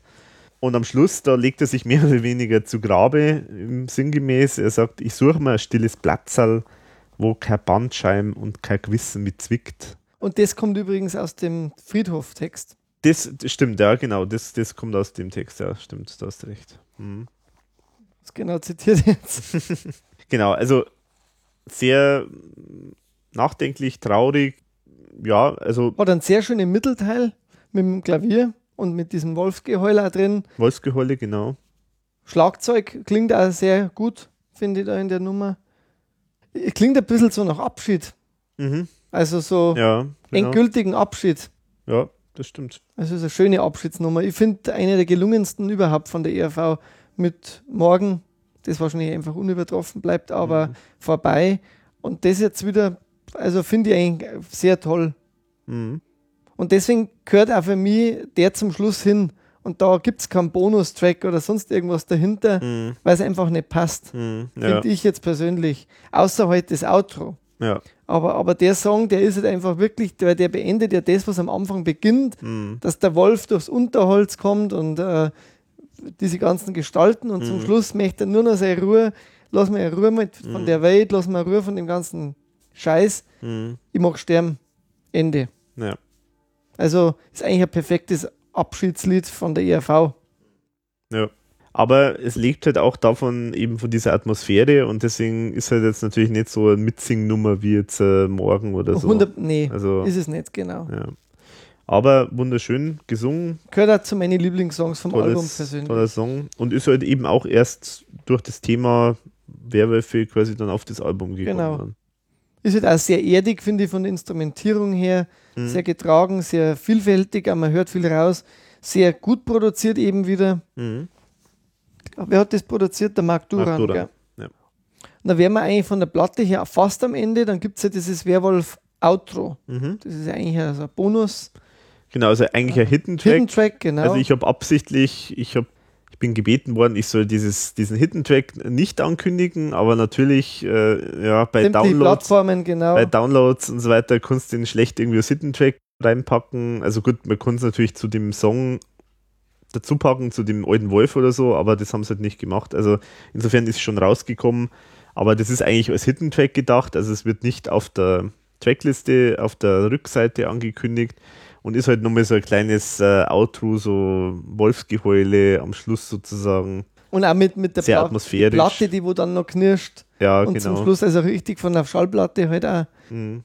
Und das finde ich eigentlich auch wirklich ein schöner Abschluss dann Schöner nochmal. Abschluss, ja. Wunderbar. Mhm. Ja, soweit Haben wir eigentlich das Album mal durch. das Album komplett durch. Äh, die Bonustracks machen wir vielleicht danach. Fazit, oder? Äh, Bonustracks können wir gleich machen. Sollen wir gleich noch machen? Machen wir gleich. Können wir gleich noch machen.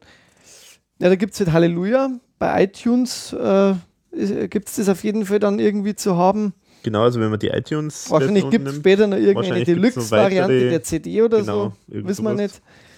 Ja, also ich finde eigentlich eine super lustige Nummer. Äh, auch nochmal irgendwie vom, vom Text her äh, oder von der äh, Musik her eher so Gospel-artig. Mhm. Also der Klaus, der, der hat sich nochmal richtig, auch gesanglich nochmal richtig Mhm. in, in Fahrt gebracht, finde ich.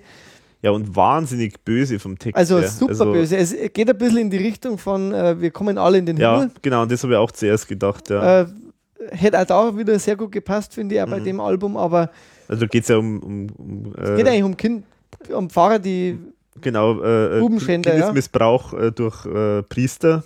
und Klaus sein Lieblingsthema Kirche eben, Mhm. das war ihm wahrscheinlich auch nochmal wichtig, dass da irgendwas kommt noch.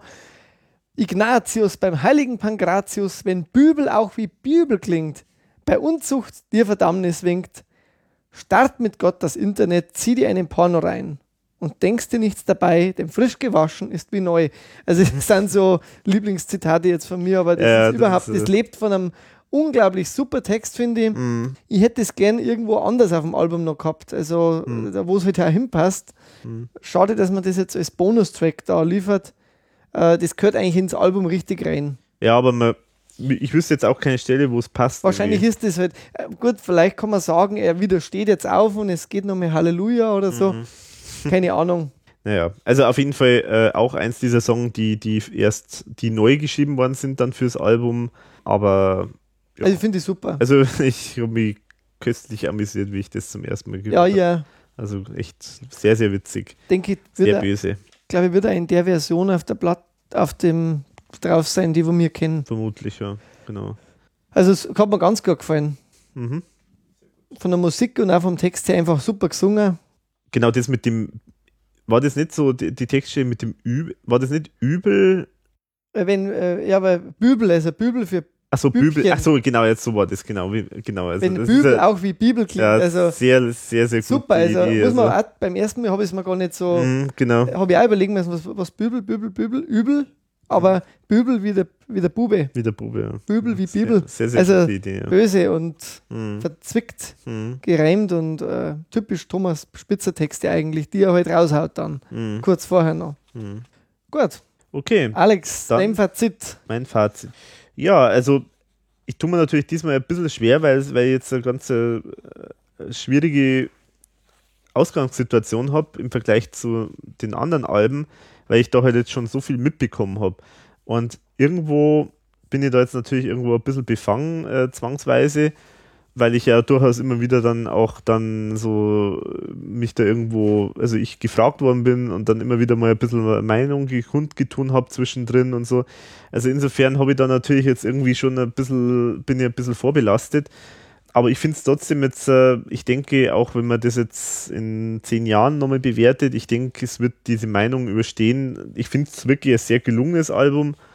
Es hat ein paar Schwachstellen, äh, die jetzt aber nicht so dramatisch sind, wie das mit dem beim Hunger oder bei Sado Lily, wo eigentlich die, die Story ein bisschen aus nicht richtig endet und ja, es gibt ein paar kleine Schwachstellen, aber letztendlich ist es echt ein ziemlich gutes Album und kann man eigentlich nur absolut zufrieden sein. Also besser als so manches, was irgendwie äh, in der 2000er Zeit äh, gemacht worden ist von der ERV und also eigentlich ein wahnsinnig gutes Album quasi im Alterswerk sozusagen von der ERV. Also ich finde auch, dass äh, dieses Gespann Mark Duran und Thomas Spitzer da jetzt einfach noch besser funktioniert hat. Auch das muss man auch sagen mit der Satanella. Äh, das merkt man halt einfach. Es gibt halt so viele so Details. Also dieses Album ist voller Details, also noch mehr als bei Neue Helden. Bei Neue Helden merkt man halt, das ist so zwar aus relativ aus einem Guss scheinbar, aber bei, bei dem neuen Album, bei Werwolf-Attacke, da merkt man halt schon, da, da, da ist noch viel mehr noch Auf, Aufwand rein investiert worden. Einfach die Texte sind so vollgepackt mit Infos, mit Anspielungen, mit Themen. Es ist ganz viel auch Tagesaktuelles dabei, aber halt auch ganz viele ganz allgemeine Themen. Es ist sehr politisch, sehr satirisch. Es ist eigentlich kaum so richtige, also ein, zwei lustige Nummern, aber, aber der Rest ist eigentlich fast alles sehr, sehr inhaltsstark.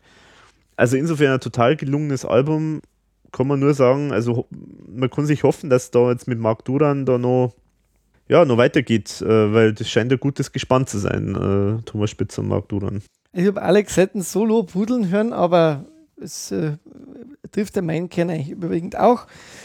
Ich finde es auch ein sehr gutes Album. Also es ist auch schon so immer angedeutet worden, der Thomas will eine Rockplatte machen. Das ist auch in den meisten Songs wirklich auch anzuhören, dass die halt live eingespielt worden sind, die Instrumente. Es ist lang gearbeitet worden, gerade das merkt man halt auch, dass er so ein Song dann einmal Zeit hat zu reifen. Da war die Zeit wahrscheinlich auch ganz wichtig, dass man gewisse Songs lange in der Reißen gehabt hat, bis man die veröffentlicht hat, weil die haben sie fast alle verbessert dann oder haben nochmal neue Facetten bekommen. Ich finde, dass es einen unglaublich guten Start hinlegt. Ich glaube, so ein ERV-Album gibt es gar nicht, das mhm. so einen super Start hinlegt, dass eigentlich bis zur Mitte, äh, möchte ich sagen, äh, alles durchwegs gelungen ist. Es gibt halt ein paar Nummern, die wo mir persönlich nicht so gut gefallen, aber das liegt, eigentlich ist es nur eine und das ist Zugriff, das muss ich auch sagen, weil die, die passt mir einfach von der Musik her nicht. Und finde ich dann irgendwie schade, weil dann, weil wenn, ohne die, glaube ich, würde man das Album, würde ich sagen, das gehört zu den besten, die die ERV gemacht hat, oder zu den drei besten. Mit dem, äh, gut, das ist halt jetzt dabei, der Song, da kann man drüber zappen. Er ist ja eh auch nochmal gekürzt worden, habe ich gesehen jetzt gerade. Also es gibt ja nochmal eine neue Version, scheinbar im Vergleich zu der, die ich jetzt kenne. Es hat einen super Abschluss in meinen Augen mit dem, mit dem alten Wolf, mhm. das er wenn es kein ERV-Album mehr gibt, dann ein super Abschluss auch für ERV, weil es ein super Abgesang ist eigentlich auch nochmal aufs Leben. Von den Zeichnungen her, die man schon gesehen hat, finde ich, hat er sich auch wieder sehr verkünstelt. Gefällt mir gut, ist ein gutes Album. Mhm. Und ich habe jetzt eigentlich das nicht so mitbekommen, nicht so direkt wie der Alex, ähm, und habe versucht, das auch sehr nüchtern zu betrachten. Ich finde, dass halt sehr viele Songs von den Demos her sich absolut verbessert haben. Mhm. Und das merkt man halt einfach, dass sehr viel, sehr viel Liebe reingesteckt worden ist. Ja. Und man merkt, dass der Klaus auch wieder sehr, sehr viel mehr beteiligt war, wie, mhm. wie beim Neue Helden-Album, mhm. äh, weil auch da nochmal sehr viele Nuancen reingekommen sind. Mhm. Mhm. Bin, ja, also bin zufrieden, also ja. bin sehr zufrieden und bin gespannt, was im Teil 2 noch so kommt. Ja. Also es gibt ja noch ein paar Sachen, also wie das Dach zur Hölle, da mhm. kennen wir ja auch schon einen kleinen Ausschnitt vom Demo äh, und da gibt es auch schon ein bisschen längere produzierte äh, Version, mhm. die man sich vielleicht als Opener für einen Teil 2 gut vorstellen kann.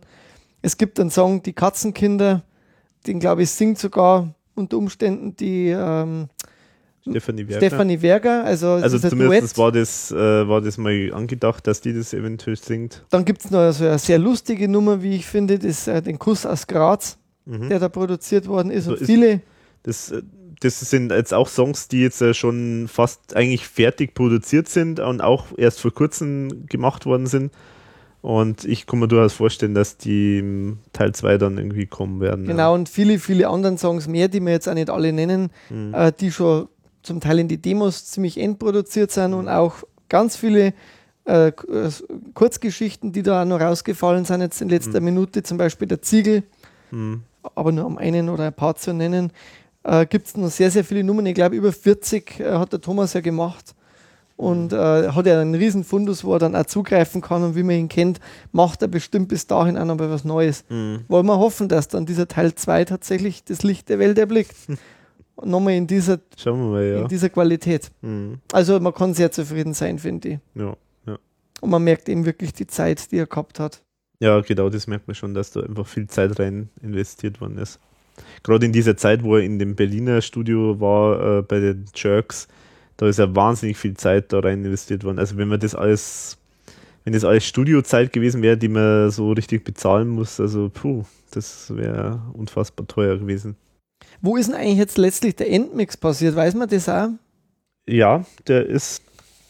Moment, ich habe es mal aufgeschrieben. Ich habe es auch in meinem Bericht drin. Also das Mastering war in dem Sunshine Mastering Studio in Wien und die, das Mischen, also das, die Endproduktion selber war in den Bingo Boy Studios. Ah ja, okay. Also Bingo Boys kennt man ja auch als Produktionsteam, wo er unter anderem der Herr Biedermann. Ja, der war da zu sehen und viele haben Angst bekommen. ja, nee, aber genau, also das ist da alles gemacht worden. Genau, also ich, ich finde es halt interessant, jetzt da das alles so beobachtet zu haben. Der Thomas Spitzer macht es eigentlich ganz schlau.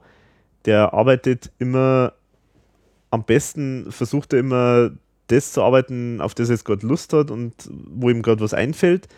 Und deswegen entstehen da immer auch so Berge an Material. Also wir haben es schon gesagt, also es sind jetzt schon einige Songs schon für das jetzige Album schon faktisch fertig produziert worden, sind aber dann gar nicht auf das Album gelandet.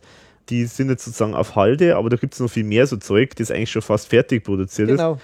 Und Thomas Spitzer macht das halt immer so, der ähm, schreibt es, äh, wenn es ihm gerade einfällt, und dann hat man immer so einen riesen Fundus, äh, den man dann auf den man dann später mal zurückgreifen kann. Und so entsteht es halt dann, dass plötzlich mal so ein Song wie Hunger oder so plötzlich mal wieder aus der Schublade geholt wird, weil er sich da irgendwie erinnert und dann, oder der Klaus sich erinnert und dann sagen, ja Mensch, das, das könnte an der Stelle passen, thematisch oder so. Und das finde ich eigentlich das Faszinierende, dass da so viel so nebenbei, also es ist jetzt bei dem Album so, dass da zwar, äh, sagen wir, drei Songs, die dann drauf gelandet sind, sind dann extra für das Album geschrieben worden. Also Eudi Wolf, was haben wir noch gesagt? Schauen wir nochmal drauf. Die Lederhosen-Zombies. Lederhosen-Zombies. Und, und den, äh, dann noch La Loba. Und La Loba, genau. Und der Rest also, war eigentlich, Dame Europa kam noch relativ, aber das war glaube ich auch schon fertig. Ja, genau. Länger. Also eigentlich nur drei Songs sozusagen extra für das Album hingeschrieben sozusagen. Wobei die vielleicht auch nur zufällig dann halt irgendwie da die Idee halt entstanden ist. Also faktisch ist es nicht so, dass er jetzt sagt, ich habe jetzt irgendwie ein Konzept. Thema Werwolf. Thema Werwolf und jetzt schreibe ich da 20 Songs oder so, sondern er schreibt wild das, drauf er los. schreibt wild drauf los und dann versucht er halt da irgendwo einen roten Faden halt zu finden. Und wenn er das Konzept oder wenn er die Idee hat, wie er es macht, dann schreibt er halt um das rum noch Genau. Zwei, drei, vier Nummern, wobei man ja vielleicht kann man vier Nummern sagen, weil er hat ja das Werwolf-Attacke dann ja, gut, das hat er auch äh, umgeschrieben. Ja, genau. Aber im Prinzip waren es vier und dann halt noch diese mm, Songs, die es jetzt noch nicht gibt. Mhm. Hat er halt noch ein paar mehr äh, Nummern gemacht, vielleicht um auch ein bisschen einen Fundus an Lust, lustigen mhm. äh, Sachen nochmal aufzubauen, genau. äh, die man wieder braucht, vielleicht für, für eine Demo oder für eine, für eine Promo oder sowas. Mhm. Genau. Oder für Teil 2. Mhm. Oder für keine Ahnung was, mhm. Raritätengeschichte. Mhm. Genau, also finde ich schon interessant irgendwie. Aber es ist eigentlich eine schlaue Herangehensweise, weil es, das sagen ja auch so, so Psychologen, es gibt immer die Unterscheidung zwischen, du musst was tun äh, für jemanden oder du tust es, weil du das jetzt selber gerade willst. Und ist jetzt, muss man jetzt kein großer Psychologe sein, äh, dass das naheliegend ist, wenn du das machst, was dir gerade Spaß macht, dass das eigentlich am besten immer wird. Und wenn du da was faktische Auftragsarbeit wird, mehr oder weniger, dann hast du da automatisch, sagen wir so, äh, äh, einen Druck und du hast automatisch, äh, bist nicht so befreit äh, im Schreiben. Und insofern ist das schon eine recht kluge Herangehensweise. Also ich meine, mir geht es ja im kleinen Maßstab ähnlich. Ich meine, ich habe jetzt da in der letzten Zeit da fürs Album ganz viel so Zeug geschrieben, weil es halt jetzt raus musste, sozusagen, weil das halt einfach eine Information war, die die Leute erwartet haben. Aber das macht nicht immer so Spaß. Also am meisten Spaß macht es, wenn, wenn man gerade Lust drauf hat und da jetzt irgendwie was runterschreibt und, und nicht jetzt irgendwie so ganz schnell irgendwas machen muss oder ganz oder thematisch irgendwas machen muss, sondern einfach drauf losschreibt. Also. So geht es mir eigentlich auch, wenn ich was schreibe. Also, dass ich halt auch immer viele Fäden habe, da könnte man wieder was machen. Also, ich bin eigentlich ja genauso veranlagt dass ich dann vier, fünf Projekte offen habe und einfach immer, wo ich gerade Lust habe, da schreibe ich wieder weiter und so mhm. entwickeln sich die Dinge auch oft. Mhm. Und manchmal kommt dann ganz was anderes raus. Also mhm. ja. geht mir persönlich genauso, wenn ich, wenn ich jetzt Gedichte oder egal was oder, oder mhm. Geschichten oder vielleicht sogar einen Roman oder so äh, anfange, da, das, das bleibt da oft einmal liegen, weil einfach momentan dann nicht so die Phase ist, was mhm. so passt. Mhm. Und wenn, wenn man wieder in dem Groove äh, sozusagen ist und die Lust wieder hat, wenn man mal länger das nicht macht, mhm. dann äh, fängt man nochmal das an zu, aufzusaugen und dann ist man wieder in einem anderen, mit einer anderen Liebe wieder in dem ganzen Thema drin. Deswegen dauert es einfach manchmal länger. Ja, genau. Und was mir heute halt auch ein Anliegen ist, ich möchte das jetzt nochmal betonen, weil es halt immer so ein bisschen aus dem Umfeld vom ehemaligen Fanclub da immer heißt so, ja, ah, wir, wir können die Info nicht rausgeben, weil das ist ja noch nicht sicher, ob das so wird. Und ja, stimmt. Also es ist bei das ERV nie was sicher. Auch nicht bei diesem Podcast. Auch jetzt. nicht bei dem Podcast. Also es ist ständig alles im Fluss und es kann sich dauernd was ändern. Aber das Interessante ist ja, das zu beobachten, wie sich das so verändert. Und ich finde das toll. Also man, es ist auch nicht unprofessionell, es ist halt einfach die Art von der ERV. Ja, genau, es ist halt einfach der kreative Prozess. Du kannst das nicht so steuern. Also du kannst nicht sagen, jetzt irgendwie, klar, ich meine, es gibt schon, also es gibt schon äh, äh Leute, die machen Auftragsarbeiten, die schreiben Texte zu einem bestimmten Thema und so.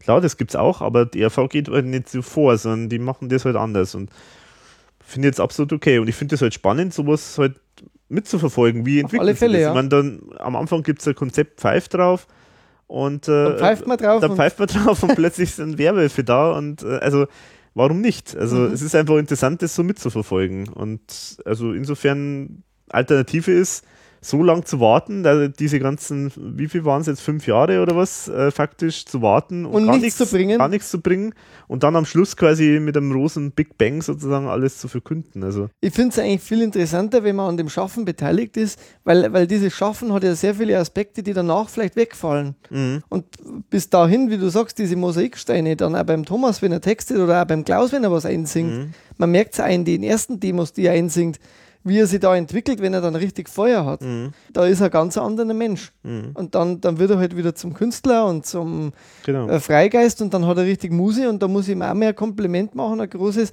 Das ist auf dem Album halt auch unglaublich gut gelungen, mhm. wie er wieder interpretiert und wie er mhm. wieder äh, klanglich drauf ist, wie er singt. Seine Stimme ist wirklich super. Mhm. Die passt, der, der, mhm. der hat die richtigen Noten getroffen, wie er einen Song angehen muss da ist er einfach sehr, sehr gut in dem, was er macht. Mhm, mh. Aber nur dann, wenn er halt auch richtig Lust drauf hat. Und das finde ich, merkt man bei dem Album sehr. Mhm. Und das ist auch eine Kunst, das immer wieder herzuholen. Ja. Äh, deswegen auch mal ein großes Lob an den Klaus, der mhm. vielleicht manchmal zu kurz kommt, weil wir nicht so natürlich halt den, den, die, die Nähe zu ihm haben mhm. beim Podcast. Was, es wäre ja nicht schlecht, wenn wir die mehr hätten. Mhm. Äh, wir haben halt mehr die Nähe zum Thomas, durch das, dass wir auch da viele Informationen bekommen. Okay, jetzt haben wir den großen Bogen noch geschlagen und dann würde ich sagen, machen wir den Deckel zu und kommen wir zu unserem äh, beliebten Abschlussthema. Wir schauen über den Tellerrand und stellen Musik abseits von der ERV vor. Wer soll anfangen? Ich fange an, weil ich habe heute ein kleines Problem. Ich habe die CD, die ich vorstellen wollte, im Auto vergessen. Oh, okay. Äh, was also heißt, dass ich sehr, sehr kurz jetzt bin, weil ich nicht auf die Lieder draufschauen kann. Das macht aber nichts. Es darf einmal kurz sein. Ich stelle vor die Karin Rabhansel. Die Karin Rabhansel, das, die hat bis jetzt zwei Alben gemacht, äh, aufgenommen. Äh, das Album, das erste, das heißt Magst schmusen, mir war's wurscht. Man übersetzen. Magst du küssen, mir wäre es egal. Aber auch das in, äh, auf Hochdeutsch äh, versteht man es auch nicht. Da es ist, es ist also, wollen wir uns küssen, mir wäre es wurscht, mir wäre es egal.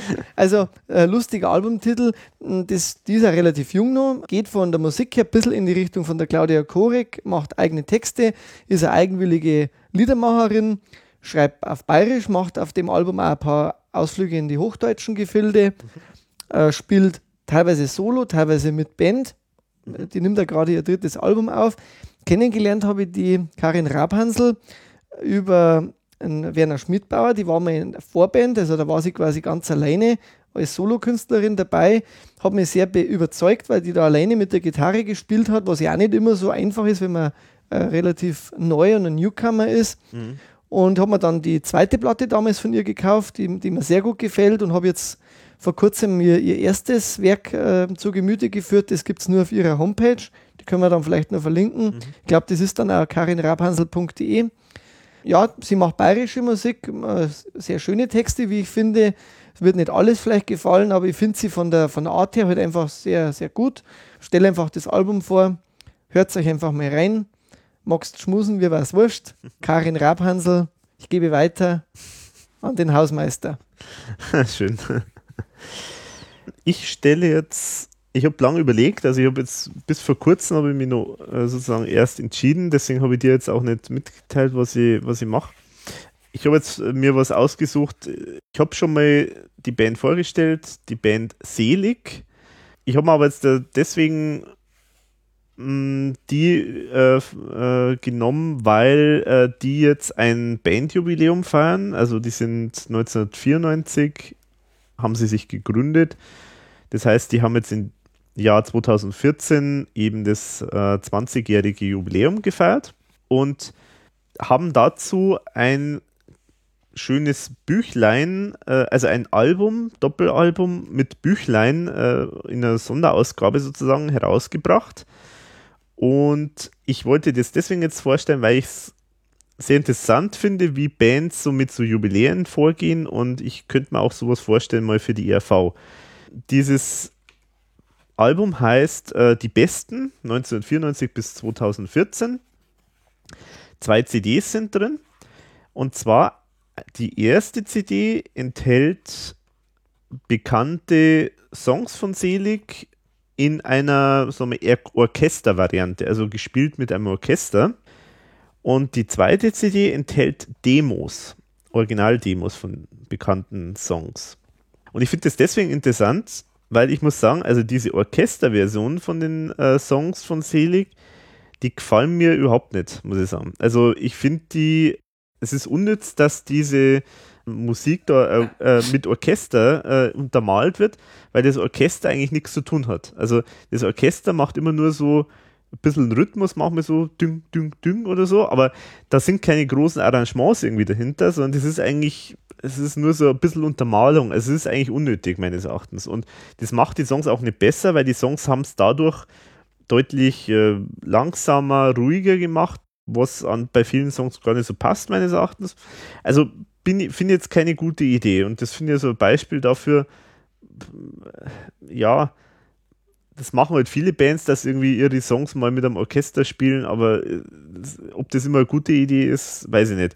Also am besten, besten funktioniert es meines Erachtens äh, bei den neueren Songs. Und das finde ich zeigt für mich auch, dass sich Selig deutlich auch verbessert haben. Also die, gerade die alten Songs waren, glaube ich, vom Songtechnischen, vom Songwriter-Gesichtspunkt äh, äh, nicht so raffiniert wie die neueren Sachen. Und die neueren Sachen funktionieren besser, meines Erachtens, mit Orchester. Das, da merkt man dann schon also ein bisschen einen Qualitätsunterschied. Aber was ganz toll ist, ist diese Demo-CD. Diese Demo-CD, die zeigt halt, also da ist nur, sind nur die Songs wirklich gespielt auf der Gitarre und dazu gesungen von Jan Plewka und die klingen sowas von stark, direkt, äh, ehrlich und also so richtig, also voller Herz sind die, also wirklich voller Herz. Also das hat dann nichts eigentlich mit Demo zu tun im Sinne von, dass es äh, schlechte Qualität ist, sondern es hat eigentlich nur damit zu tun, dass es einfach viel, viel einfacher, direkter ähm, gespielt ist. Manchmal gefällt mir sogar das Demo besser dann als äh, die endgültige Version weil das einfach so toll klingt, wenn der, wenn mit der Gitarre richtig voller Inbrunst mit viel Herzblut gespielt wird, als wie jetzt da so eine Hochglanzproduktion auf dem Album. Was wäre jetzt dann dein Vorschlag für die ERV, wenn es sowas macht? Also ich denke, ich denke bei der ERV, glaube ich, sind Demos oftmals auch nicht das Wahre so richtig, glaube ich. Also ich glaube ich glaube nicht, dass sich, also weil viele Demos klingen einfach nur nicht so toll wie die endgültigen Versionen.